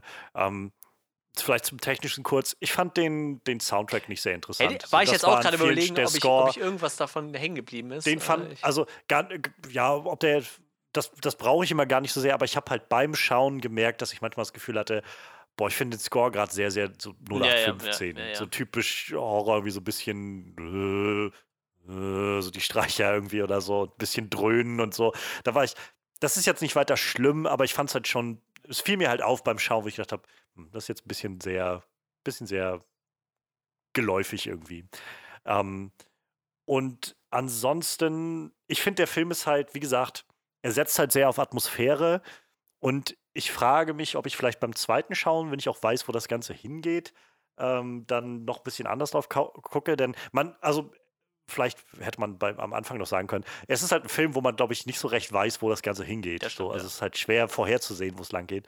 Aber das hat halt so ein bisschen dazu geführt, dass ich gerade diese erste Hälfte so ein bisschen sehr meandernd fand. So ein bisschen, wo ich da manchmal gefragt habe, okay, also jetzt gerade baut sich hier schon gut Atmosphäre auf, aber wo soll es jetzt eigentlich hingehen? So kann, also so ein bisschen deutlicher hätte ich vielleicht noch gerne oder ein bisschen, weiß ich nicht, so, so einen Schritt schneller vielleicht manchmal, weil manchmal hatte ich so das Gefühl von, ja, jetzt ist hier, hier, hier ruht man sich vielleicht doch zu sehr aus gerade. Nicht viel, aber doch so ein kleines bisschen, dass ich, weiß ich, so ein ganz kleines bisschen Ungeduld in mir ge gefühlt habe, als so ein, ja, kommen wir jetzt so langsam dann mal zu dem zu, zum nächsten Kapitel in der ganzen ja. Geschichte oder ja, so. Weiß, ähm, wie gesagt, ich glaube, ich kann mir vorstellen, dass das beim erneuten Schauen, wenn man auch gerade weiß, wo es hingeht, nochmal eine andere Sicht hat und auch gerade, wenn dann klar ist, wo so die Metapher dahinter steckt. Aber nichtsdestotrotz, also das war was, was mir auffiel beim Schauen. Äh, fällt, ich habe gerade mal kurz geguckt, wer dieser Brian Reitzel ist, der den äh, Soundtrack gemacht hat. Der hat unter anderem den Soundtrack von Hannibal gemacht.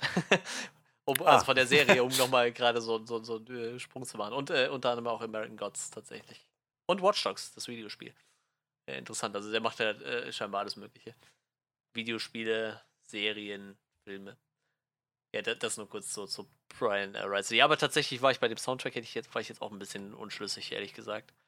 Meistens bin ich ja ein Vertreter von, wenn mir der Soundtrack nicht äh, auffällt, ist es meistens ganz gut, weil das gut untermalt, aber tatsächlich bei jedem Soundtrack wäre ich jetzt auch, da ist halt so gar nichts hängen geblieben irgendwie und das ist halt irgendwie auch nicht so geil dann ist es wahrscheinlich zu generisch, so das, was du wahrscheinlich auch schon meintest, dass das so dieses typische Horrorfilm-Ding ist. Ja. Wie gesagt, ich brauche immer gar nicht so zwingend, dass das Ganze jetzt bei mir einen starken Eindruck hinterlässt oder so. Es ist halt auch einfach manchmal gut, wenn das halt sehr gut so mit, mit dem ja, Rest ja, verschwimmt ja, genau, oder ja, so. Das das, Aber meinte, es war halt nicht nur, nicht nur, dass es irgendwie sehr so im Hintergrund mit dem Hintergrund oder den Hintergrund untermalt hat, sondern eben so, dass ich manchmal das Gefühl hatte von, das jetzt schon sehr, sehr klischeehaft so. Was da jetzt so musikalisch passiert, so für mein Empfinden. Ja, vielleicht äh, hat der Mann so seine feste Vorstellung gehabt, wie ein Horrorfilm zu klingen hat oder so. Ähm, ja, ich weiß es nicht. Ja, tatsächlich das mit dem Pacing, dadurch, dass der Film allgemein nur 90 Minuten lang ist, ist mir gar nicht so krass aufgefallen. Ja, es ne? ging. Ne? Aber es war jetzt halt nicht mega schlimm, aber es, ja. Ja, wie gesagt, ich habe halt auch echt nicht so viel zu bemängeln bei dem Film. Wie gesagt, ich mochte den ganz gerne irgendwie. Ähm, waren halt eher so Kleinigkeiten, wie gesagt, dass ab und zu so mein innerer Horror-Nazi dann so rauskam und gesagt hat, ich, ich mag das Wort Horror-Nazi, das ist toll. ich merke es, ich merke es. Wir sollten, wir hätten einen, einen Timer einführen sollen, äh, wie oft du das schon gesagt hast heute. Ja. Auf jeden Fall, äh, wie gesagt, das, das war so, das, wie gesagt, das kann man halt schlecht ausschalten, wenn man halt so viel gesehen hat irgendwie. Aber wie gesagt, wenn das das Schlimmste ist, dann, dann es halt eigentlich. Ne? Wie gesagt, ich, ich mochte diesen, also jetzt auch, wenn wir gerade, wo wir nochmal so drüber gesprochen haben, ich habe den Film halt auch erst gestern gesehen, ja dann noch vor ein paar Stunden, ist ja noch frischer. Äh, dieses ganze, wie, wie sehr dieses Demenzthema eigentlich in diesem ganzen Film mitschwingt, so, ne? Das, das, ja. das lässt halt auch echt so Sachen verzeihen, wo du dir so denkst, ja, eigentlich kennst du das schon, aber, die, aber es passt halt wirklich gut zu diesem Demenzthema irgendwie so, ne? Oder, oder untermalt halt das, was der Film aussagen will, mit irgendwelchen Metaphern so. Und das ist halt total gut. Das hat der Film halt wirklich sehr gut gemacht. Und wie gesagt, äh, auch wenn der eine oder andere meint, äh, dass, dass man dann an, an, an Kais äh, Nacken die, die, äh, diesen Fleck gefunden hat, wäre dann ein, ein, ein Anreiz für den zweiten Teil und das wäre Grund, sich darüber aufzuregen. So, ich bin mir ziemlich sicher, da kommt kein zweiter Teil, das bleibt so, wie es ist. Und das steht gut ja. so für sich. Ich glaube, da hängen auch keine Studios hinter, die jetzt sagen so, boah, mach da unbedingt noch einen zweiten Teil drüber. Nee, das glaube ich auch das nicht. Das sind, glaube ich, eher so diese Studios, die sagen, wir, wir legen Wert darauf, dass du einen guten Film machst und lassen ihn so stehen, wie er ist. Und, und äh, das, das macht der Film halt. Der steht halt sehr gut so, wie er ist. Hast du noch irgendwas? Nicht so wirklich, Ja, bei ich. mir selber also, so. Ich, ich kann halt. Ich sagte, ich habe eigentlich eine ganz gute Zeit mit dem ganzen Ding gehabt. Ja. Also gut in Anführungszeichen, wenn man das gut nennen kann. ja, tatsächlich. Also jetzt gerade so, wenn man so eine, im Nachhinein drüber nachdenkt, finde ich, habe ich tatsächlich eine gute Zeit gehabt. Und wie gesagt, ähm, ich finde es halt nochmal spannend, weil ich jetzt so, während wir drüber gesprochen haben, nochmal gemerkt habe, wie gut mir der eigentlich gefallen hat. Also ich hatte im Vorfeld, ähm, ich hab, er hat mir gefallen so, aber ich war heute Nachmittag auch so ein bisschen ja, irgendwie nicht so ganz da irgendwie beim, oder hatte, bin, ich hatte nicht so hundertprozentig Lust, gerade in den Film zu gehen und hatte den dann geschaut und, und war so, oh, das war doch ganz gut. Und jetzt beim drüber reden und nochmal so reflektieren, wie gesagt, ich habe den auch erst vor ein paar Stunden gesehen, kommt nochmal so, doch, er hat mir eigentlich ziemlich, ziemlich gut gefallen. Also, und das mag ich sowieso immer nochmal ganz gerne, wenn so, wenn ich merke bei Filmen, ähm, die, die klingen noch so nach, die schwingen noch so nach und am Ende merke ich dann so, doch, da war mehr dran, als ich vielleicht beim ersten, so beim oberflächlichen Schauen gemerkt habe oder so, sondern es hat sich dann doch nochmal gut entfaltet für mich. Ja, ja, ja. Ich, ja, wahrscheinlich der, der, der, der, der, wie nennt man das so, der, der größte Erfolg, den ein Film verbuchen kann, ist, wenn du sagst, boah, den gucke ich mir irgendwann nochmal an. So, das ist wahrscheinlich wirklich so das, das Beste, was einem passieren kann, irgendwie. Wenn man aus dem Film so viel mitnimmt, dass du sich denkst, boah, ich glaube, wenn ich den nochmal gucke, dann nehme ich wahrscheinlich noch mehr mit. Und wenn er dann noch standhalten ja. kann, dann hat er das wahrscheinlich geschafft, so irgendwie bei den in die guten Filme reinzurutschen, so, die man sich dann wahrscheinlich auch noch öfter angucken kann oder so. Wahrscheinlich dann nicht direkt hintereinander, aber ich denke mal, das ist dann so Ich denke mal, den Film wird man auf jeden Fall nochmal gucken. Und ich werde tatsächlich auch, ähm, habe ich mir gerade überlegt, am Montag mal mit äh, mein, mein, hier der Arbeitskollege, wo ich erzählt hatte, mit, dem, mit der so leicht altersdemenzkranken Oma, dem werde ich ja. dem mal empfehlen, so, der kann sich den mal angucken, so. Ich glaube. Ja, ich hatte auch gerade, während wir erzählt hatten, noch so den Impuls, den wahrscheinlich auch nochmal weiter zu empfehlen an eine Freundin, die, wie gesagt, auch gerade sich so ein bisschen mit dem Thema auseinandersetzt. Ja. Also, wie gesagt, die, die, ich würde sagen, der Film ist schon wahrscheinlich sogar in erster Linie eher Drama wie Horror, so, glaube ich. Oder? Ja, ich weiß es nicht, vielleicht auch nicht. Es ist, wie gesagt, ich finde den sehr hy Ja, ja, das auf jeden so. Fall, ja. Aber wie, wie gesagt, und ich, ich glaube halt so, wahrscheinlich bis auf diese paar Body-Horror-Parts, die echt fies sind, sonst wahrscheinlich auch noch ein bisschen seichterer Horror. Ich glaube, den können auch Leute gucken, die nicht so ganz auf den krassen Horror stehen. Ähm, damit haben wir quasi gerade schon alle Empfehlungen ausgesprochen. Ähm, machen wir noch ein Abschlussresümee vielleicht. Möchtest gerne. du anfangen? Ja, also ähm, ja, kann ich gerne machen. Wie gesagt, ich äh, kann nur sagen, ich bin, ich bin sehr angetan von dem Film. Ich hatte am Anfang noch gedacht, dass das Ganze ja, mir gut gefallen hat, aber vielleicht eben doch noch nicht ähm, nicht so der ganz große Wurf war oder sowas und das Ende stärker war als der Anfang oder so, aber je weiter das Fortschritt, ich finde, es ist einfach eine sehr, sehr starke Metapher für ja, Leben mit Demenz oder Begleiten von Personen, die Demenz, an der Demenz erkranken und die Auseinander Auseinandersetzung damit, was das für einen selbst bedeutet, auch auf lange Sicht. All diese Dinge, das war, ja, hat dazu geführt, dass ich einfach dem Film echt viel abgewinnen kann. Das die Atmosphäre stimmt halt einfach sehr. Also da, da wird so viel reingesteckt. Auch die, ähm, die Schauspieler sind einfach so gut. Dieses Trio macht das sehr, sehr mhm. toll. Also ähm, und fällt mir auch gerade so auf, wo wir jetzt gerade so, so viel über Diversität gesprochen haben heute, auch ein Film, der eigentlich nur aus Frauen besteht, bis auf den einen, also den Jungen, der mal vom ja, den stimmt, Vater vom, ja. vom Nachbarsjungen. Aber ansonsten eigentlich rein weibliche Geschichte irgendwie. Ähm, ja, also ich kann, ich, wie gesagt, ich kann dem Film echt viel abgewinnen. So, und ich kann auch, auch verstehen, dass er so ein bisschen kontrovers aufgenommen wird, wenn ich so die, die Diskrepanz sehe zwischen Kritiker-Rating und dem ähm, Zuschauer-Rating, aber ich finde ihn halt doch ziemlich, ziemlich gut. Ähm, als ich jetzt angefangen habe, also als wir heute reingegangen, reingegangen, sind in die Review, dachte ich so, dass ich wahrscheinlich ende bei ähm, so um so 8 von 10. Aber jetzt so während des Gesprächs habe ich gemerkt, nee, ich glaube, ich bin tatsächlich bei 8,5 von 10. Ich finde, das ist einfach ein sehr, sehr starkes Ding. Vielleicht nicht das, das Rad neu erfunden oder so, aber so ein richtig guter, kleiner Indie-Horror, Mystery, Thriller-Drama-Streifen. Also, ja, fand ich gut. Fand ich wirklich gut. Ja, ich setze tatsächlich sogar noch einen drauf. Ich gebe dem Film sogar schon 9 von 10. Ähm, wie gesagt, auch, auch tatsächlich jetzt noch ein bisschen hochgesprungen, werden wir nochmal drüber gesprochen haben, weil ich tatsächlich viele von den Metaphern gar nicht so, so äh, gesehen habe. Wie die jetzt erst so gekommen sind, werden wir ähm, ähm, gelesen haben. Zum Beispiel auch das mit, mit diesem äh, Korridor, wo sie die ganze Zeit rumrennt und nicht mehr rauskommt. So, ja. Das ist so Disorientierung und, und, und, und Hysterie und so. Äh, darstellen sollen. So, das hat total gut gemacht. So, wie gesagt, dieser Film, der spielt halt die ganze Zeit mit dieser Demenz, sogar in diesen surrealen äh, Abschnitten, die er dann hat, die dann äh, diese horrormäßig surrealen Sachen. Und äh, das macht der Film halt echt gut. Und wie gesagt, der Film ist halt mit 90 Minuten halt auch echt schnell weggeguckt, so, aber ähm, beschäftigt dann einen dann doch deutlich länger als, als, als, als diese 90 Minuten so im Nachhinein. Und, und das ist der Film dann halt auch wert, dass man sich dann nachher, glaube ich, noch ein bisschen Gedanken drüber macht. Wie gesagt, ich mochte das Cast sehr gerne. So, so im Nachhinein betrachtet, ich hätte jetzt viele von den Leuten nicht mehr zuordnen können, aber da sitzen ja doch alles gestandene Leute und man hat fast von jedem irgendwie schon mal was gesehen von den drei Hauptdarstellerinnen und wie gesagt, alle guten Job abgeliefert und äh, ich sag sowas sehr gerne, gerade bei, bei so Newcomern so, ich bin halt echt gespannt, was so Natalie, Erika James so noch auf die, ja. auf, auf, die Beine stellt. So. Also wenn, wenn das so ihr erster Film war und wenn sie noch gute Ideen hat, so, wie gesagt, vielleicht ähm, kriegt sie dann beim nächsten Mal auch für einen anderen Film mehr Budget. Ich meine, die meisten Leute fangen ja immer mit so einem kleinen Film an, so, weil man die halt besser vermarktet kriegt irgendwie. Und wie gesagt, wer weiß, was die Dame noch so auf dem Zettel hat. Vielleicht haut die uns ja irgendwann mal mit einem krassen Sci-Fi-Streifen aus, aus Latschen oder so, weil sie dann noch irgendwas hat, aber mehr Budget bräuchte. So. Wie gesagt, ich bin bei so Leuten ja. immer gespannt, was da noch bei rauskommt. Und äh, ja, wie gesagt, ich lande bei 9 von 10 und auf jeden Fall eine Empfehlung. Wie gesagt, wenn ihr Bock habt, den Film zu gucken, aktuell bei Amazon, ähm, weil wir eben drüber gesprochen haben, wir auch aktuell bei Amazon. Get Out weiß ich nicht, ob der noch bei Amazon ist. Der war, glaube ich, mal bei Amazon auf jeden Fall. Aber wie gesagt, äh, wir könnt ihr da aktuell gucken. Relic könnt ihr da wahrscheinlich noch eine längere Zeit gucken.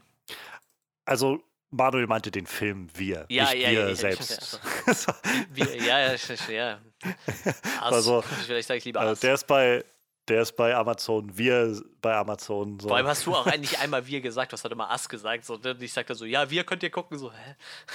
Macht ja noch weniger Sinn. Ja, also Ass von John Peely oder im Deutschen wir. Wie gesagt, weil Johannes noch, den nochmal angesprochen hat, den könnt ihr aktuell auch auf Amazon gucken. Der ist da relativ frisch. Wie gesagt, Relics seit September irgendwann da zu halten. Und äh, wie gesagt, guckt euch den mal an. Ähm, wie gesagt, ist jetzt ist nicht der härteste Horror, der, der kommt da ziemlich ohne Blut aus, hat zwar ein bisschen Body-Horror, der, der nicht gerade ohne ist, aber wie gesagt, ähm, wenig Jumpscares und so.